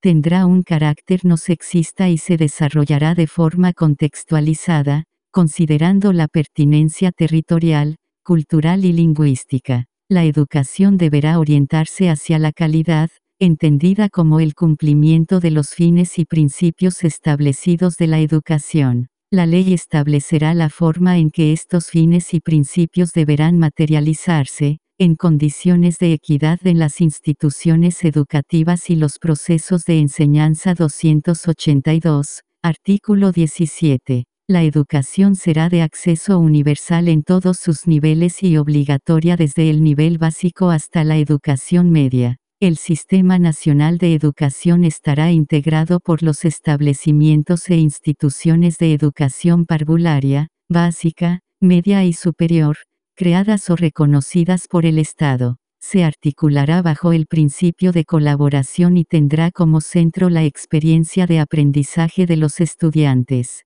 El Estado ejercerá labores de coordinación, regulación, mejoramiento y supervigilancia del sistema. La ley establecerá los requisitos para el reconocimiento oficial de los establecimientos educacionales. Las instituciones que lo conforman estarán sujetas al régimen común que fije la ley, serán de carácter democrático, no podrán discriminar en su acceso, se regirán por los fines y principios de este derecho, y tendrán prohibida toda forma de lucro. Este sistema promoverá la diversidad de saberes artísticos, ecológicos, culturales y filosóficos que conviven en el país. El Estado deberá brindar oportunidades y apoyos adicionales a quienes están en situación de discapacidad y en riesgo de exclusión. El Estado deberá articular, gestionar y financiar un sistema de educación pública, de carácter laico y gratuito, compuesto por establecimientos e instituciones estatales de todos los niveles y modalidades educativas.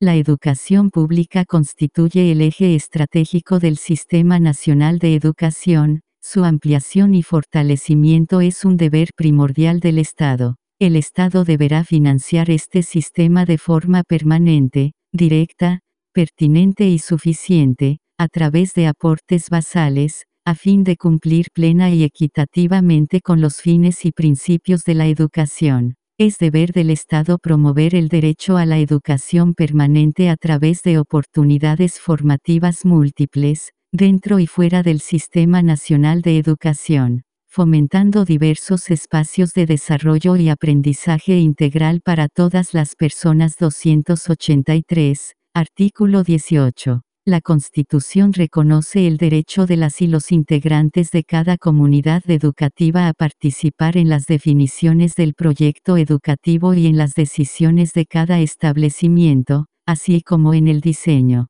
implementación y evaluación de la política educacional local y nacional para el ejercicio del derecho a la educación. La ley especificará las condiciones, órganos y procedimientos que permitan asegurar la participación vinculante de las y los integrantes de la comunidad educativa 284, artículo 19. La Constitución garantiza la libertad de enseñanza y es deber del Estado respetarla. Esta comprende la libertad de padres, madres, apoderados y apoderadas a elegir el tipo de educación de las personas a su cargo, respetando el interés superior y la autonomía progresiva de niños, niñas y adolescentes. Las y los profesores y educadores son titulares de la libertad de cátedra en el ejercicio de sus funciones, en el marco de los fines y principios de la educación 285, artículo 20. La Constitución reconoce el rol fundamental de las profesoras y profesores, como profesionales en el Sistema Nacional de Educación. Asimismo, valora y fomenta la contribución de las y los educadores y asistentes de la educación, incluyendo a las y los educadores tradicionales. Las y los trabajadores de la educación son agentes claves para la garantía del derecho a la educación. El Estado garantiza el desarrollo del quehacer pedagógico y educativo de quienes trabajen en establecimientos que reciban fondos públicos, incluyendo su formación inicial y continua. su ejercicio reflexivo y colaborativo y la investigación pedagógica, en coherencia con los principios y fines de la educación. Para esto, otorgará estabilidad en el ejercicio de sus funciones, asegurando condiciones laborales óptimas y resguardando su autonomía profesional. Las y los trabajadores de educación parvularia, básica y media que se desempeñen en establecimientos que reciban recursos del Estado, gozarán de los mismos derechos que la ley contemple para su respectiva función 286, artículo 20 bis, el ingreso, permanencia y promoción de quienes estudien en la educación superior se regirá por los principios de equidad e inclusión, con especial atención a los grupos históricamente excluidos, excluyendo cualquier tipo de discriminación arbitraria. Los estudios de educación superior, conducentes a títulos y grados académicos iniciales, serán gratuitos en las instituciones públicas y en aquellas privadas que determine la Ley 287, artículo 20 quater.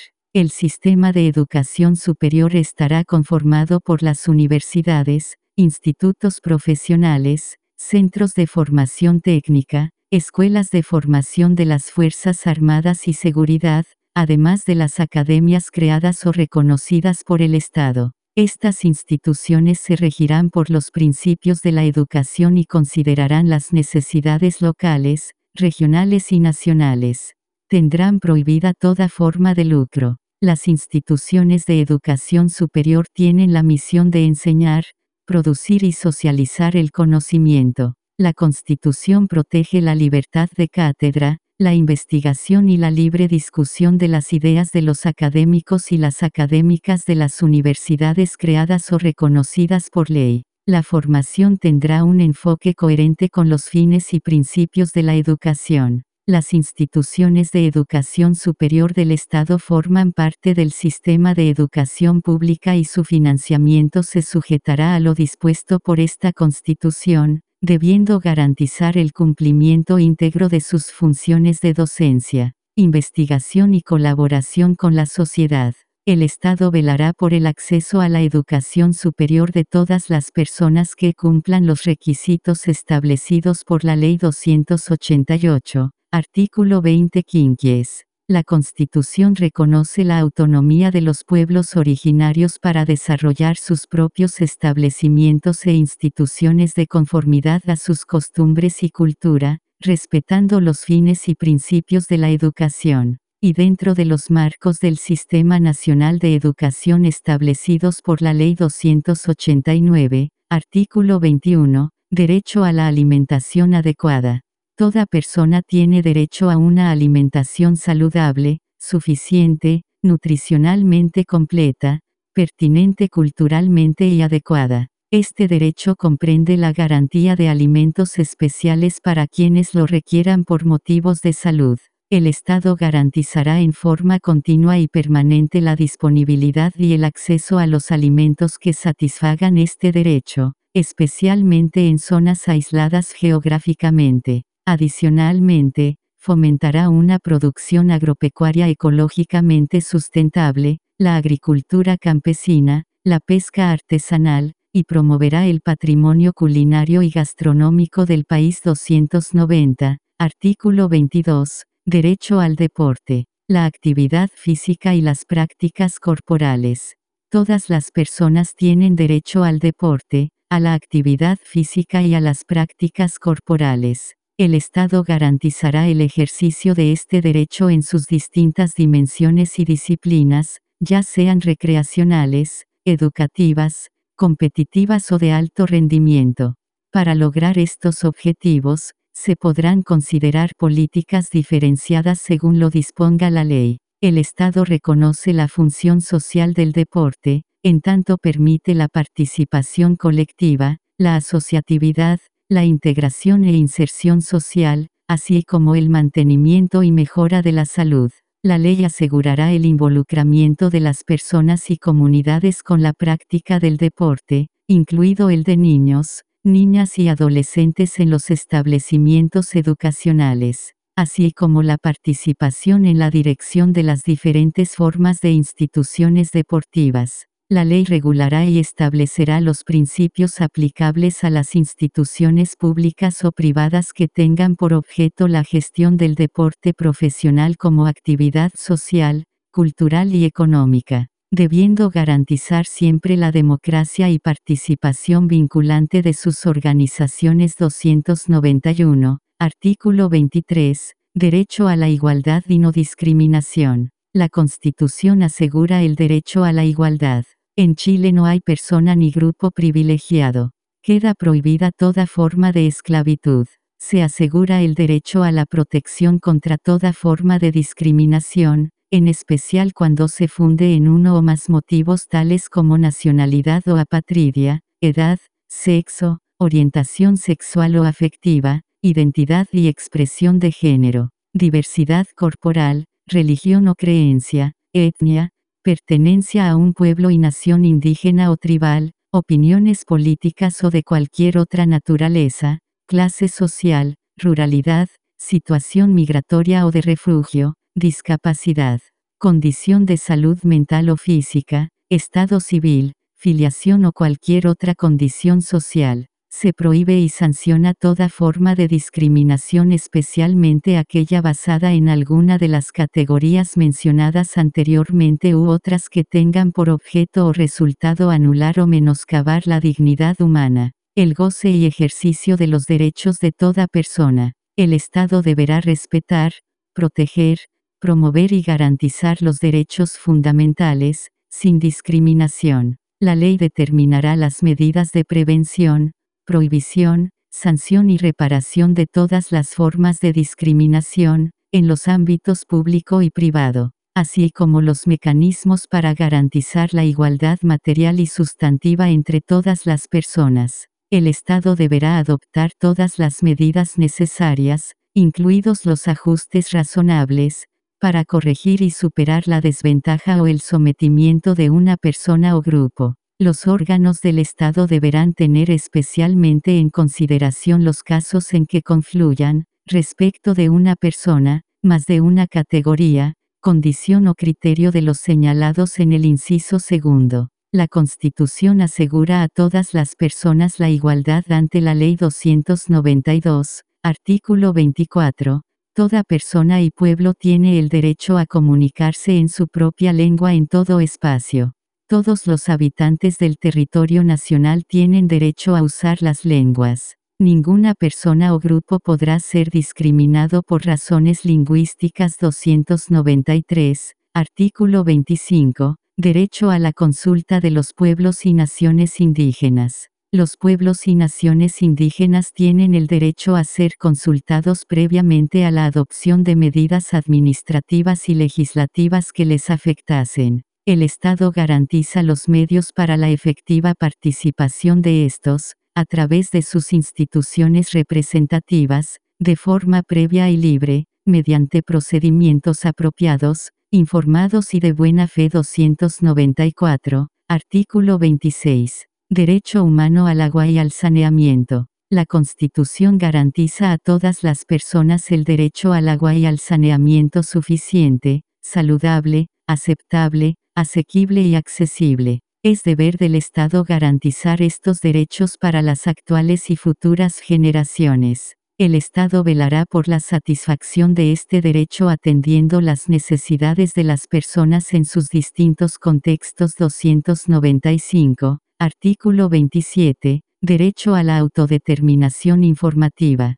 Toda persona tiene derecho a la protección de los datos personales. Este derecho comprende la facultad de acceder a los datos recogidos que le conciernen, ser informada y oponerse al tratamiento de sus datos y a obtener su rectificación, cancelación y portabilidad, sin perjuicio de otros que establezca la ley. El tratamiento de datos personales solo podrá efectuarse en los casos que establezca la ley, sujetándose a los principios de licitud, lealtad, calidad, transparencia, seguridad, limitación de la finalidad y minimización de datos capítulo. COM 5, Medio Ambiente Crisis Climática 296, artículo 1. Crisis climática y ecológica. Es deber del Estado adoptar acciones de prevención, adaptación, y mitigación de los riesgos, vulnerabilidades y efectos provocados por la crisis climática y ecológica. El Estado promoverá el diálogo, cooperación y solidaridad internacional para adaptarse, mitigar y afrontar la crisis climática y ecológica y proteger la naturaleza 297, artículo 4, de los derechos de la naturaleza. La naturaleza tiene derecho a que se respete y proteja su existencia, a la regeneración, a la mantención y a la restauración de sus funciones y equilibrios dinámicos, que comprenden los ciclos naturales, los ecosistemas y la biodiversidad.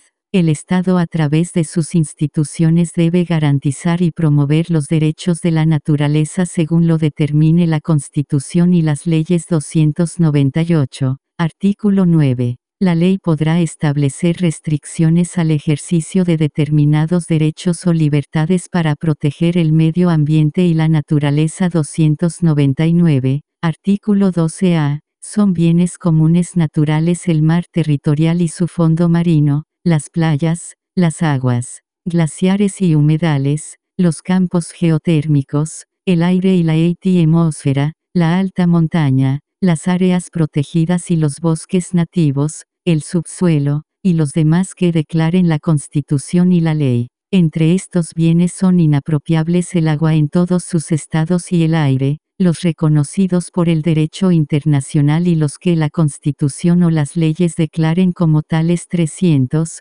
artículo 12b grande.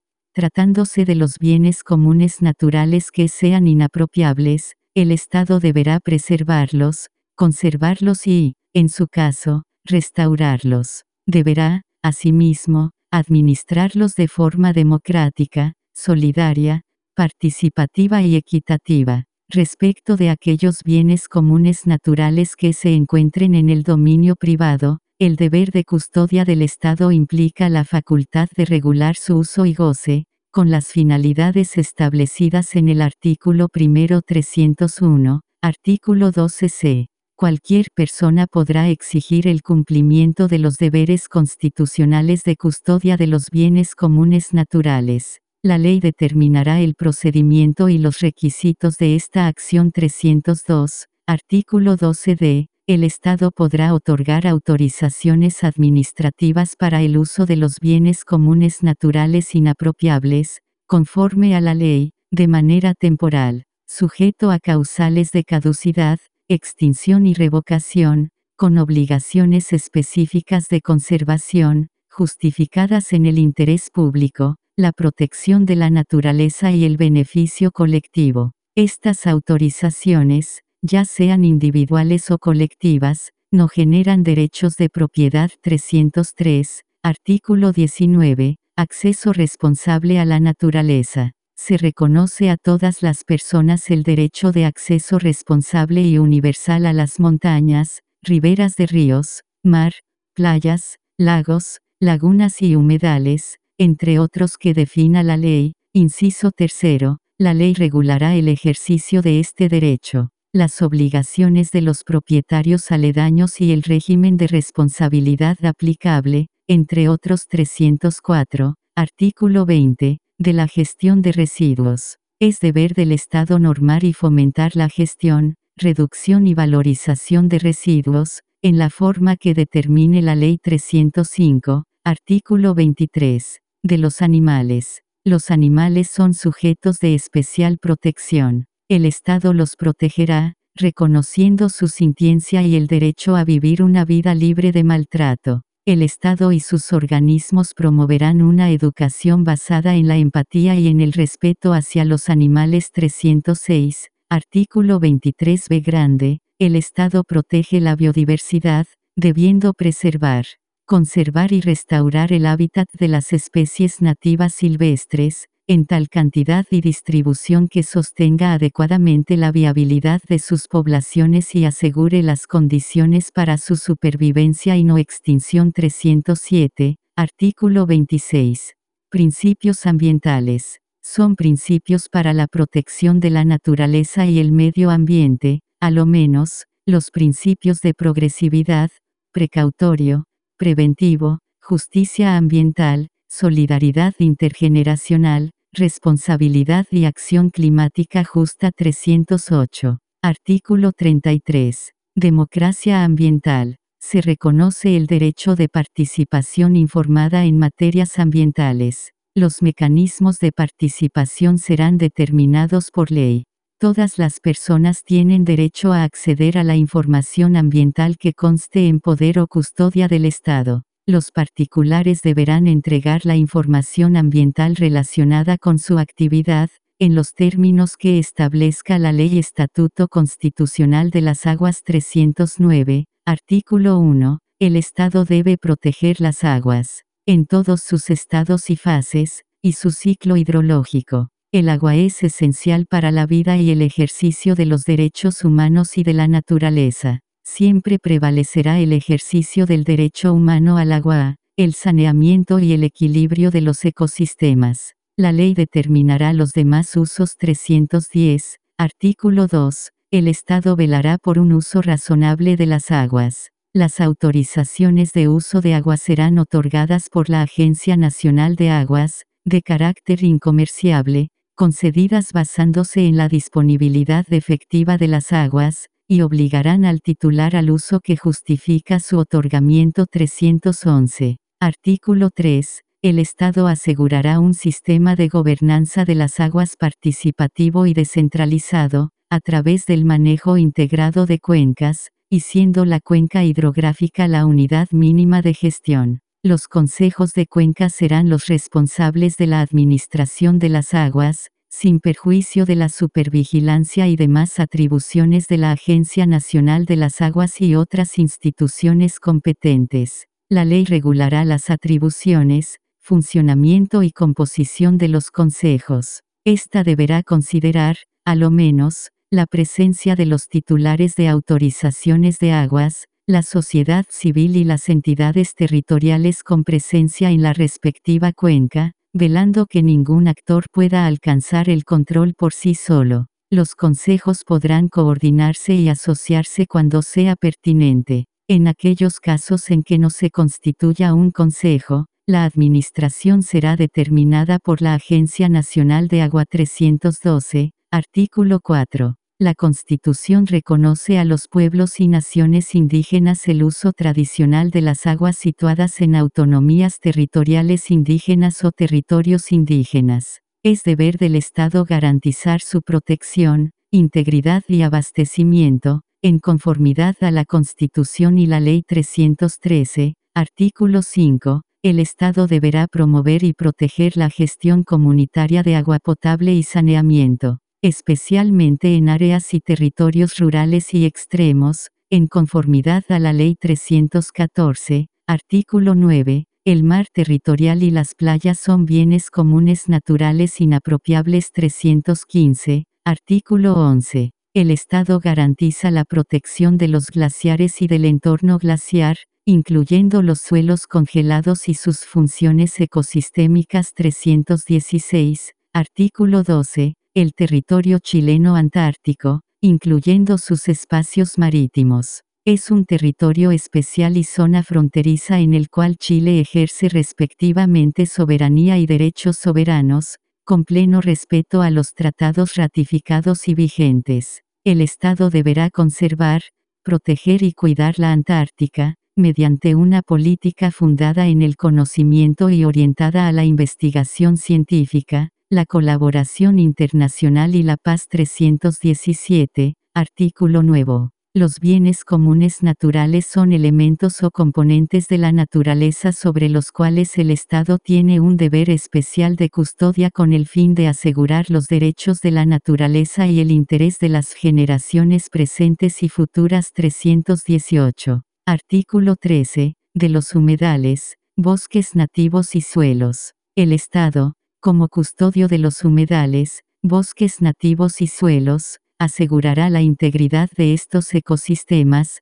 sus funciones, procesos y conectividad hídrica 319, artículo 14, de las áreas protegidas. El Estado, a través de un sistema nacional de áreas protegidas, único, integral y de carácter técnico deberá garantizar la preservación, restauración y la conservación de espacios naturales. Asimismo, deberá monitorear y mantener información actualizada relativa a los atributos de dichas áreas, y garantizar la participación de las comunidades locales y entidades territoriales 320, artículo 15. Los planes de ordenamiento y planificación ecológica del territorio priorizarán la protección de las partes altas de las cuencas, glaciares, zonas de recarga natural de acuíferos y ecosistemas. Estos podrán crear zonas de amortiguamiento para las áreas de protección ambiental 321, artículo 17, es deber del Estado asegurar la soberanía y seguridad alimentaria. Para esto promoverá la producción, distribución y consumo de alimentos que garanticen el derecho a la alimentación sana y adecuada, el comercio justo y sistemas alimentarios ecológicamente responsables 322, artículo 18. El Estado garantiza el derecho de campesinas, campesinos y pueblos originarios al libre uso e intercambio de semillas tradicionales 323, artículo 21, Toda persona tiene derecho a un mínimo vital de energía asequible y segura. Es deber del Estado garantizar el acceso equitativo y no discriminatorio a la energía que permita a las personas satisfacer sus necesidades, velando por la continuidad de los servicios energéticos. El Estado deberá regular y fomentar una matriz energética distribuida, descentralizada y diversificada, basada en energías renovables y de bajo impacto ambiental. La infraestructura energética es de interés público. El Estado fomentará y protegerá las empresas cooperativas de energía y el autoconsumo Estatuto Constitucional de los Minerales 324, artículo 22. El Estado tiene el dominio absoluto, exclusivo, inalienable e imprescriptible de todas las minas y las sustancias minerales, metálicas, no metálicas, y los depósitos de sustancias fósiles e hidrocarburos existentes en el territorio nacional, sin perjuicio de la propiedad sobre los terrenos en que estuvieren situadas. La exploración, explotación y aprovechamiento de estas sustancias se sujetará a una regulación que considere su carácter finito, no renovable, de interés público intergeneracional y la protección ambiental 325, artículo 23. El Estado establecerá una política para la actividad minera y su encadenamiento productivo, la que considerará, a lo menos, la protección ambiental y social, la innovación, la generación de valor agregado, el acceso y uso de tecnología y la protección de la pequeña minería y Pirquineros 326, Artículo 24. Quedarán excluidos de toda actividad minera los glaciares, las áreas protegidas, las que por razones de protección hidrográfica establezca la ley, y las demás que ella declare 327, artículo nuevo. Lo dispuesto en el inciso primero del artículo 22 no se aplicará a las arcillas superficiales 328, artículo 25, el Estado deberá regular los impactos y efectos sinérgicos generados en las distintas etapas de la actividad minera, incluyendo su encadenamiento productivo, cierre o paralización, en la forma que establezca la ley. Será obligación de quien realice la actividad minera destinar recursos para reparar los daños causados,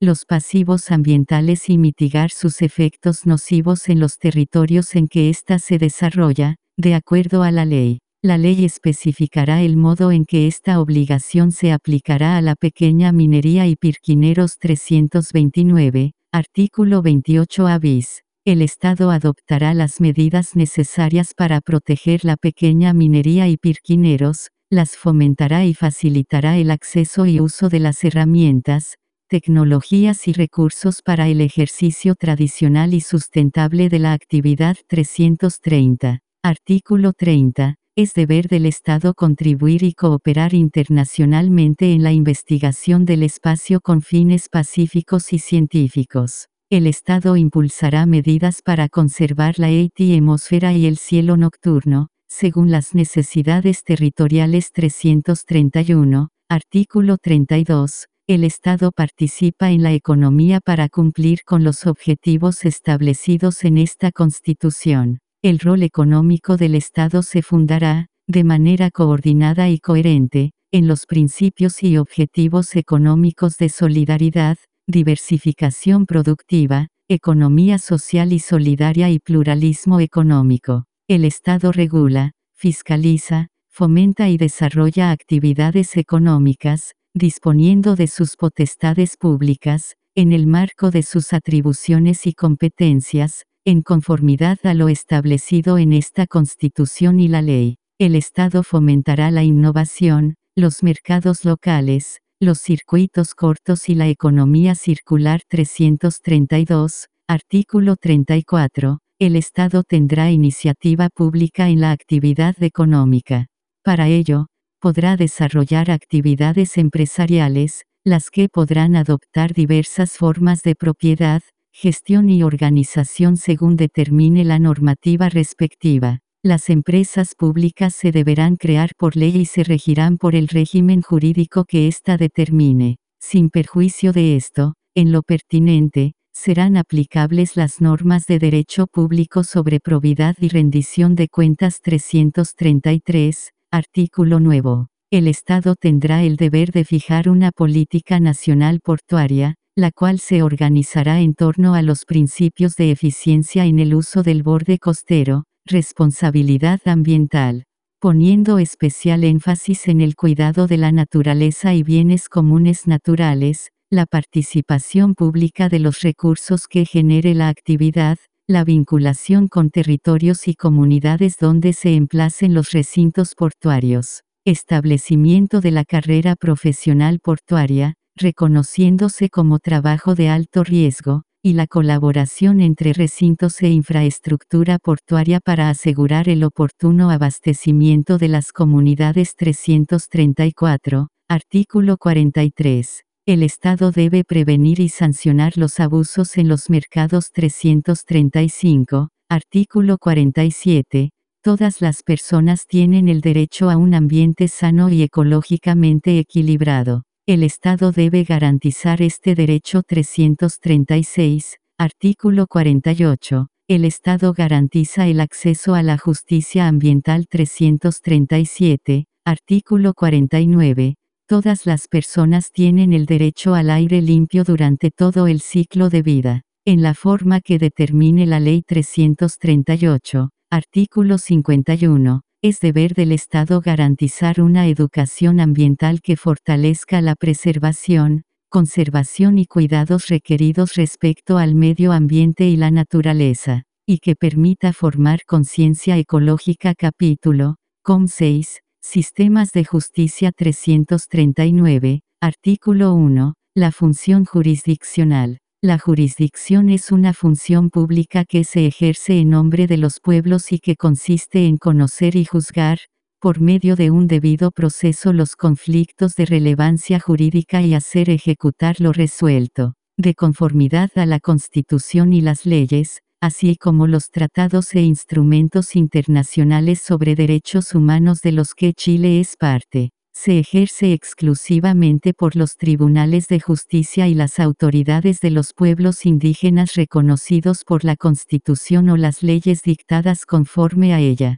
Al ejercer la jurisdicción se debe velar por la tutela y promoción de los derechos humanos y de la naturaleza, del sistema democrático y el principio de juridicidad 340, artículo 2, pluralismo jurídico. El Estado reconoce los sistemas jurídicos de los pueblos indígenas, los que en virtud de su derecho a la libre determinación coexisten coordinados en un plano de igualdad con el Sistema Nacional de Justicia. Estos deberán respetar los derechos fundamentales que establece esta Constitución y los tratados e instrumentos internacionales sobre derechos humanos de los que Chile es parte. La ley determinará los mecanismos de coordinación, cooperación y de resolución de conflictos de competencia entre los sistemas jurídicos indígenas y las entidades estatales 341, artículo 3, independencia jurisdiccional, imparcialidad y exclusividad.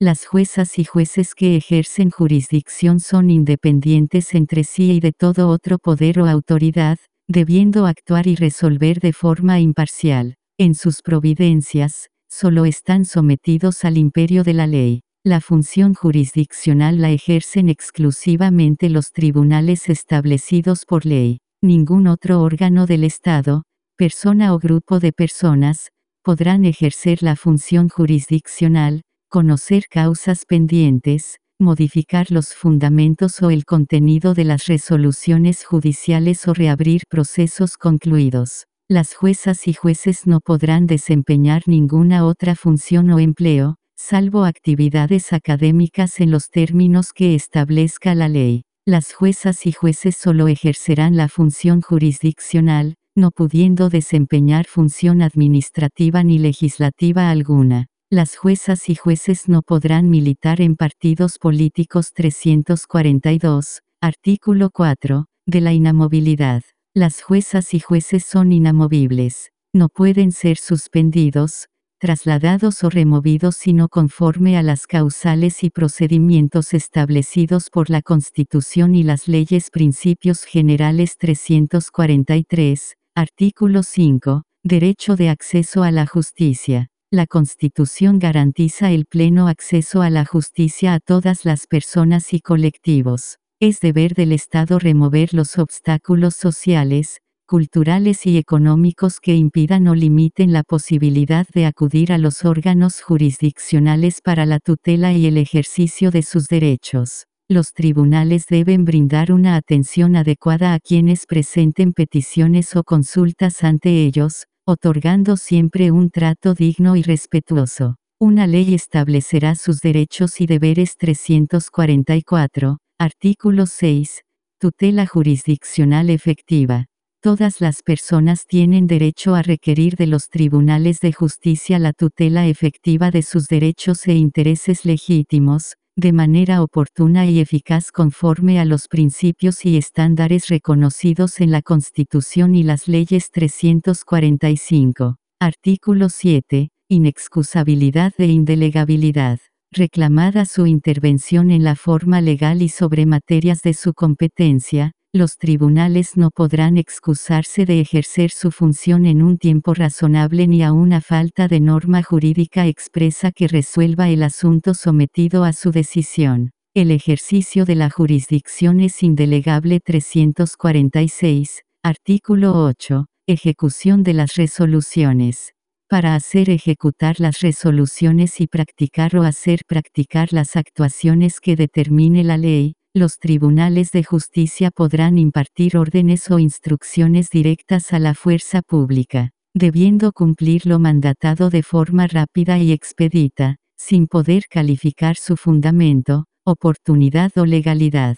Las sentencias dictadas contra el Estado de Chile por tribunales internacionales de derechos humanos, cuya jurisdicción ha sido reconocida por este, serán cumplidas por los tribunales de justicia conforme al procedimiento establecido por la ley, aun si contraviniere una sentencia firme pronunciada por estos 347, artículo 9, fundamentación y lenguaje claro. Las sentencias deberán ser siempre fundadas y redactadas en un lenguaje claro e inclusivo. La ley podrá establecer excepciones al deber de fundamentación de las resoluciones judiciales 348, artículo 10, gratuidad. El acceso a la función jurisdiccional será gratuito, sin perjuicio de las actuaciones judiciales y sanciones procesales establecidas por la ley. La justicia arbitral será siempre voluntaria. La ley no podrá establecer arbitrajes forzosos 349,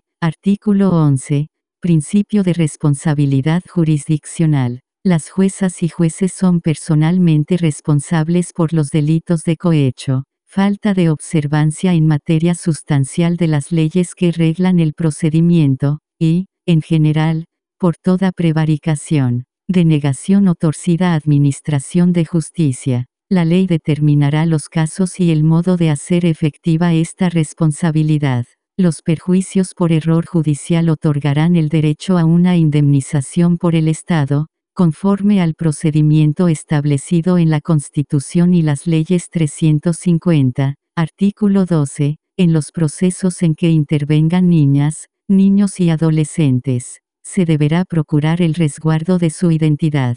Los principios de probidad y de transparencia serán aplicables a todas las personas que ejercen jurisdicción en el país. La ley establecerá las responsabilidades correspondientes en caso de infracción a esta disposición 351, artículo 13, principio de justicia abierta. La función jurisdiccional se basa en los principios rectores de la justicia abierta, que se manifiesta en la transparencia, participación y colaboración, con el fin de garantizar el Estado de Derecho promover la paz social y fortalecer la democracia 352, artículo 14, paridad y perspectiva de género. La función jurisdiccional se regirá por los principios de paridad y perspectiva de género. Todos los órganos y personas que intervienen en la función jurisdiccional deben garantizar la igualdad sustantiva. El Estado garantiza que los nombramientos en el Sistema Nacional de Justicia respeten el principio de paridad en todos los órganos de la jurisdicción, incluyendo la designación de las presidencias. Los tribunales, cualquiera sea su competencia, deben resolver con enfoque de género 353, artículo 15, plurinacionalidad, pluralismo jurídico e interculturalidad. La función jurisdiccional se define en su estructura, integración y procedimientos conforme a los principios de plurinacionalidad, pluralismo jurídico e interculturalidad. Cuando se trate de personas indígenas, los tribunales y sus funcionarios deberán adoptar una perspectiva intercultural en el tratamiento y resolución de las materias de su competencia, tomando debidamente en consideración las costumbres, tradiciones, protocolos y los sistemas normativos de los pueblos indígenas, conforme a los tratados e instrumentos internacionales de derechos humanos de los que Chile es parte 354, artículo 16, mecanismos colaborativos de resolución de conflictos. Es deber del Estado promover e implementar mecanismos colaborativos de resolución de conflictos que garanticen la participación activa y el diálogo. Solo la ley podrá determinar los requisitos y efectos de los mecanismos alternativos de resolución de conflictos de los tribunales del Sistema Nacional de Justicia 355, artículo 1, principio de unidad jurisdiccional. Los tribunales de justicia se estructuran conforme al principio de unidad jurisdiccional como base de su organización y funcionamiento, estando sujetos al mismo estatuto jurídico y principios 356, artículo 2. Diferenciación funcional y estatuto común de los tribunales. Las y los integrantes de los órganos jurisdiccionales, unipersonales o colegiados, se denominarán juezas o jueces no existirá jerarquía entre quienes ejercen jurisdicción y solo se diferenciarán por la función que desempeñen. Las juezas o jueces no recibirán tratamiento honorífico alguno. Solo la ley podrá establecer cargos de jueces y juezas. La Corte Suprema y las Cortes de Apelaciones no podrán ser integradas por personas que no tengan la calidad de juezas o jueces titulares, interinos, suplentes o subrogantes.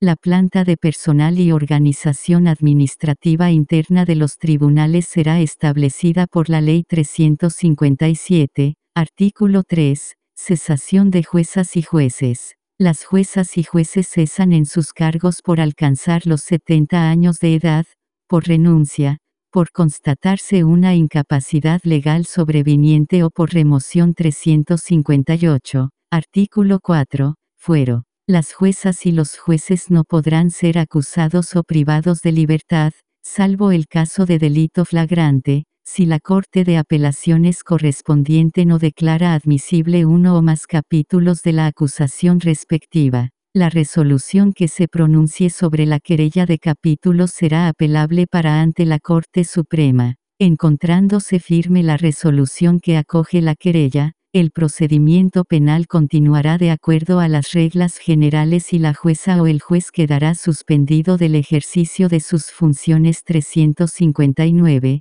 artículo 5, autonomía financiera. El Sistema Nacional de Justicia gozará de autonomía financiera. Anualmente, se destinarán en la Ley de Presupuestos del Estado los fondos necesarios para su adecuado funcionamiento 360, artículo 6, publicidad. Todas las etapas de los procedimientos y las resoluciones judiciales son públicas. Excepcionalmente, la ley podrá establecer su reserva o secreto en casos calificados 361, artículo 7, principio de proximidad de itinerancia. Los tribunales, con la finalidad de garantizar el acceso a la justicia y a la tutela judicial efectiva, podrán funcionar en localidades situadas fuera de su lugar de asiento, siempre dentro de su territorio jurisdiccional 362, artículo 8, de los tribunales. El Sistema Nacional de Justicia está integrado por la justicia vecinal, los tribunales de instancia, las Cortes de Apelaciones y la Corte Suprema.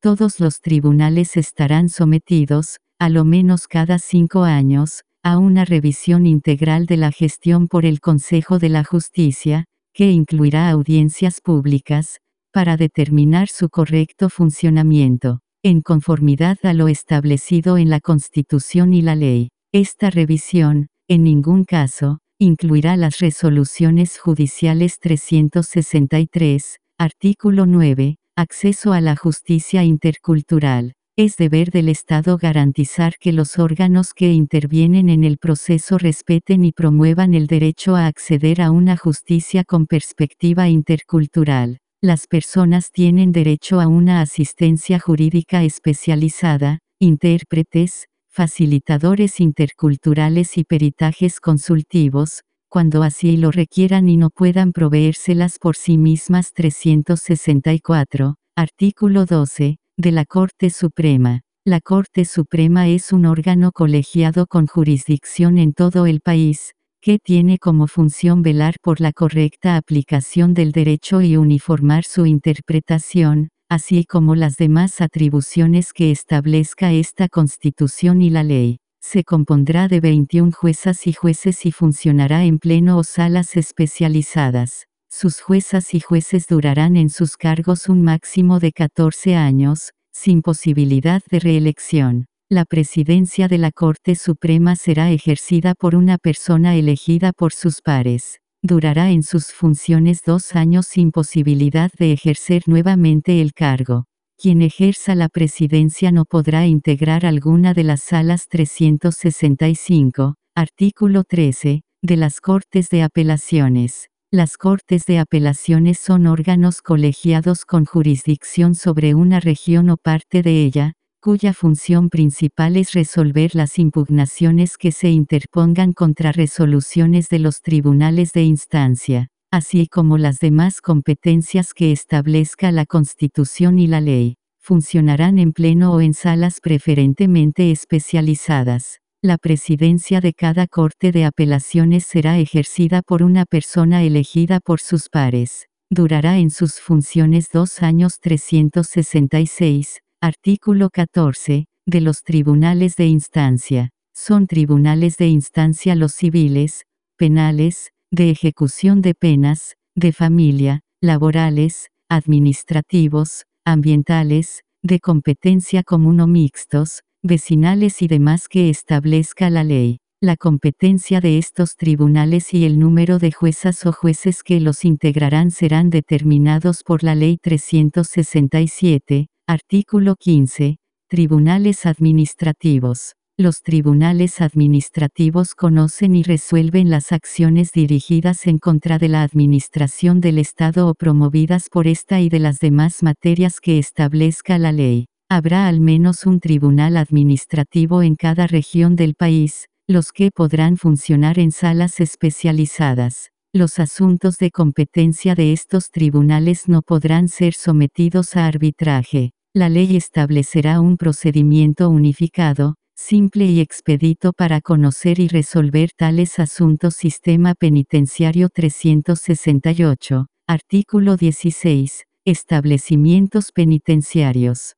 Solo el Estado puede ejecutar el cumplimiento de penas y medidas privativas de libertad, a través de instituciones públicas especialmente establecidas para estos fines. La función establecida en este artículo no podrá ser ejercida por privados.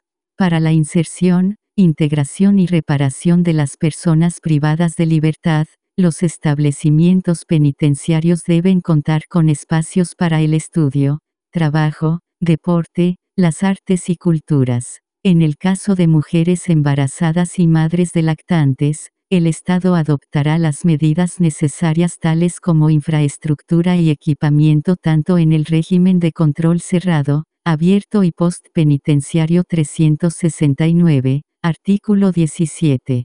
Principios y deberes. El sistema de cumplimiento de las sanciones penales y de las medidas de seguridad se organizará sobre la base del respeto a los derechos humanos y tendrá como objetivos el cumplimiento de la pena y la integración e inserción social de la persona, que cumpla una condena judicial. Es deber del Estado, en su especial posición de garante frente a las personas privadas de libertad velar por la protección y ejercicio efectivo de sus derechos fundamentales consagrados en esta Constitución y en los tratados e instrumentos internacionales sobre derechos humanos 370, artículo 18.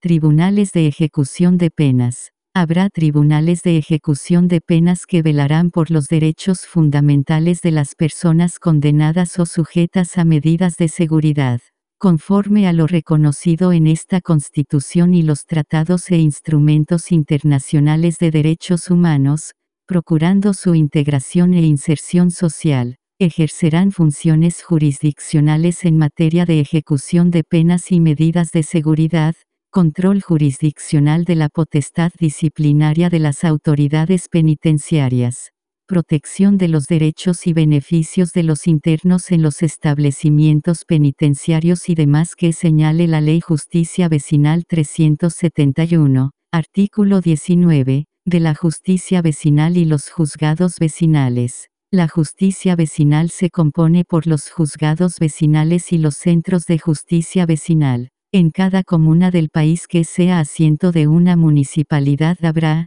a lo menos, un juzgado vecinal que ejerce la función jurisdiccional respecto de todas aquellas controversias jurídicas que se susciten a nivel comunal que no sean competencia de otro tribunal y de los demás asuntos que la ley les encomiende, conforme a un procedimiento breve, oral, simple y expedito 372, artículo 20, Centros de Justicia Vecinal. Los centros de justicia vecinal son órganos encargados de promover la solución de conflictos vecinales y de pequeña cuantía dentro de una comunidad determinada por ley, en base al diálogo social, la paz y la participación de las partes involucradas, debiendo priorizar su instalación en zonas rurales y lugares alejados de áreas urbanas. Los centros de justicia vecinal deberán orientar e informar al público en materias jurídicas, haciendo las derivaciones que fuesen necesarias, así como ejercer las demás funciones que la ley les encomiende.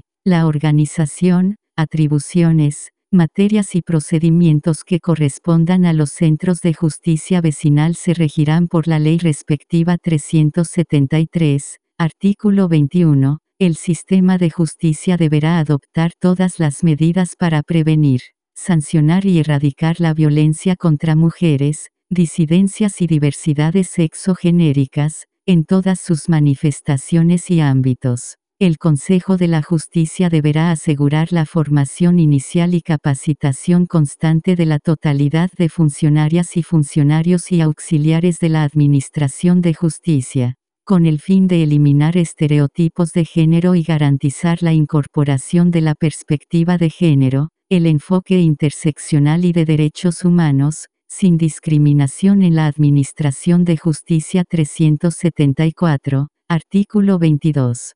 Perspectiva interseccional. La función jurisdiccional debe ejercerse bajo un enfoque interseccional, debiendo garantizar la igualdad sustantiva y el cumplimiento de las obligaciones internacionales de derechos humanos en la materia. Este deber resulta extensivo a todo órgano jurisdiccional y auxiliar, funcionarias y funcionarios del sistema de justicia, durante todo el curso del proceso y en todas las actuaciones que realicen. Asimismo, los tribunales, cualquiera sea su competencia 375, artículo 26, impugnaciones contra las decisiones de la jurisdicción indígena. La Corte Suprema conocerá y resolverá de las impugnaciones deducidas en contra de las decisiones de la jurisdicción indígena, en sala especializada y asistida por una consejería técnica integrada por expertos en su cultura y derecho propio en la forma que establezca la Ley Consejo de la Justicia 376, artículo 27, Consejo de la Justicia. El Consejo de la Justicia es un órgano autónomo, técnico, paritario y plurinacional, con personalidad jurídica y patrimonio propio, cuya finalidad es fortalecer la independencia judicial. Está encargado del nombramiento, gobierno, gestión, formación y disciplina en el Sistema Nacional de Justicia. En el ejercicio de sus atribuciones debe considerar el principio de no discriminación, la inclusión, paridad de género, equidad territorial y plurinacionalidad 377, artículo 28. Atribuciones del Consejo de la Justicia. Son atribuciones del Consejo de la Justicia, a, nombrar, previo concurso público y por resolución motivada, todas las juezas, jueces, funcionarias y funcionarios del Sistema Nacional de Justicia B Grande, adoptar las medidas disciplinarias de juezas, jueces, funcionarias y funcionarios del Sistema Nacional de Justicia, incluida su remoción, conforme a lo dispuesto en esta Constitución y la Ley C efectuar una revisión integral de la gestión de todos los tribunales del Sistema Nacional de Justicia. En ningún caso incluirá las resoluciones judiciales de, evaluar y calificar, periódicamente, el desempeño de juezas, jueces, funcionarias y funcionarios del Sistema Nacional de Justicia e, decidir sobre promociones, traslados permutas y cese de funciones de integrantes del Sistema Nacional de Justicia F, definir las necesidades presupuestarias, ejecutar y gestionar los recursos para el adecuado funcionamiento del Sistema Nacional de Justicia G. Pronunciarse sobre cualquier modificación legal en la organización y atribuciones del Sistema Nacional de Justicia. El Congreso deberá oficiar al Consejo, el que deberá responder dentro 30 días contados desde su recepción H, proponer la creación, modificación o supresión de tribunales a la autoridad competente y, velar por la habilitación, formación y continuo perfeccionamiento de quienes integran el Sistema Nacional de Justicia.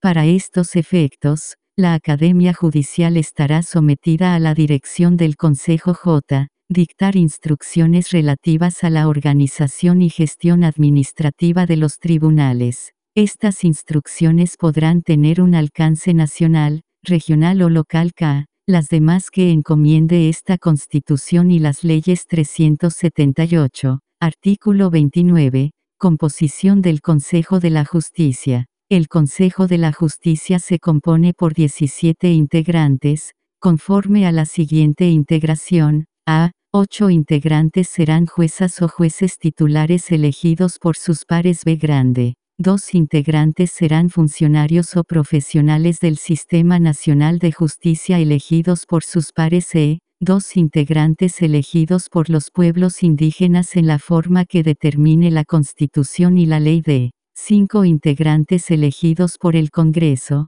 previa determinación de las ternas correspondientes por concurso público, a cargo del Consejo de Alta Dirección Pública. Las y los integrantes señalados en la letra C, deberán ser personas de comprobada idoneidad para el ejercicio del cargo y que se hayan destacado en la función pública o social. En el caso de la letra D, deberán ser profesionales con a lo menos 10 años del título correspondiente, que se hubieren destacado en la actividad profesional, académica o en la función pública. Las y los integrantes durarán seis años en sus cargos y no podrán ser reelegidos, debiendo renovarse por parcialidades cada tres años de conformidad a lo establecido por la ley. Sus integrantes serán elegidos de acuerdo a criterios de paridad de género, plurinacionalidad y equidad territorial 379, artículo 30, Funcionamiento del Consejo de la Justicia.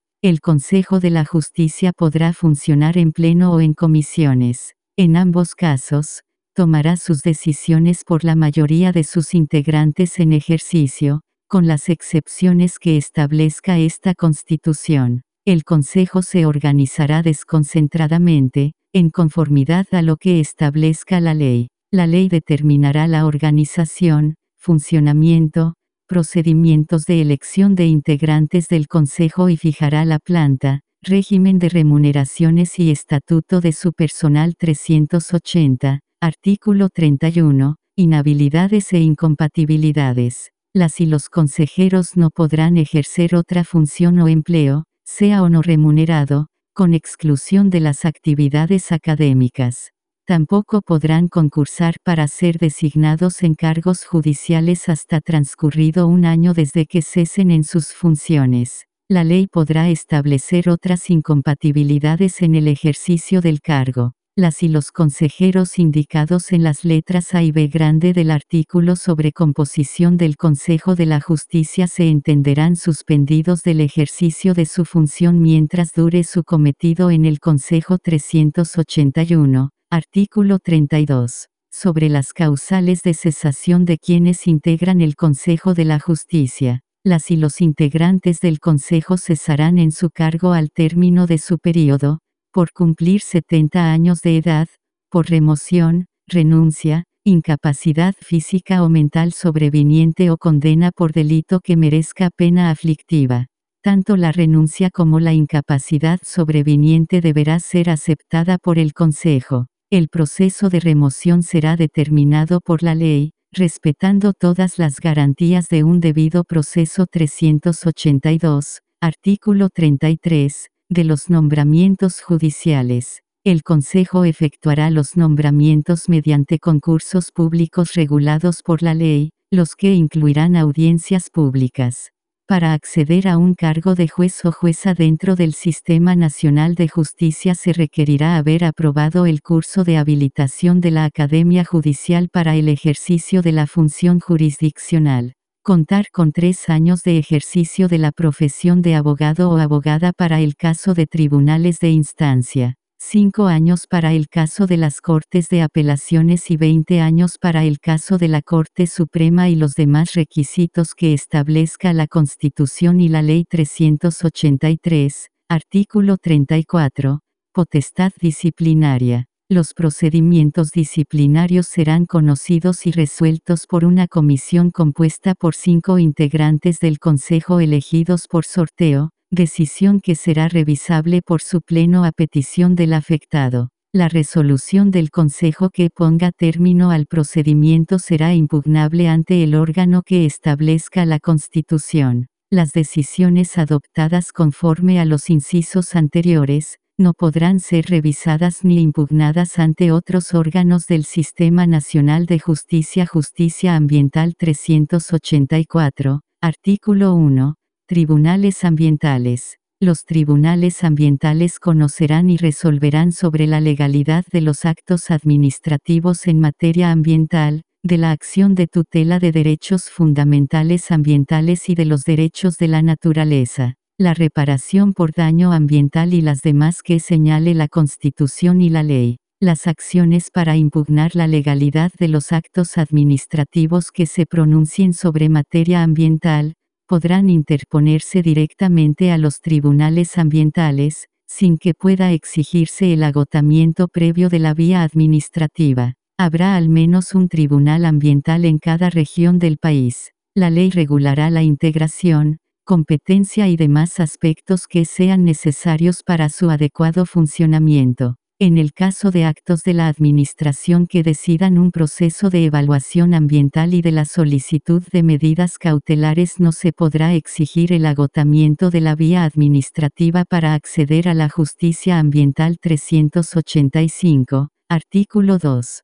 Principio de paridad en órganos autónomos. Todos los órganos autónomos se rigen por el principio de paridad. Se promueve la implementación de medidas de acción afirmativa, asegurando que, al menos, el 50% de su integración sean mujeres. Capítulo, Ministerio Público 386, artículo 3, del Ministerio Público. El Ministerio Público es un organismo autónomo y jerarquizado, con personalidad jurídica y patrimonio propio que tiene como función dirigir en forma exclusiva la investigación de los hechos que pudiesen ser constitutivos de delito, los que determinen la participación punible y los que acrediten la inocencia del imputado. Ejercerá la acción penal pública en representación exclusiva de la sociedad, en la forma prevista por la ley. En dichas funciones deberá velar por el respeto y promoción de los derechos humanos, considerando también los intereses de la víctima, respecto de quienes deberá adoptar todas aquellas medidas que sean necesarias para protegerlas, al igual que a los testigos. La facultad exclusiva de ciertos órganos de la Administración para presentar denuncias y querellas, no impedirá que el Ministerio Público investigue y ejerza la acción penal pública, en el caso de delitos que atenten en contra de la probidad, el patrimonio público o lesionen bienes jurídicos colectivos. En caso alguno podrá ejercer funciones jurisdiccionales. La víctima del delito y las demás personas que determine la ley podrán ejercer igualmente la acción penal. El Ministerio Público podrá impartir órdenes directas a las fuerzas de orden y seguridad pública para el ejercicio de sus funciones, en cuyo caso podrá además participar, tanto en la fijación de metas y objetivos, como en la evaluación del cumplimiento de estas órdenes, metas y objetivos. La autoridad policial requerida deberá cumplir sin más trámite dichas órdenes y no podrá calificar su fundamento, oportunidad, justicia o legalidad, salvo requerir la exhibición, a menos que ésta sea verbal, de la autorización judicial. Las actuaciones que amenacen, priven o perturben al imputado o a terceros del ejercicio de los derechos que esta Constitución asegura, requerirán siempre de autorización judicial previa y motivada 387, artículo 4, de la organización y atribuciones del Ministerio Público. Una ley determinará la organización y atribuciones del Ministerio Público, señalará las calidades y requisitos que deberán tener y cumplir las y los fiscales para su nombramiento y las causales de su remoción. Los fiscales cesarán en su cargo al cumplir los 70 años. Las autoridades superiores de la institución deberán siempre fundar aquellas órdenes e instrucciones dirigidas a los fiscales que puedan afectar una investigación o el ejercicio de la acción penal. Las y los fiscales y funcionarios tendrán un sistema de promoción y ascenso que garantice una carrera que permita fomentar la excelencia técnica y la acumulación de experiencia en las funciones que estos desempeñan 388. Artículo 5. De las Fiscalías Regionales. Existirá una Fiscalía Regional en cada región del país, sin perjuicio que la ley podrá establecer más de una por región. Las y los fiscales regionales deberán haberse desempeñado como fiscales adjuntos durante cinco o más años, no haber ejercido como fiscal regional, haber aprobado cursos de formación especializada y poseer las demás calidades que establezca la ley durarán cuatro años y una vez concluida su labor, podrán retornar a la función que ejercían en el Ministerio Público. No podrán ser reelectos ni postular nuevamente al cargo de fiscal regional 389, artículo 6, Dirección del Ministerio Público. La Dirección Superior del Ministerio Público reside en la o el Fiscal Nacional, quien durará seis años en el cargo, sin reelección. La o el fiscal nacional será nombrado por la mayoría de las y los integrantes del Congreso de Diputadas y Diputados y la Cámara de las Regiones en sesión conjunta, a partir de una terna propuesta por la o el presidente de la República, quien contará con la asistencia técnica del Consejo de la Alta Dirección Pública, conforme al procedimiento que determine la ley. Corresponderá al fiscal nacional, a, dirigir las sesiones ordinarias y extraordinarias del Comité del Ministerio Público B Grande, representar a la institución ante los demás órganos del Estado C, impulsar la ejecución de la política de persecución penal en el país D, Determinar la política de gestión profesional de las y los funcionarios del Ministerio Público E. Presidir el Comité del Ministerio Público F. Designar a los fiscales regionales, a partir de una terna elaborada por la Asamblea Regional respectiva G. Designar a los fiscales adjuntos, a partir de una terna elaborada por el Comité del Ministerio Público H las demás atribuciones que establezca la Constitución y la Ley 390, artículo 7 grados. Punto de los requisitos para el cargo de fiscal nacional. La o el fiscal nacional debe tener a lo menos 15 años de título de abogado, tener ciudadanía con derecho a sufragio y contar con comprobadas competencias para el cargo 391, artículo 8, atribuciones del Comité del Ministerio Público. Son atribuciones del Comité del Ministerio Público las siguientes. A. Asesorar al fiscal nacional en la dirección del organismo, velando por el cumplimiento de sus objetivos B grande. Evaluar y calificar permanentemente el desempeño de las y los funcionarios del Ministerio Público C. Ejercer la potestad disciplinaria respecto de las y los funcionarios del Ministerio Público, en conformidad a la ley de Designar al director ejecutivo nacional e. Proponer al fiscal nacional las ternas para el nombramiento de los fiscales adjuntos F. Las demás atribuciones que establezca la Constitución y la Ley 392, artículo 10, del Comité del Ministerio Público. Existirá un Comité del Ministerio Público, integrado por las y los fiscales regionales y la o el fiscal nacional, quien lo presidirá. El comité deberá fijar la política de persecución penal y los criterios de actuación para el cumplimiento de dichos objetivos, debiendo siempre velar por la transparencia y objetividad, resguardando los intereses de la sociedad y el respeto de los derechos humanos 393, artículo 11, fiscales adjuntos del Ministerio Público. Existirán fiscales adjuntos del Ministerio Público quienes ejercerán su labor en los casos específicos que se les asignen, conforme a lo establecido en la Constitución y las leyes 394, artículo 12,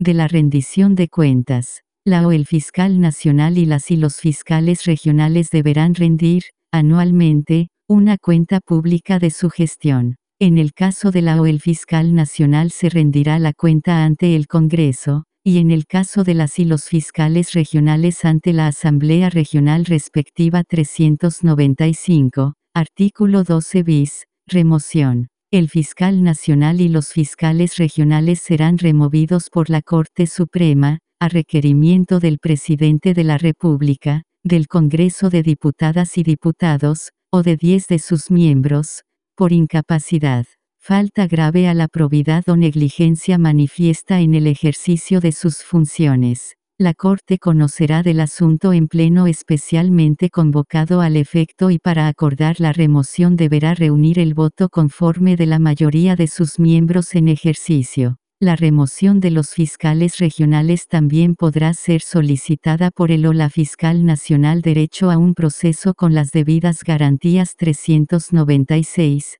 artículo 13, derecho a un proceso con las debidas garantías. Toda persona tiene derecho a un proceso razonable y justo, en que se salvaguarden las garantías que se señalan en esta Constitución sin perjuicio de las que se establezcan en la ley y en los tratados internacionales que se encuentren vigentes y hayan sido ratificados por Chile. Dicho proceso se realizará ante el tribunal competente, independiente e imparcial, establecido con anterioridad por la ley. Toda persona tiene derecho a ser oída y juzgada en igualdad de condiciones y dentro de un plazo razonable. Las sentencias serán fundadas, asegurando la existencia de un recurso adecuado y efectivo ante el tribunal que determine la ley. Toda persona tiene derecho a defensa jurídica y ninguna autoridad o individuo podrá impedir, restringir o perturbar la debida intervención del letrado 397, artículo 13 bis, del principio de legalidad de los procedimientos. Los procedimientos judiciales serán establecidos por Ley 398, Artículo 13 ter, La Constitución asegura la asistencia y ajustes de procedimientos necesarios y adecuados a la edad o discapacidad de las personas, según corresponda, a fin de poder de que ellas puedan intervenir debidamente en el proceso 399, artículo 14, garantías procesales penales. Toda persona tiene derecho a las siguientes garantías procesales penales mínimas, a, a que toda actuación de la investigación o procedimiento que le prive, restrinja o perturbe el ejercicio de los derechos que asegura la Constitución, requiere previa autorización judicial B grande, a conocer los antecedentes de la investigación seguida en su contra, salvo las excepciones que la ley señale C a que se presuma su inocencia mientras no exista una sentencia condenatoria firme dictada en su contra de, a que no se presuma de derecho la responsabilidad penal e, a ser informada, sin demora y en forma detallada, de sus derechos y causa de la investigación seguida en su contra F, a guardar silencio ni a ser obligada a declarar contra sí misma o reconocer su responsabilidad.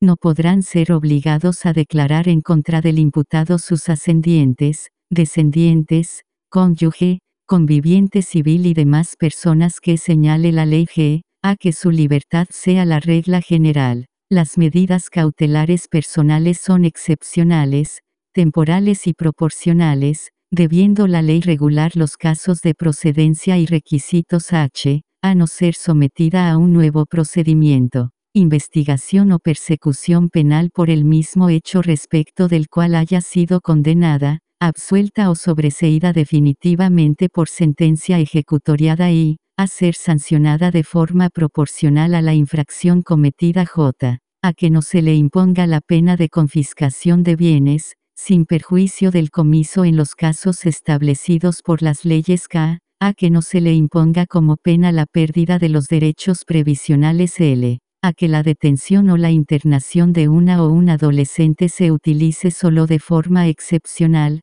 durante el periodo más breve que proceda y conforme a lo establecido en esta Constitución, la ley y los tratados internacionales de derechos humanos 400, artículo 16, del principio de legalidad de los delitos y las penas. Ninguna persona podrá ser condenada por acciones u omisiones que al producirse no constituyan delito, según la legislación vigente en aquel momento ningún delito se castigará con otra pena que la señalada por una ley que haya entrado en vigencia con anterioridad a su perpetración, a menos que una nueva ley favorezca al imputado. Ninguna ley podrá establecer penas sin que la conducta que se sanciona esté descrita de manera clara y precisa en ella. Lo establecido en este artículo también será aplicable a las medidas de seguridad derecho a asesoría jurídica gratuita 401, Artículo 17. Derecho a la asesoría jurídica gratuita.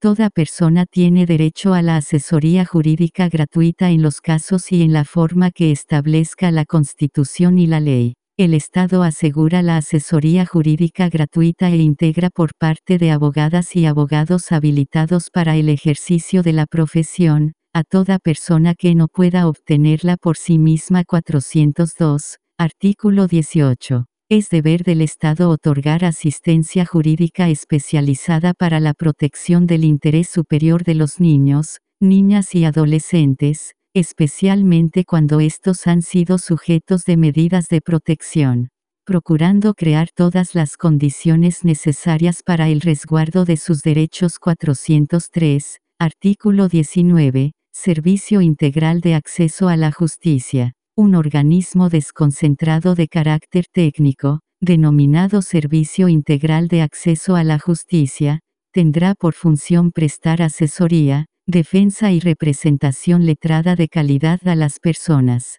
así como también brindar apoyo profesional de tipo psicológico y social en los casos que corresponda. La ley determinará la organización, áreas de atención, composición y planta de personal del Servicio Integral de Acceso a la Justicia, considerando un despliegue territorialmente desconcentrado.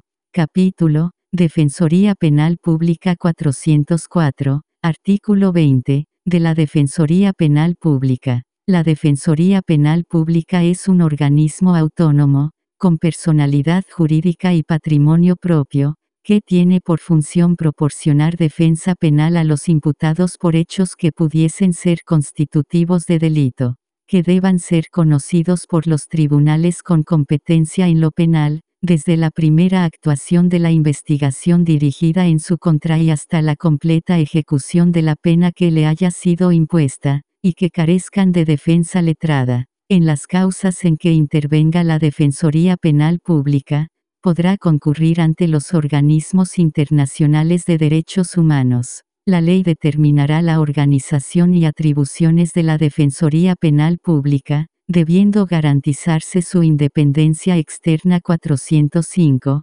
artículo 21, de la Defensa Penal Pública. La función de defensa penal pública será ejercida por defensoras y defensores penales públicos. Los servicios de defensa jurídica que preste la Defensoría Penal Pública no podrán ser licitados o delegados en abogados particulares, sin perjuicio de la contratación excepcional que pueda realizar en los casos y forma que establezca la Ley 406. Artículo 22. Dirección de la Defensoría Penal Pública. La Dirección Superior de la Defensoría Penal Pública será ejercida por la o el Defensor Nacional, quien durará seis años en su cargo, sin reelección. La defensora o defensor nacional será nombrado por la mayoría de las y los integrantes del Congreso de Diputadas y Diputados y la Cámara de las Regiones en sesión conjunta, a partir de una terna propuesta por la o el Presidente de la República,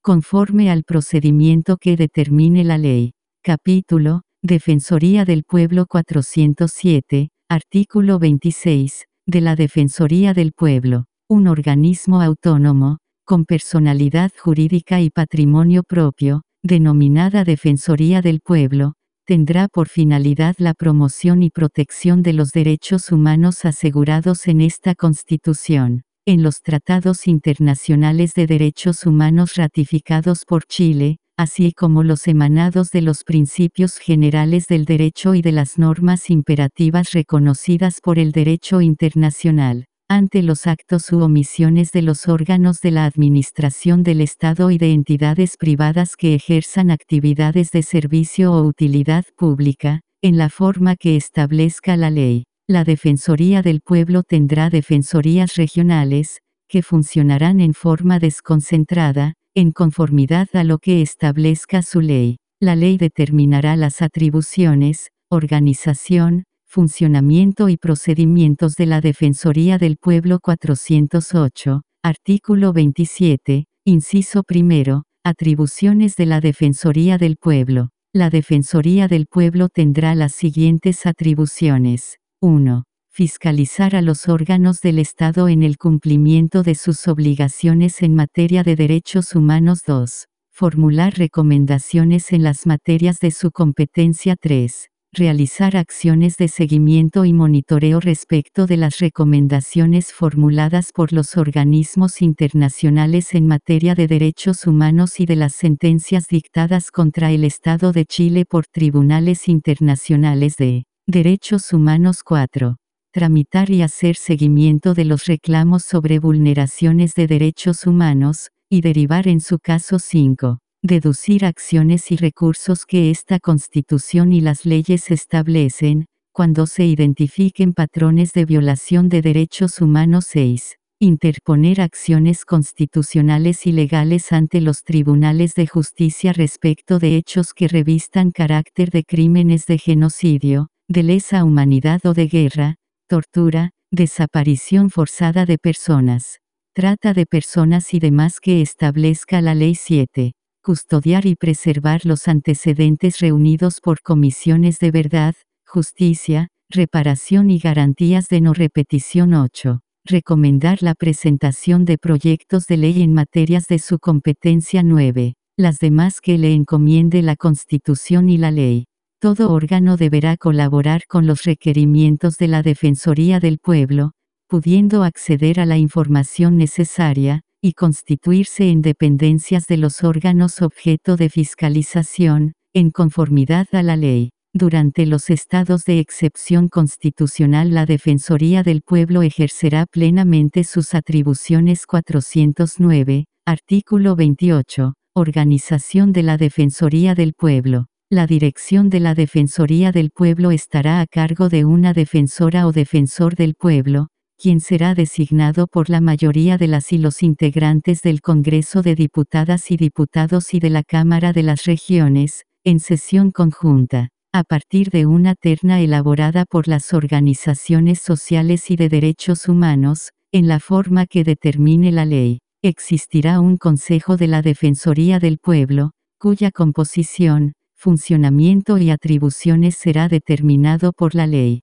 Las personas propuestas por las organizaciones deberán cumplir los requisitos de comprobada idoneidad y trayectoria en la defensa de los derechos humanos. La defensora o el defensor del pueblo durará un periodo de seis años en el ejercicio del cargo, sin posibilidad de reelección. Al cesar su mandato y durante los 18 meses siguientes, no podrá optar a ningún cargo de elección popular ni de exclusiva confianza de alguna autoridad. Gozará de inamovilidad en su cargo y será inviolable en el ejercicio de sus atribuciones. Cesará en su cargo por cumplimiento de su periodo, por condena por crimen o simple delito, renuncia, enfermedad incompatible con el ejercicio de la función y por remoción.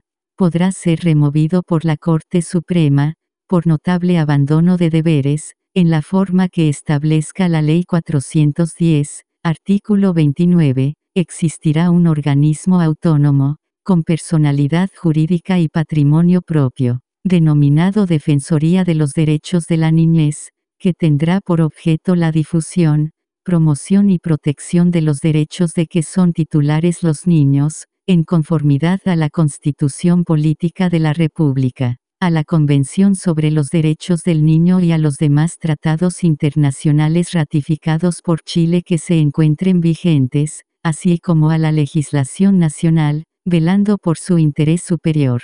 La ley determinará la organización, funciones, Financiamiento y atribuciones de la Defensoría de los Derechos de la Niñez.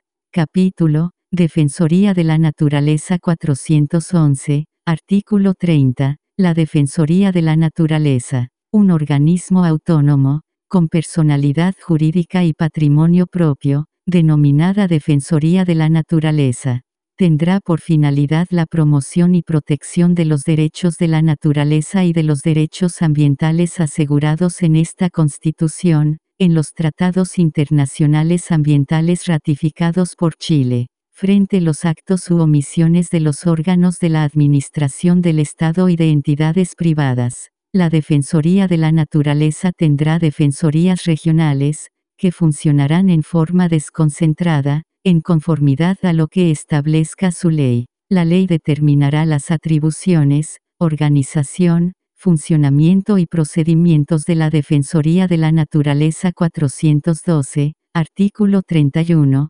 atribuciones de la Defensoría de Naturaleza. La Defensoría de la Naturaleza tendrá las siguientes atribuciones, fiscalizar a los órganos del Estado en el cumplimiento de sus obligaciones en materia de derechos ambientales y derechos de la naturaleza, formular recomendaciones en las materias de su competencia, tramitar y hacer seguimiento de los reclamos sobre vulneraciones de derechos ambientales y derivar en su caso, deducir acciones constitucionales y legales. Cuando se vulneren derechos ambientales y de la naturaleza, y las demás que le encomiende la Constitución y la Ley 413, artículo 32, Dirección de la Defensoría de la Naturaleza. La dirección de la Defensoría de la Naturaleza estará a cargo de una defensora o defensor de la naturaleza, quien será designado por la mayoría de las y los integrantes del Congreso de Diputadas y Diputados y de la Cámara de las Regiones. En sesión conjunta, a partir de una terna elaborada por las organizaciones ambientales de la sociedad civil, en la forma que determine la Ley 414, artículo 35, Agencia Nacional del Agua. La Agencia Nacional del Agua es un órgano autónomo, con personalidad jurídica y patrimonio propio, que se organizará desconcentradamente, cuya finalidad es asegurar el uso sostenible del agua, para las generaciones presentes y futuras. El acceso al derecho humano al agua y al saneamiento y la conservación y preservación de sus ecosistemas asociados.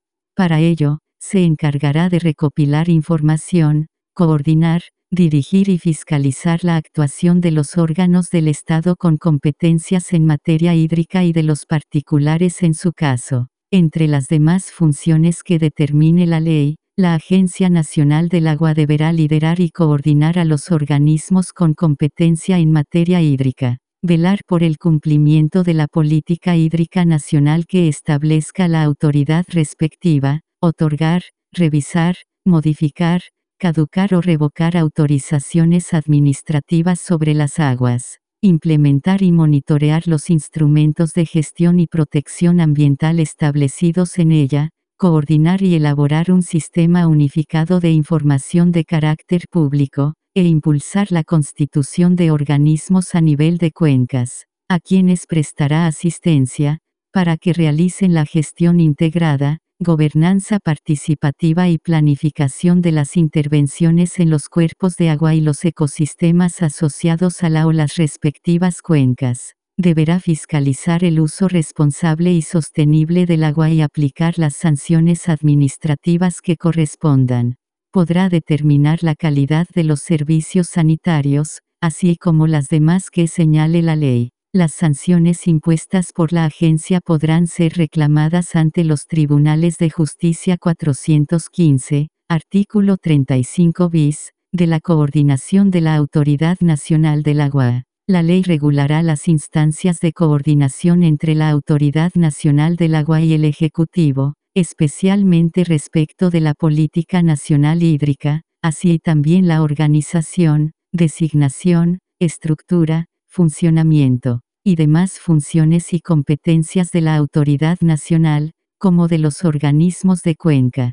Capítulo, Banco Central 416, artículo 37, del Banco Central. El Banco Central es un órgano autónomo con personalidad jurídica y patrimonio propio, de carácter técnico, encargado de formular y conducir la política monetaria. La ley regulará su organización, atribuciones y sistemas de control, así como la determinación de instancias de coordinación entre el banco y el gobierno 417, artículo 38, objeto del Banco Central le corresponderá en especial al Banco Central, para contribuir al bienestar de la población, velar por la estabilidad de los precios y el normal funcionamiento de los pagos internos y externos.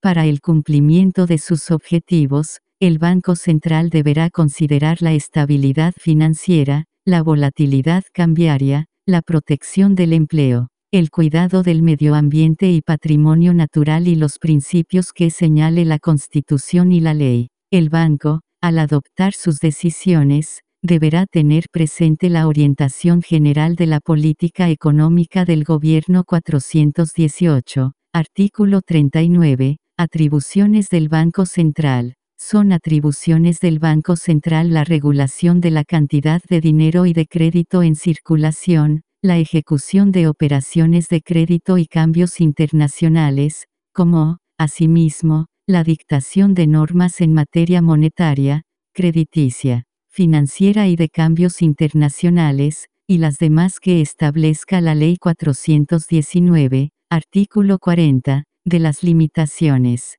El Banco Central solo podrá efectuar operaciones con instituciones financieras, sean estas públicas o privadas de ninguna manera podrá otorgar a ellas su garantía, ni adquirir documentos emitidos por el Estado, sus organismos o empresas. Ningún gasto público o préstamo podrá financiarse con créditos directos e indirectos del Banco Central, sin perjuicio de lo anterior, en situaciones excepcionales y transitorias en las que así lo requiera la preservación del normal funcionamiento de los pagos internos y externos. El Banco Central podrá comprar durante un periodo determinado y vender en el mercado secundario abierto, instrumentos de deuda emitidos por el fisco, en conformidad a la Ley 420, artículo 41, rendición de cuentas. El banco rendirá cuenta periódicamente al Congreso sobre la ejecución de las políticas a su cargo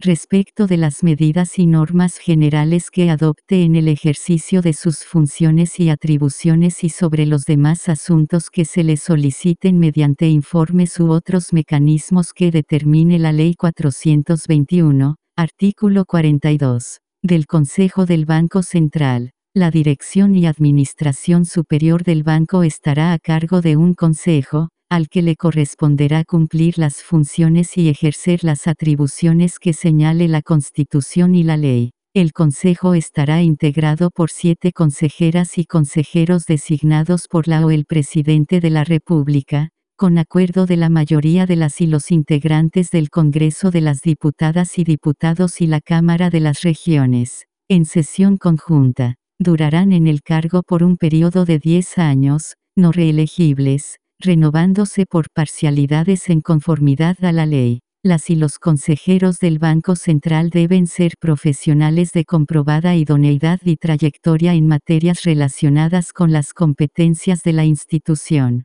La o el presidente del Consejo, que lo será también del banco, será designado por la o el presidente de la República de entre las y los integrantes del Consejo, y durará cinco años en este cargo o el tiempo menor que le reste como consejero, pudiendo ser reelegido para un nuevo periodo. La ley determinará los requisitos, responsabilidades, inhabilidades e incompatibilidades para las y los consejeros del Banco 422, artículo 43, responsabilidad de las y los consejeros del Banco Central. Las y los integrantes del Consejo podrán ser destituidos de sus cargos por resolución de la mayoría de los integrantes del Pleno de la Corte Suprema, previo requerimiento de la mayoría de quienes ejerzan como consejeros, de la o el Presidente de la República, de la mayoría de los integrantes del Congreso de Diputadas y Diputados o de la Cámara de las Regiones,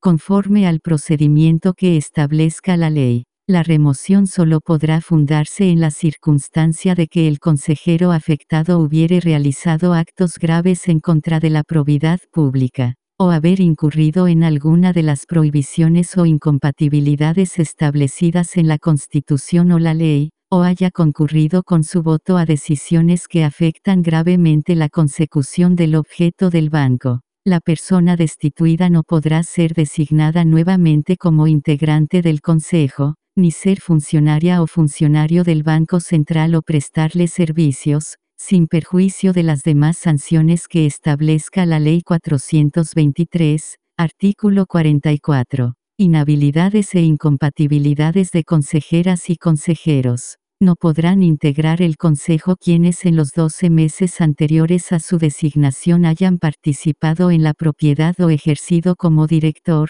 gerente o ejecutivo principal de una empresa bancaria, administradora de fondos, o cualquiera otra que preste servicios de intermediación financiera, sin perjuicio de las demás inhabilidades que establezca la ley. Una vez que hayan cesado en sus cargos, los integrantes del Consejo tendrán la misma incompatibilidad por un periodo de 12 meses.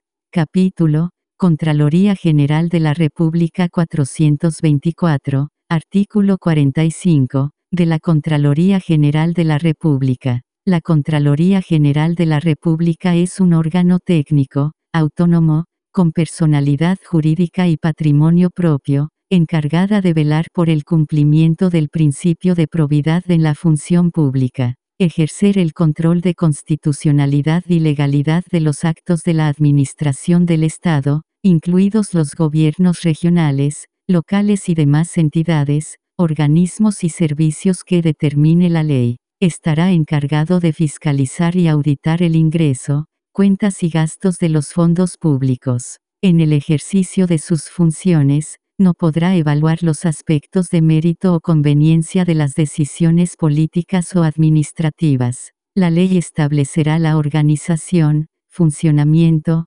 planta, procedimientos y demás atribuciones de la Contraloría General de la República 425, artículo 46, de la Dirección de la Contraloría General de la República. La dirección de la Contraloría General de la República estará a cargo de una Contralora o Contralor General, quien será designado por la o el Presidente de la República con acuerdo de la mayoría de las y los integrantes del Congreso de Diputadas y Diputados y la Cámara de las Regiones, en sesión conjunta. La Contralora o Contralor General durará en su cargo por un plazo de ocho años, sin posibilidad de reelección. Un Consejo de la Contraloría, cuya conformación y funcionamiento determinará la ley, aprobará anualmente el programa de fiscalización y auditoría de servicios públicos, determinando servicios o programas que, a su juicio, deben necesariamente ser incluidos en el programa referido. Los dictámenes que modifican la jurisprudencia administrativa de la Contraloría, deberán ser consultados ante el Consejo 426, artículo 47, del control de constitucionalidad y legalidad de la Contraloría. En el ejercicio del control de constitucionalidad y legalidad, la Contraloría General tomará razón de los decretos, resoluciones y otros actos administrativos o representará su ilegalidad.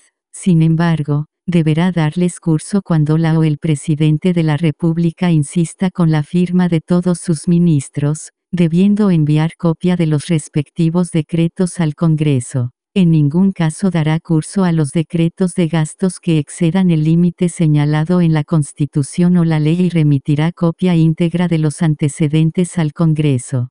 Tratándose de la representación por inconstitucionalidad no procederá insistencia y el pronunciamiento de la Contraloría será reclamable ante la Corte Constitucional. Además, le corresponderá tomar razón de los decretos con fuerza de ley, debiendo representarlos, cuando ellos excedan o contravengan la respectiva ley delegatoria. Respecto de los decretos, resoluciones y otros actos administrativos de entidades territoriales que, de acuerdo a la ley, deban tramitarse por la Contraloría, la toma de razón corresponderá a la respectiva Contraloría Regional. Los antecedentes que debieran remitirse, en su caso, lo serán a la correspondiente Asamblea Regional 427, Artículo 48. De la potestad para emitir dictámenes y la facultad fiscalizadora de la Contraloría General de la República. La Contraloría General de la República podrá emitir dictámenes obligatorios para toda autoridad,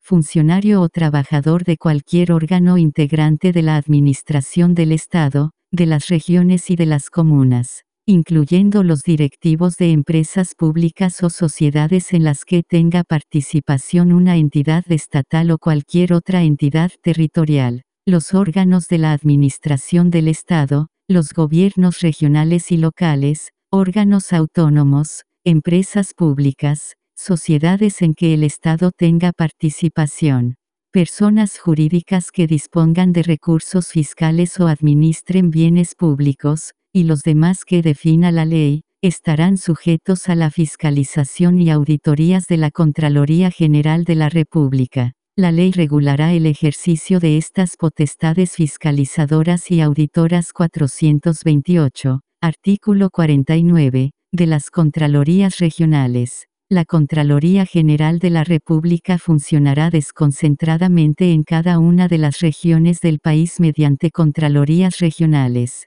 La dirección de cada Contraloría Regional estará a cargo de una o un Contralor Regional, designado por la o el Contralor General de la República. En el ejercicio de sus funciones deberán mantener la unidad de acción, con el fin de aplicar un criterio uniforme en todo el territorio del país. La ley determinará las demás atribuciones de las Contralorías regionales y regulará su organización y funcionamiento. Respecto de las entidades territoriales, a través de las Contralorías regionales, controlará la legalidad de su actividad financiera, la gestión y los resultados de la administración de los recursos públicos 429, artículo 50.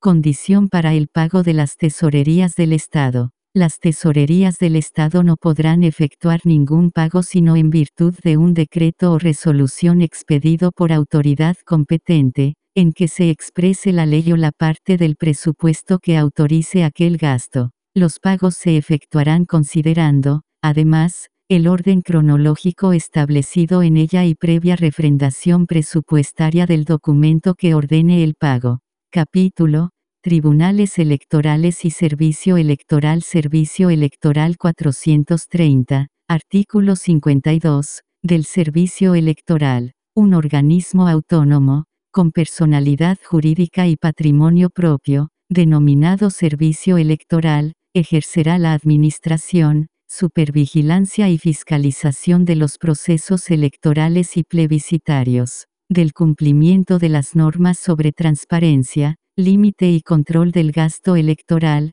de las normas sobre organizaciones políticas, de las normas relativas a mecanismos de democracia directa y participación ciudadana, así como las demás funciones que señale la Constitución y la ley. En lo referente a la democracia participativa y los mecanismos consagrados en esta Constitución, será función del servicio electoral promover la información, educación y participación ciudadana y diagonal o electoral en relación a tales procesos, en colaboración con otros organismos del Estado y la sociedad civil. Así también deberá velar por la implementación y la recta ejecución de estos mecanismos. La Dirección Superior del Servicio Electoral corresponderá a un Consejo Directivo, el que ejercerá de forma exclusiva las atribuciones que le encomienden la Constitución y las leyes. Dicho Consejo estará integrado por cinco consejeras y consejeros designados por la o el Presidente de la República,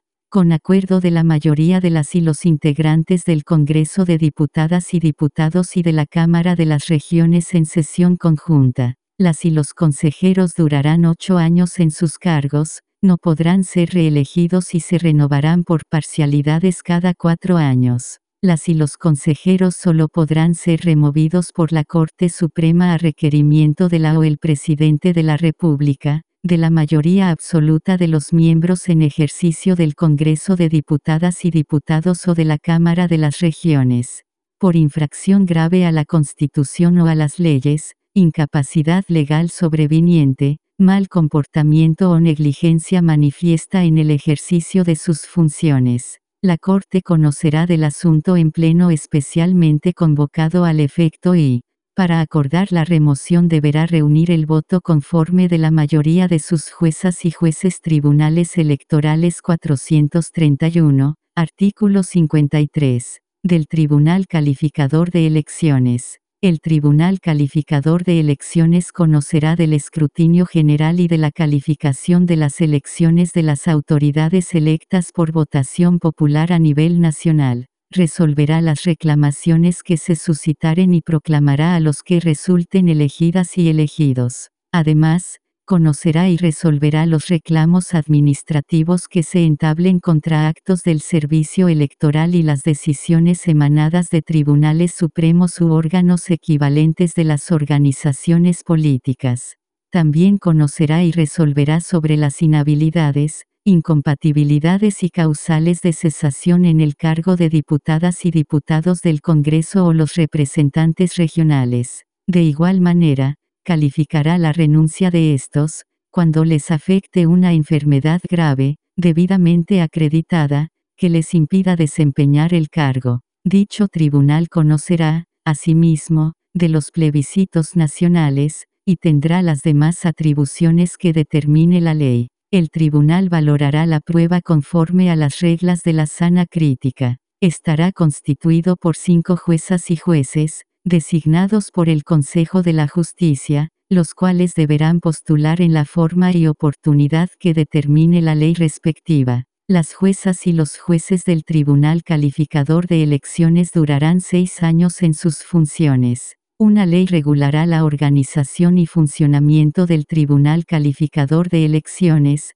planta, remuneraciones y estatuto del personal 432, artículo 54, de los tribunales electorales regionales. Habrá tribunales electorales regionales encargados de conocer el escrutinio general y la calificación de las elecciones de nivel regional, comunal y de organismos de la sociedad civil y demás organizaciones reconocidas por esta Constitución o por la ley, así como resolver las reclamaciones a que dieren lugar y proclamar las candidaturas que resultaren electas. Conocerán, asimismo, de los plebiscitos regionales y comunales, sin perjuicio de las demás atribuciones que determine la ley. Sus resoluciones serán apelables y su conocimiento corresponderá al Tribunal Calificador de Elecciones en la forma que determine la ley. Igualmente, les corresponderá conocer de la calificación de las elecciones de carácter gremial y de las que tengan lugar en aquellas organizaciones que la ley señale.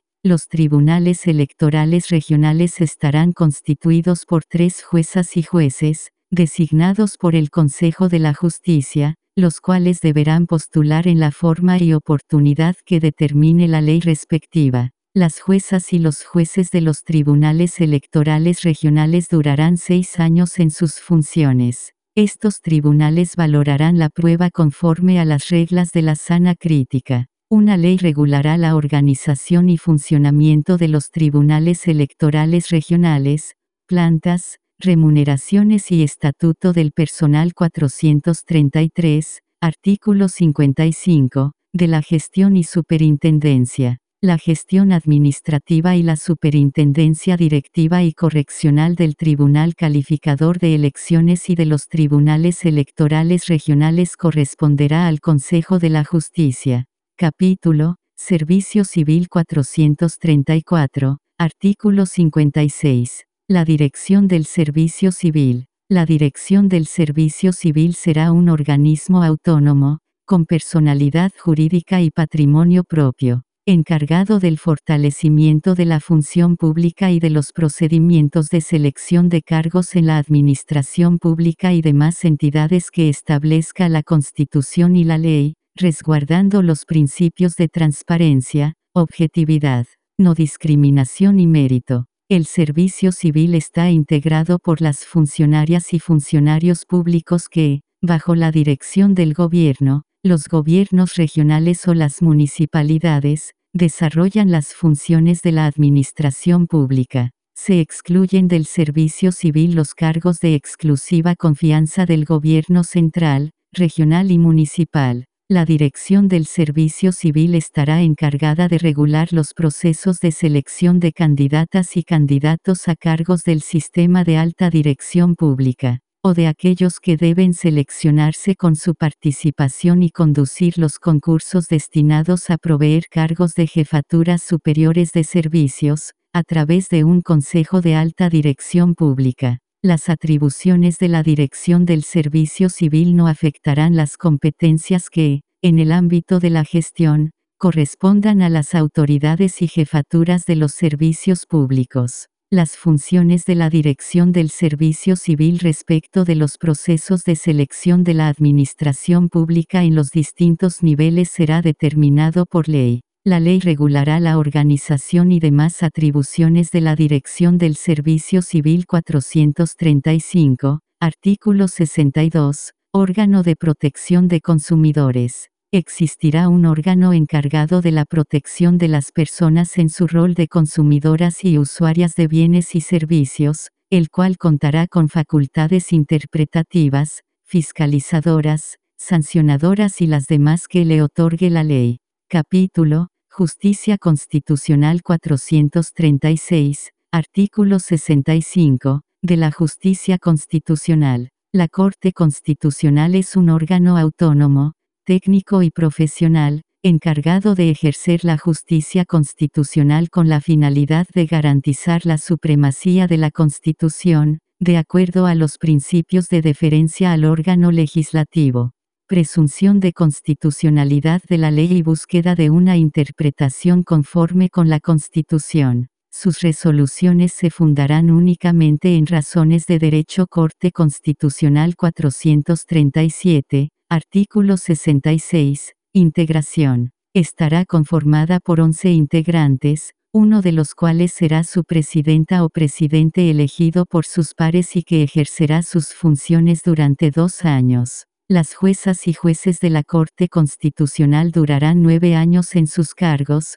no reelegibles, y se renovarán por parcialidades cada tres años en la forma que establezca la ley Su designación se efectuará en base a criterios técnicos y de mérito profesional de la siguiente manera. A. Cuatro integrantes elegidos por la mayoría de las y los integrantes del Congreso de Diputadas y Diputados y de la Cámara de las Regiones en sesión conjunta B grande.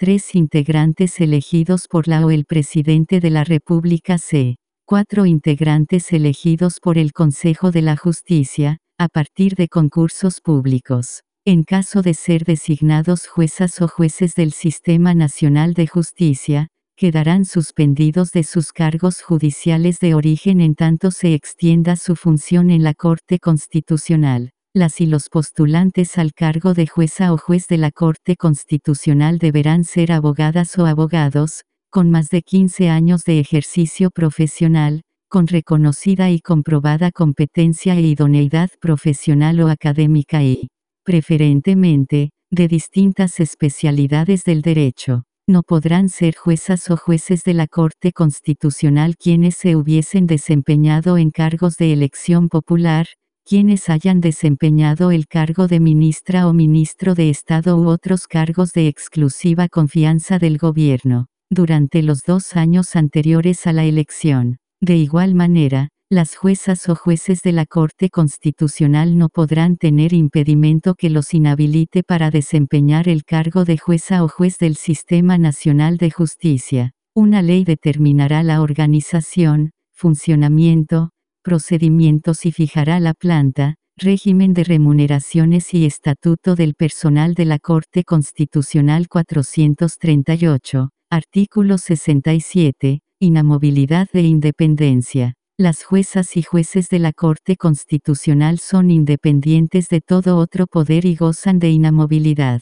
Cesarán en sus cargos por haber cumplido su periodo, por incapacidad legal sobreviniente, por renuncia, por sentencia penal condenatoria, por remoción, enfermedad incompatible con el ejercicio de la función u otra causa establecida en la Ley 439, artículo 68 de las incompatibilidades e inhabilidades. El ejercicio del cargo de jueza o juez de la Corte Constitucional es de dedicación exclusiva. La ley determinará las demás incompatibilidades e inhabilidades para el desempeño de este cargo. Al terminar su periodo, y durante los 18 meses siguientes, no podrán optar a ningún cargo de elección popular ni de exclusiva confianza de alguna autoridad 440, Artículo 68 bis. La Corte Constitucional resolverá los conflictos de competencia entre el Congreso de Diputadas y Diputados y la Cámara de las Regiones, o entre éstas y el Presidente de la República 441. Artículo 69. Atribuciones de la Corte Constitucional.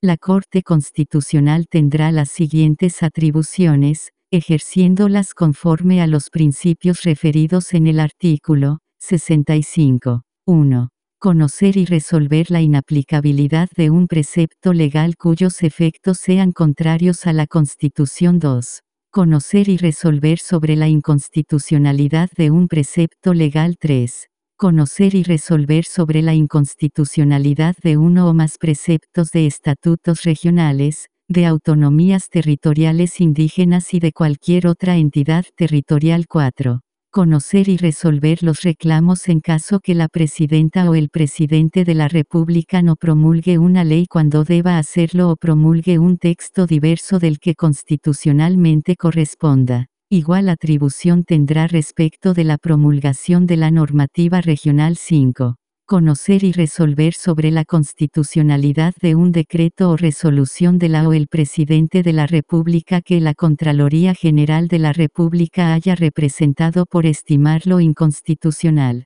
cuando sea requerido por la o el presidente en conformidad al artículo 47, 5 bis. Conocer y resolver sobre la constitucionalidad de los reglamentos y decretos de la o el presidente de la República, dictados en ejercicio de la potestad reglamentaria en aquellas materias que no están comprendidas en el artículo 22, 6. Resolver los conflictos de competencia o de atribuciones que se susciten entre las entidades territoriales autónomas, con cualquier otro órgano del Estado, o entre estos, a solicitud de cualquiera de los antes mencionados siete, resolver los conflictos de competencia que se susciten entre las autoridades políticas o administrativas y los tribunales de justicia 9, las demás previstas en esta Constitución.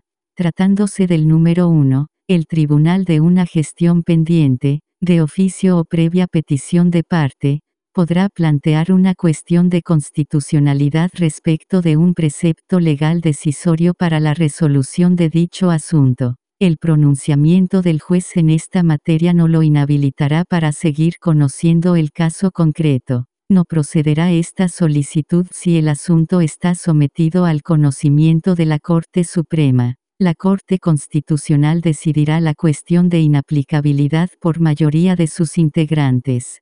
Tratándose del número 2, existiendo dos o más declaraciones de inaplicabilidad de un precepto legal conforme al número 1 de este artículo, habrá acción pública para requerir a la Corte la declaración de inconstitucionalidad, sin perjuicio de la facultad de ésta para declararla de oficio. Esta declaración de inconstitucionalidad se efectuará con el voto conforme de los tres quintos de las y los integrantes en ejercicio de la Corte Constitucional. Asimismo, tratándose del número 2, la Corte Constitucional podrá declarar la inconstitucionalidad de un precepto legal, que hubiera sido declarado inaplicable previamente conforme al número 1 de este artículo, a petición de la o el Presidente de la República, de un tercio de las y los integrantes del Congreso de Diputadas y Diputados o de la Cámara de las Regiones, de una o un gobernador regional, o de a lo menos la mitad de los integrantes de una Asamblea Regional.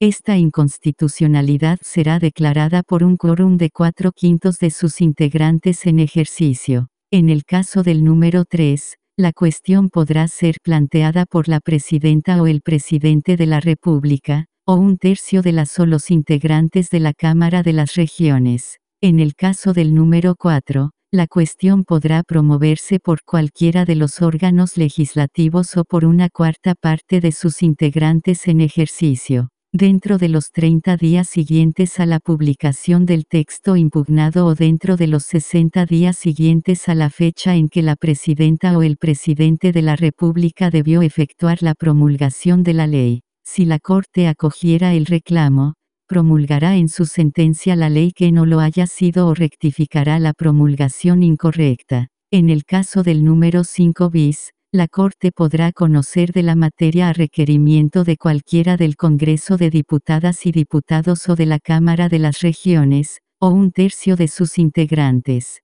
dentro de los 30 días siguientes a la publicación o notificación del texto impugnado. En el caso de los conflictos de competencia contemplados en los números 6 y 7, podrán ser deducidas por cualquiera de las autoridades o tribunales en conflicto. En lo demás, el procedimiento, el quórum y la legitimación activa para el ejercicio de cada atribución se determinará por la Ley 442, artículo 71, inciso primero, de las sentencias de la Corte Constitucional y sus efectos. Las sentencias de la Corte Constitucional se adoptarán, en sala o en pleno, por la mayoría de sus integrantes, sin perjuicio de las excepciones que establezca la Constitución o la ley.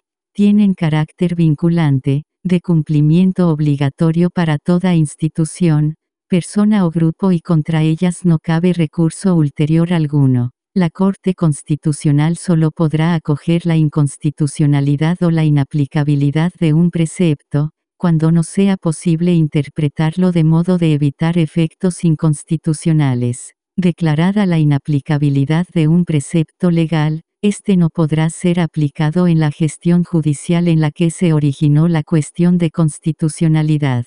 Cuando la Corte Constitucional declare la inconstitucionalidad de un precepto, la sentencia provocará su invalidación, excluyéndolo del ordenamiento jurídico a partir del día siguiente de su publicación en el Diario Oficial Acciones Constitucionales de Tutela 443, artículo 72, Acción de tutela de derechos fundamentales. Toda persona que por causa de un acto u omisión sufra una amenaza, perturbación o privación en el legítimo ejercicio de sus derechos fundamentales. Podrá concurrir por sí o por cualquiera a su nombre ante el tribunal de instancia que determine la ley, el que adoptará de inmediato todas las providencias que juzgue necesarias para restablecer el imperio del derecho. Esta acción se podrá deducir mientras la vulneración persista. La acción se tramitará sumariamente y con preferencia a toda otra causa que conozca el tribunal. Esta acción cautelar será procedente cuando la persona afectada no disponga de otra acción, recurso o medio procesal para reclamar de su derecho, salvo aquellos casos en que, por su urgencia y gravedad, pueda provocarle un daño grave inminente o irreparable. Al acoger o rechazar la acción, se deberá señalar el procedimiento judicial que en derecho corresponda y que permita la resolución del asunto. El tribunal competente podrá en cualquier momento del procedimiento, de oficio o a petición de parte,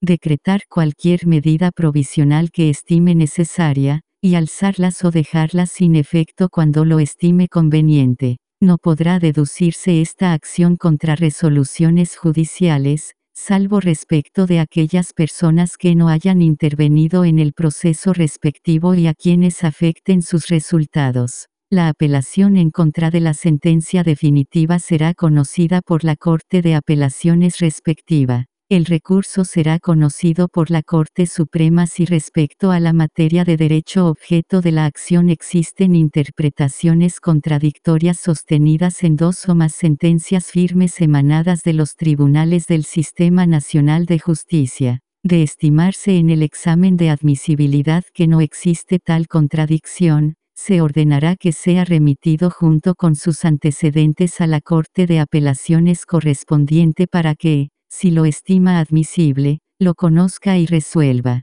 Esta acción también procederá cuando por acto o resolución administrativa se prive o desconozca la nacionalidad chilena. La interposición de la acción suspenderá los efectos del acto o resolución recurrida.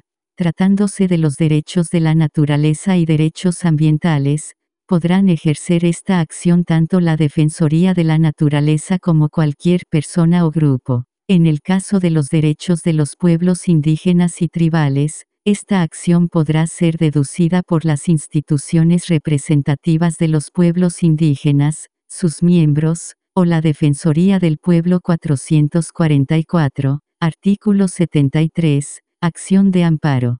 Toda persona que sea arrestada, detenida o presa con infracción a lo dispuesto en esta Constitución o las leyes, podrá concurrir por sí o por cualquiera persona a su nombre, sin formalidades, ante la magistratura que señale la ley, a fin de que ésta adopte de inmediato las providencias que sean necesarias para restablecer el imperio del derecho y asegurar la debida protección de la persona afectada, pudiendo inclusive decretar su libertad inmediata. Esa magistratura podrá ordenar que el individuo sea traído a su presencia y su decreto será precisamente obedecido por todos los encargados de las cárceles o lugares de detención. Instruida de los antecedentes, decretará su libertad inmediata o hará que se reparen los defectos legales o pondrá al individuo a disposición del tribunal competente, procediendo en todo breve y sumariamente y corrigiendo por sí esos defectos o dando cuenta a quien corresponda para que los corrija. Sin perjuicio de lo señalado, el tribunal deberá agotar todas las medidas conducentes a determinar la existencia y condiciones de la persona que se encontrare privada de libertad. Esta acción también procederá respecto de toda persona que ilegalmente sufra una privación, perturbación o amenaza a su derecho a la libertad personal, ambulatoria o seguridad individual, debiendo en tal caso adoptarse todas las medidas que sean conducentes para restablecer el imperio del derecho y asegurar la debida protección del afectado 445, artículo 74, compensación por privación de libertad sin condena. Toda persona que sea absuelta, sobreseída definitivamente o que no resulte condenada, será compensada por cada día que haya permanecido privada de libertad. El monto diario de compensación será fijado por la ley y su pago se realizará mediante un procedimiento simple y expedito. La compensación no procederá cuando la privación de libertad se haya decretado por una causal fundada en una conducta efectiva del imputado 446, artículo 75, acción de indemnización por error judicial. Toda persona que haya sido condenada por sentencia dictada con error injustificado o falta de servicio judicial, tendrá derecho a ser indemnizada de todos los perjuicios que el proceso y la decisión condenatoria le hubieren causado. Si todo o parte del daño deriva de la privación de libertad, la compensación, que siempre se podrá exigir en conformidad al artículo anterior, será imputada a la presente indemnización. La misma indemnización procederá por las actuaciones o decisiones administrativas derivadas del funcionamiento judicial que, con falta de servicio, generen daño. Capítulo, Reforma y reemplazo de la Constitución. Título y Reforma Constitucional 447, artículo 76. Los proyectos de reforma a la Constitución podrán ser iniciados por mensaje presidencial, moción de diputadas y diputados o representantes regionales, o por iniciativa popular. Los proyectos de reforma constitucional iniciados por las y los ciudadanos deberán contar con el patrocinio en los términos señalados en esta Constitución. Todo proyecto de reforma constitucional deberá señalar expresamente de qué forma se agrega, modifica, reemplaza o deroga una norma de la Constitución. En lo no previsto en este título, serán aplicables a la tramitación de los proyectos de reforma constitucional, las disposiciones que regulan el procedimiento de formación de la ley, debiendo respetarse siempre el quórum señalado en los incisos anteriores 448, artículo 78, convocatoria a referéndum. El Congreso de Diputadas y Diputados deberá convocar a referéndum ratificatorio tratándose de proyectos de reforma constitucional aprobados por este y la Cámara de las Regiones que alteren sustancialmente el régimen político y el periodo presidencial, el diseño del Congreso de Diputadas y Diputados o la Cámara de las Regiones y la duración de sus integrantes, la forma de Estado regional, los principios y los derechos fundamentales, y el capítulo de reforma y reemplazo de la Constitución. Si el proyecto de reforma constitucional es aprobado por dos tercios de las y los integrantes del Congreso de Diputadas y Diputados y de la Cámara de las Regiones, no será sometido a referéndum ratificatorio. El referéndum se realizará en la forma que establezca la Constitución y la ley. Aprobado que sea el proyecto de reforma constitucional por el Congreso de Diputadas y Diputados y la Cámara de las Regiones, el Congreso lo enviará a la o el presidente de la República quien, dentro del plazo de 30 días corridos, deberá someterlo a referéndum ratificatorio. La reforma constitucional aprobada por el Congreso de Diputadas y Diputados y la Cámara de las Regiones se entenderá ratificada si alcanza la mayoría de los votos válidamente emitidos en el referéndum. Es deber del Estado dar adecuada publicidad a la propuesta de reforma que se someterá a referéndum, de acuerdo a la Constitución y la Ley 449, artículo 79, inciso primero, referéndum popular de reforma constitucional, un mínimo equivalente al 10% de la ciudadanía correspondiente al último padrón electoral podrá presentar una propuesta de reforma constitucional para ser votada mediante referéndum nacional conjuntamente con la próxima elección parlamentaria, inciso segundo. Existirá un plazo de 180 días desde su registro para que la propuesta sea conocida por la ciudadanía y pueda reunir los patrocinios exigidos, inciso cuarto. La propuesta de reforma constitucional se entenderá aprobada si la alternativa de modificación ganadora alcanza la mayoría en la votación respectiva, inciso quinto. Es deber del Congreso y de los órganos del Estado descentralizados dar adecuada publicidad a la o las propuestas de reforma que se someterán a referéndum. Título 2. Procedimiento para elaborar una nueva Constitución 450, artículo 81 Procedimiento para el reemplazo de la Constitución. El reemplazo total de la Constitución solo podrá realizarse a través de una Asamblea Constituyente convocada por medio de un referéndum. La convocatoria a referéndum constituyente podrá ser convocada por iniciativa popular. Un grupo de ciudadanas y ciudadanos con derecho a sufragio deberá patrocinar la convocatoria con, a lo menos, firmas correspondientes al 25% del padrón electoral que hubiere sido establecido para la última elección parlamentaria.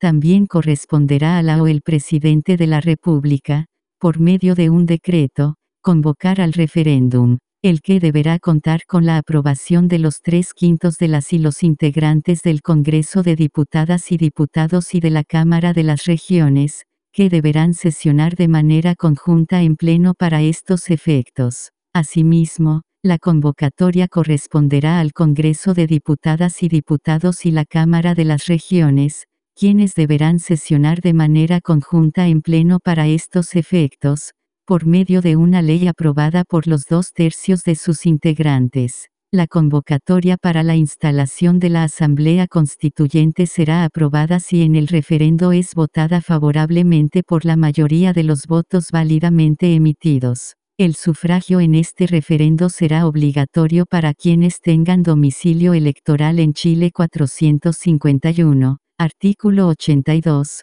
de la Asamblea Constituyente. La Asamblea Constituyente tendrá como única función la redacción de una propuesta de nueva constitución. Estará integrada paritariamente y con equidad territorial, con participación en igualdad de condiciones entre independientes e integrantes de partidos políticos, y con escaños reservados para pueblos originarios. Una ley regulará su integración, el sistema de elección, su duración, que no será inferior a 18 meses, su organización mínima, los mecanismos de participación popular y consulta indígena del proceso y demás aspectos generales que permitan su instalación y funcionamiento regular.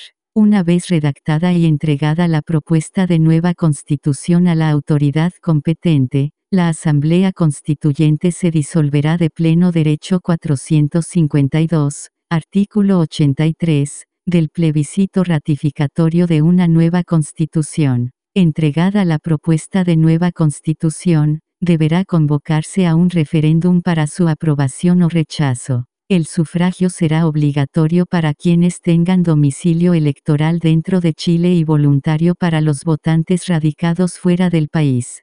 Para que la propuesta sea aprobada deberá obtener el voto favorable de más de la mitad de los sufragios válidamente emitidos. Si la propuesta de nueva constitución fuera aprobada en el plebiscito, se procederá a su promulgación y correspondiente publicación Derechos de Personas Privadas de Libertad 453, artículo 85, de los derechos de las personas privadas de libertad y las obligaciones generales del Estado. Toda persona sometida a cualquier forma de privación de libertad no podrá sufrir limitaciones a otros derechos que aquellos estrictamente necesarios para la ejecución de la pena. El Estado deberá asegurar un trato digno y con pleno respeto a los derechos humanos de las personas privadas de libertad y de sus visitas. Las mujeres y personas gestantes embarazadas tendrán derecho, antes, durante y después del parto, a acceder a los servicios de salud que requieran, a la lactancia y al vínculo directo y permanente con su hijo o hija, teniendo en consideración el interés superior del niño, niña o adolescente 454, artículo 87, prohibición de la tortura, aislamiento e incomunicación. Ninguna persona privada de libertad podrá ser sometida a tortura ni a otros tratos crueles, inhumanos o degradantes, ni a trabajos forzosos. Asimismo, no podrá ser sometida a aislamiento o incomunicación como sanción disciplinaria 455, artículo 88, derecho a petición. Las personas privadas de libertad tienen el derecho a hacer peticiones a la autoridad penitenciaria y al Tribunal de Ejecución de la Pena para el resguardo de sus derechos y a recibir una respuesta oportuna. Asimismo, tienen derecho a mantener la comunicación y el contacto personal, directo y periódico con sus redes de apoyo y siempre con las personas encargadas de su asesoría jurídica 456, artículo 89. Derecho a la inserción e integración social de las personas privadas de libertad. Es deber del Estado garantizar un sistema penitenciario orientado a la inserción e integración de las personas privadas de libertad. El Estado creará los organismos, de personal civil y técnico, que garanticen la inserción e integración penitenciaria y postpenitenciaria de las personas privadas de libertad. La seguridad y administración de estos recintos estará regulado por Ley 457, artículo 90, las leyes que regulen a la Contraloría General de la República, la Defensoría del Pueblo, la Defensoría de la Naturaleza, el Servicio Electoral, la Corte Constitucional y al Banco Central, se adoptarán por la mayoría de las y los integrantes del Congreso de Diputadas y Diputados y de la Cámara de las Regiones capítulo, COM 7, Sistemas de Conocimientos 458, artículo 1. Derecho a la comunicación social. Toda persona, individual o colectivamente, tiene derecho a producir información y a participar equitativamente en la comunicación social. Se reconoce el derecho a fundar y mantener medios de comunicación e información 459, artículo 2. El Estado debe respetar la libertad de prensa, promover el pluralismo de los medios de comunicación y la diversidad de información. Se prohíbe la censura previa 460, artículo 3, concentración de la propiedad de medios. El Estado impedirá la concentración de la propiedad de los medios de comunicación e información. En ningún caso se podrá establecer el monopolio estatal sobre ellos corresponderá a la ley el resguardo de este precepto 461, artículo 4, promoción de medios de comunicación e información. El Estado fomenta la creación de medios de comunicación e información y su desarrollo a nivel regional, local y comunitario 462, artículo 8.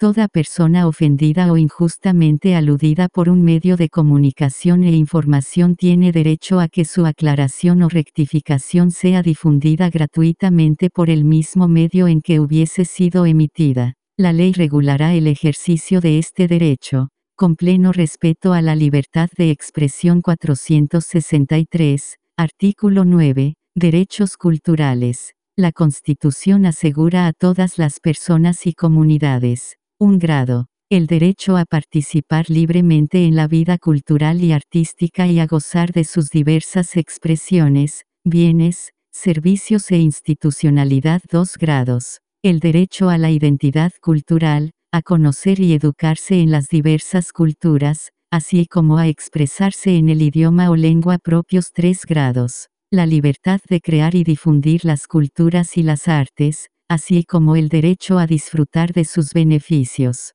Se prohíbe toda forma de censura previa 4 grados. El derecho al uso de espacios públicos para desarrollar expresiones y manifestaciones culturales y artísticas, sin más limitaciones que las establecidas en esta Constitución y las leyes 5 grados. La igualdad ante la ley y no discriminación arbitraria de las diversas cosmovisiones que componen la interculturalidad del país, promoviendo su interrelación armónica y el respeto de todas las expresiones simbólicas, culturales y patrimoniales, sean estas tangibles o intangibles. Estos derechos deben ejercerse con pleno respeto a la diversidad cultural, los derechos humanos y de la naturaleza 464, Artículo 12. El Estado promueve, fomenta y garantiza el acceso, desarrollo y difusión de las culturas, las artes y los conocimientos, atendiendo a la diversidad cultural en todas sus manifestaciones y contribuciones,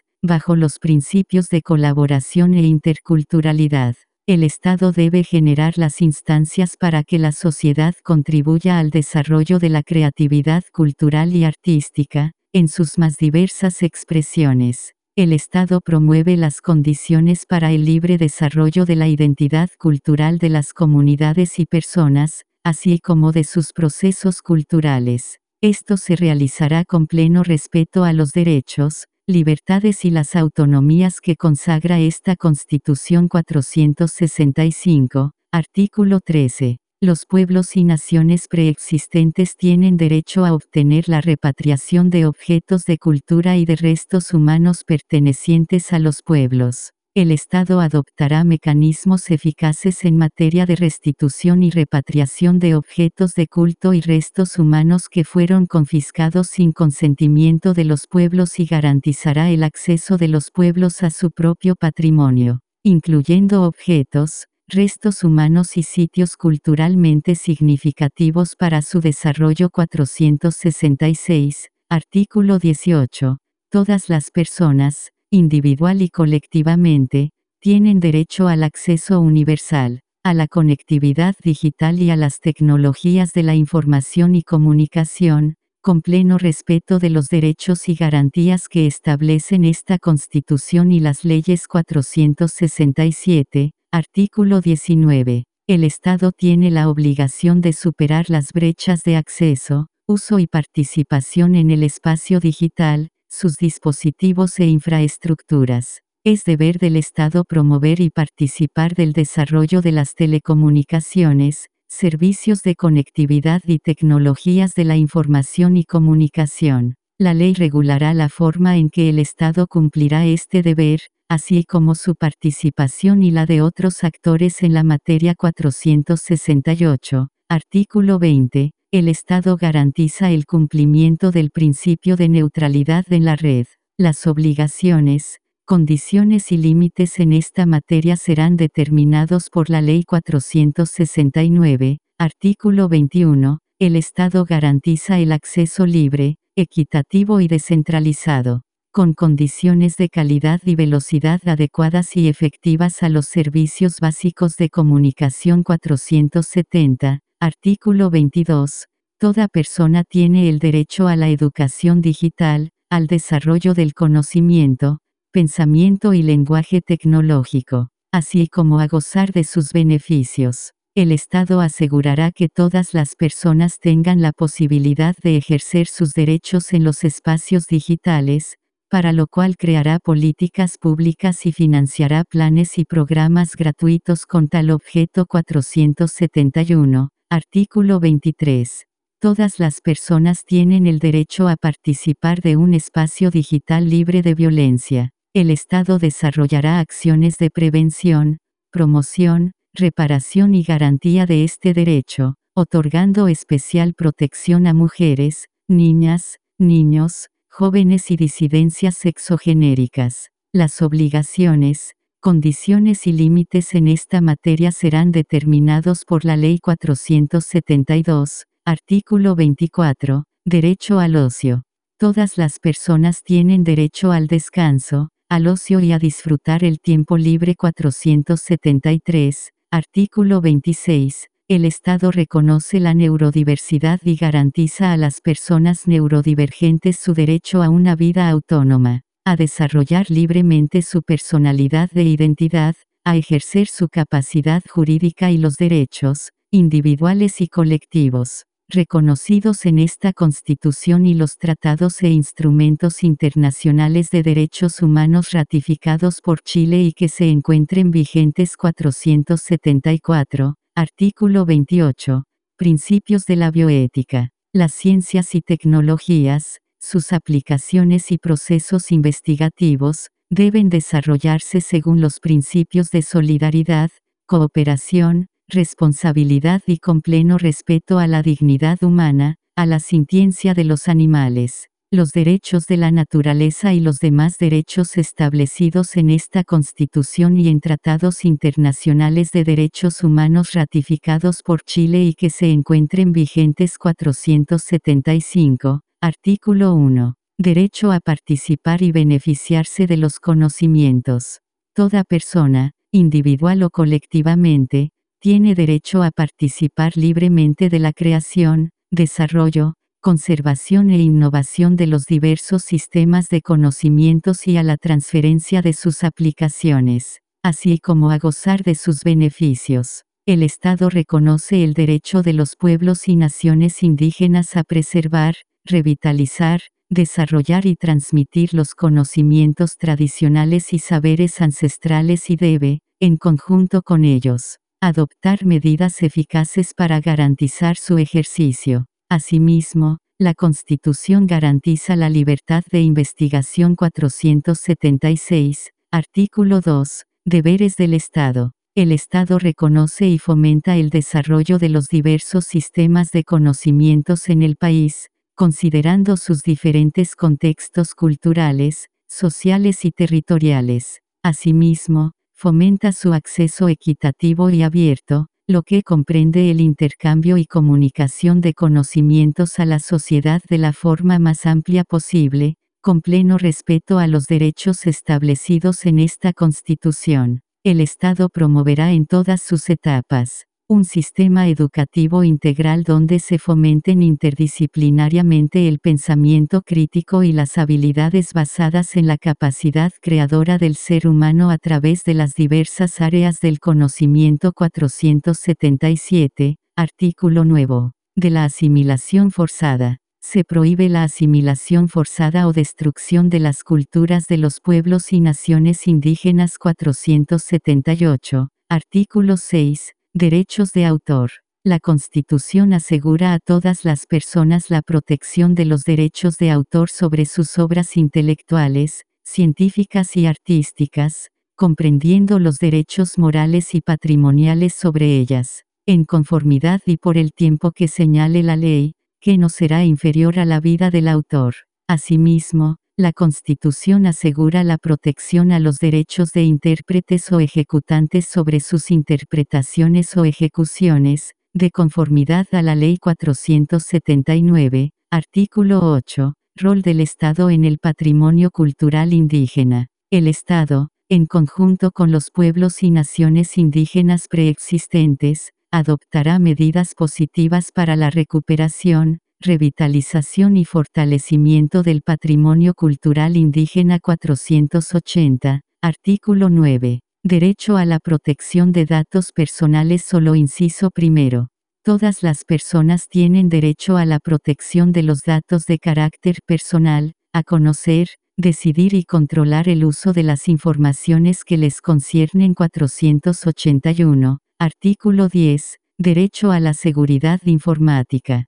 Todas las personas, individual y colectivamente, tienen el derecho a la protección y promoción de la seguridad informática. El Estado y los particulares deberán adoptar las medidas idóneas y necesarias que garanticen la integridad, confidencialidad, disponibilidad y resiliencia de la información que contengan los sistemas informáticos que administren salvo los casos expresamente señalados por la Ley 482, artículo 11, el acceso a la información pública será garantizado con la sola excepción de aquellas materias que la ley determine reservada o secreta 483, artículo nuevo. La Constitución reconoce los derechos culturales del pueblo tribal afrodescendiente chileno, y asegura su ejercicio, desarrollo, promoción, conservación y protección, con pleno respeto a los instrumentos internacionales pertinentes 484.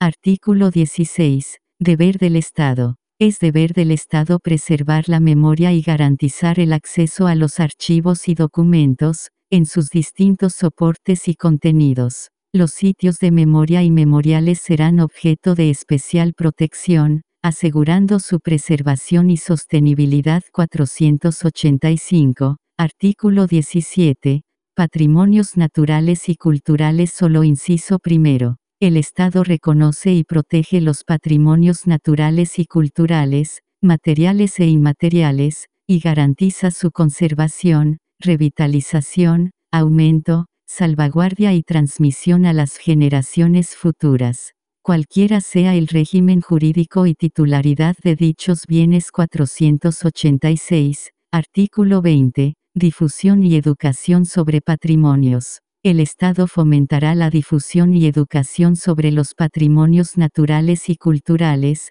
materiales e inmateriales, 487, artículo 1, infraestructura y gestión de redes y servicios de conectividad. La infraestructura de telecomunicaciones es de interés público, independientemente de su régimen patrimonial 488, artículo 2, corresponderá a la ley determinar la utilización y aprovechamiento del espectro radioeléctrico 489, artículo 5. Medios de comunicación públicos. Existirán medios de comunicación públicos en distintos soportes tecnológicos, que respondan a las necesidades informativas, educativas, culturales y de entretenimiento de los diversos grupos de la población. Estos medios de comunicación serán pluralistas, descentralizados, y estarán coordinados entre sí. Asimismo, gozarán de independencia respecto del gobierno y contarán con financiamiento público para su funcionamiento.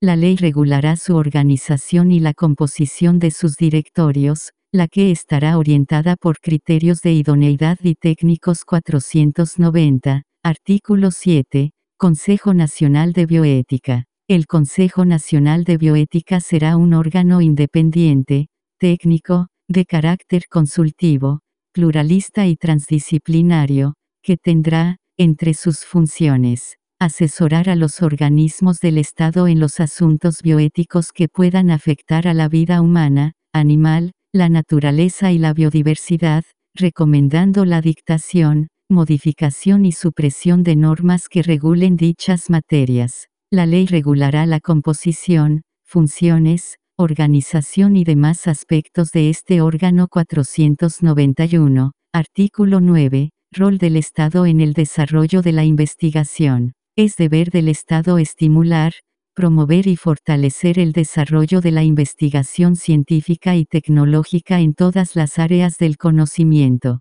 contribuyendo así al enriquecimiento sociocultural del país y al mejoramiento de las condiciones de vida de sus habitantes. El Estado generará las condiciones necesarias para el desarrollo de la investigación científica transdisciplinaria en materias relevantes para el resguardo de la calidad de vida de la población y el equilibrio ecosistémico, además del monitoreo permanente de los riesgos medioambientales y sanitarios que afecten la salud de las comunidades y ecosistemas del país, realizándose, en ambos casos, de forma independiente y descentralizada la creación y coordinación de entidades que cumplan los objetivos establecidos en el inciso anterior, su colaboración con centros de investigación públicos y privados con pertinencia territorial, además de sus características, funcionamiento y otros aspectos serán determinados por Ley 492, artículo 11, Agencia Nacional de Protección de Datos existirá un órgano autónomo que velará por la promoción y protección de los datos personales, con facultades de investigar, normar, fiscalizar y sancionar respecto de entidades públicas y privadas, el que contará con las atribuciones, composición, funciones que determine la Ley 493, artículo 15. Patrimonio lingüístico. El Estado reconoce el carácter patrimonial constituido por las diferentes lenguas indígenas del territorio nacional, las que serán objeto de revitalización y protección, especialmente aquellas que tienen el carácter de vulnerables 494. Artículo 17. Sobre el libro y la lectura. El Estado fomenta el acceso y goce de la lectura a través de planes, políticas públicas y programas. Asimismo, incentivará la creación y fortalecimiento de bibliotecas públicas y comunitarias 495, artículo 22, Innovación en el Estado. Es deber del Estado utilizar los mejores avances de las ciencias, tecnología, conocimientos e innovación para promover la mejora continua de los servicios públicos 496, artículo 23. Derechos de los consumidores. Toda persona tiene derechos, individual y colectivamente, en su condición de consumidor. Para ello el Estado protegerá, mediante procedimientos eficaces, sus derechos a la libre elección, a la información veraz, a no ser discriminados, a la seguridad, a la protección de la salud y el medio ambiente. A la reparación e indemnización adecuada y a la educación para el consumo responsable 497, artículo 25, es deber del Estado promover la publicación y utilización de la información pública, de manera oportuna, periódica, proactiva, legible y en formatos abiertos 498, artículo 29. Derecho a la muerte digna. Todas las personas tienen derecho a una muerte digna. La Constitución asegura el derecho a las personas a tomar decisiones libres e informadas sobre sus cuidados y tratamientos al final de su vida. El Estado garantiza el acceso a los cuidados paliativos a todas las personas portadoras de enfermedades crónicas avanzadas, progresivas y limitantes de la vida, en especial a grupos vulnerables y en riesgo social. La ley regulará las condiciones para garantizar el ejercicio de este derecho, incluyendo el acceso a la información y el acompañamiento adecuado. Capítulo, com 8, Derechos de los Pueblos Indígenas 499, artículo 4, Identidad de Integridad Cultural. Los pueblos y naciones indígenas y sus miembros tienen derecho a la identidad de integridad cultural, y a que se reconozcan y respeten sus cosmovisiones, formas de vida e instituciones propias.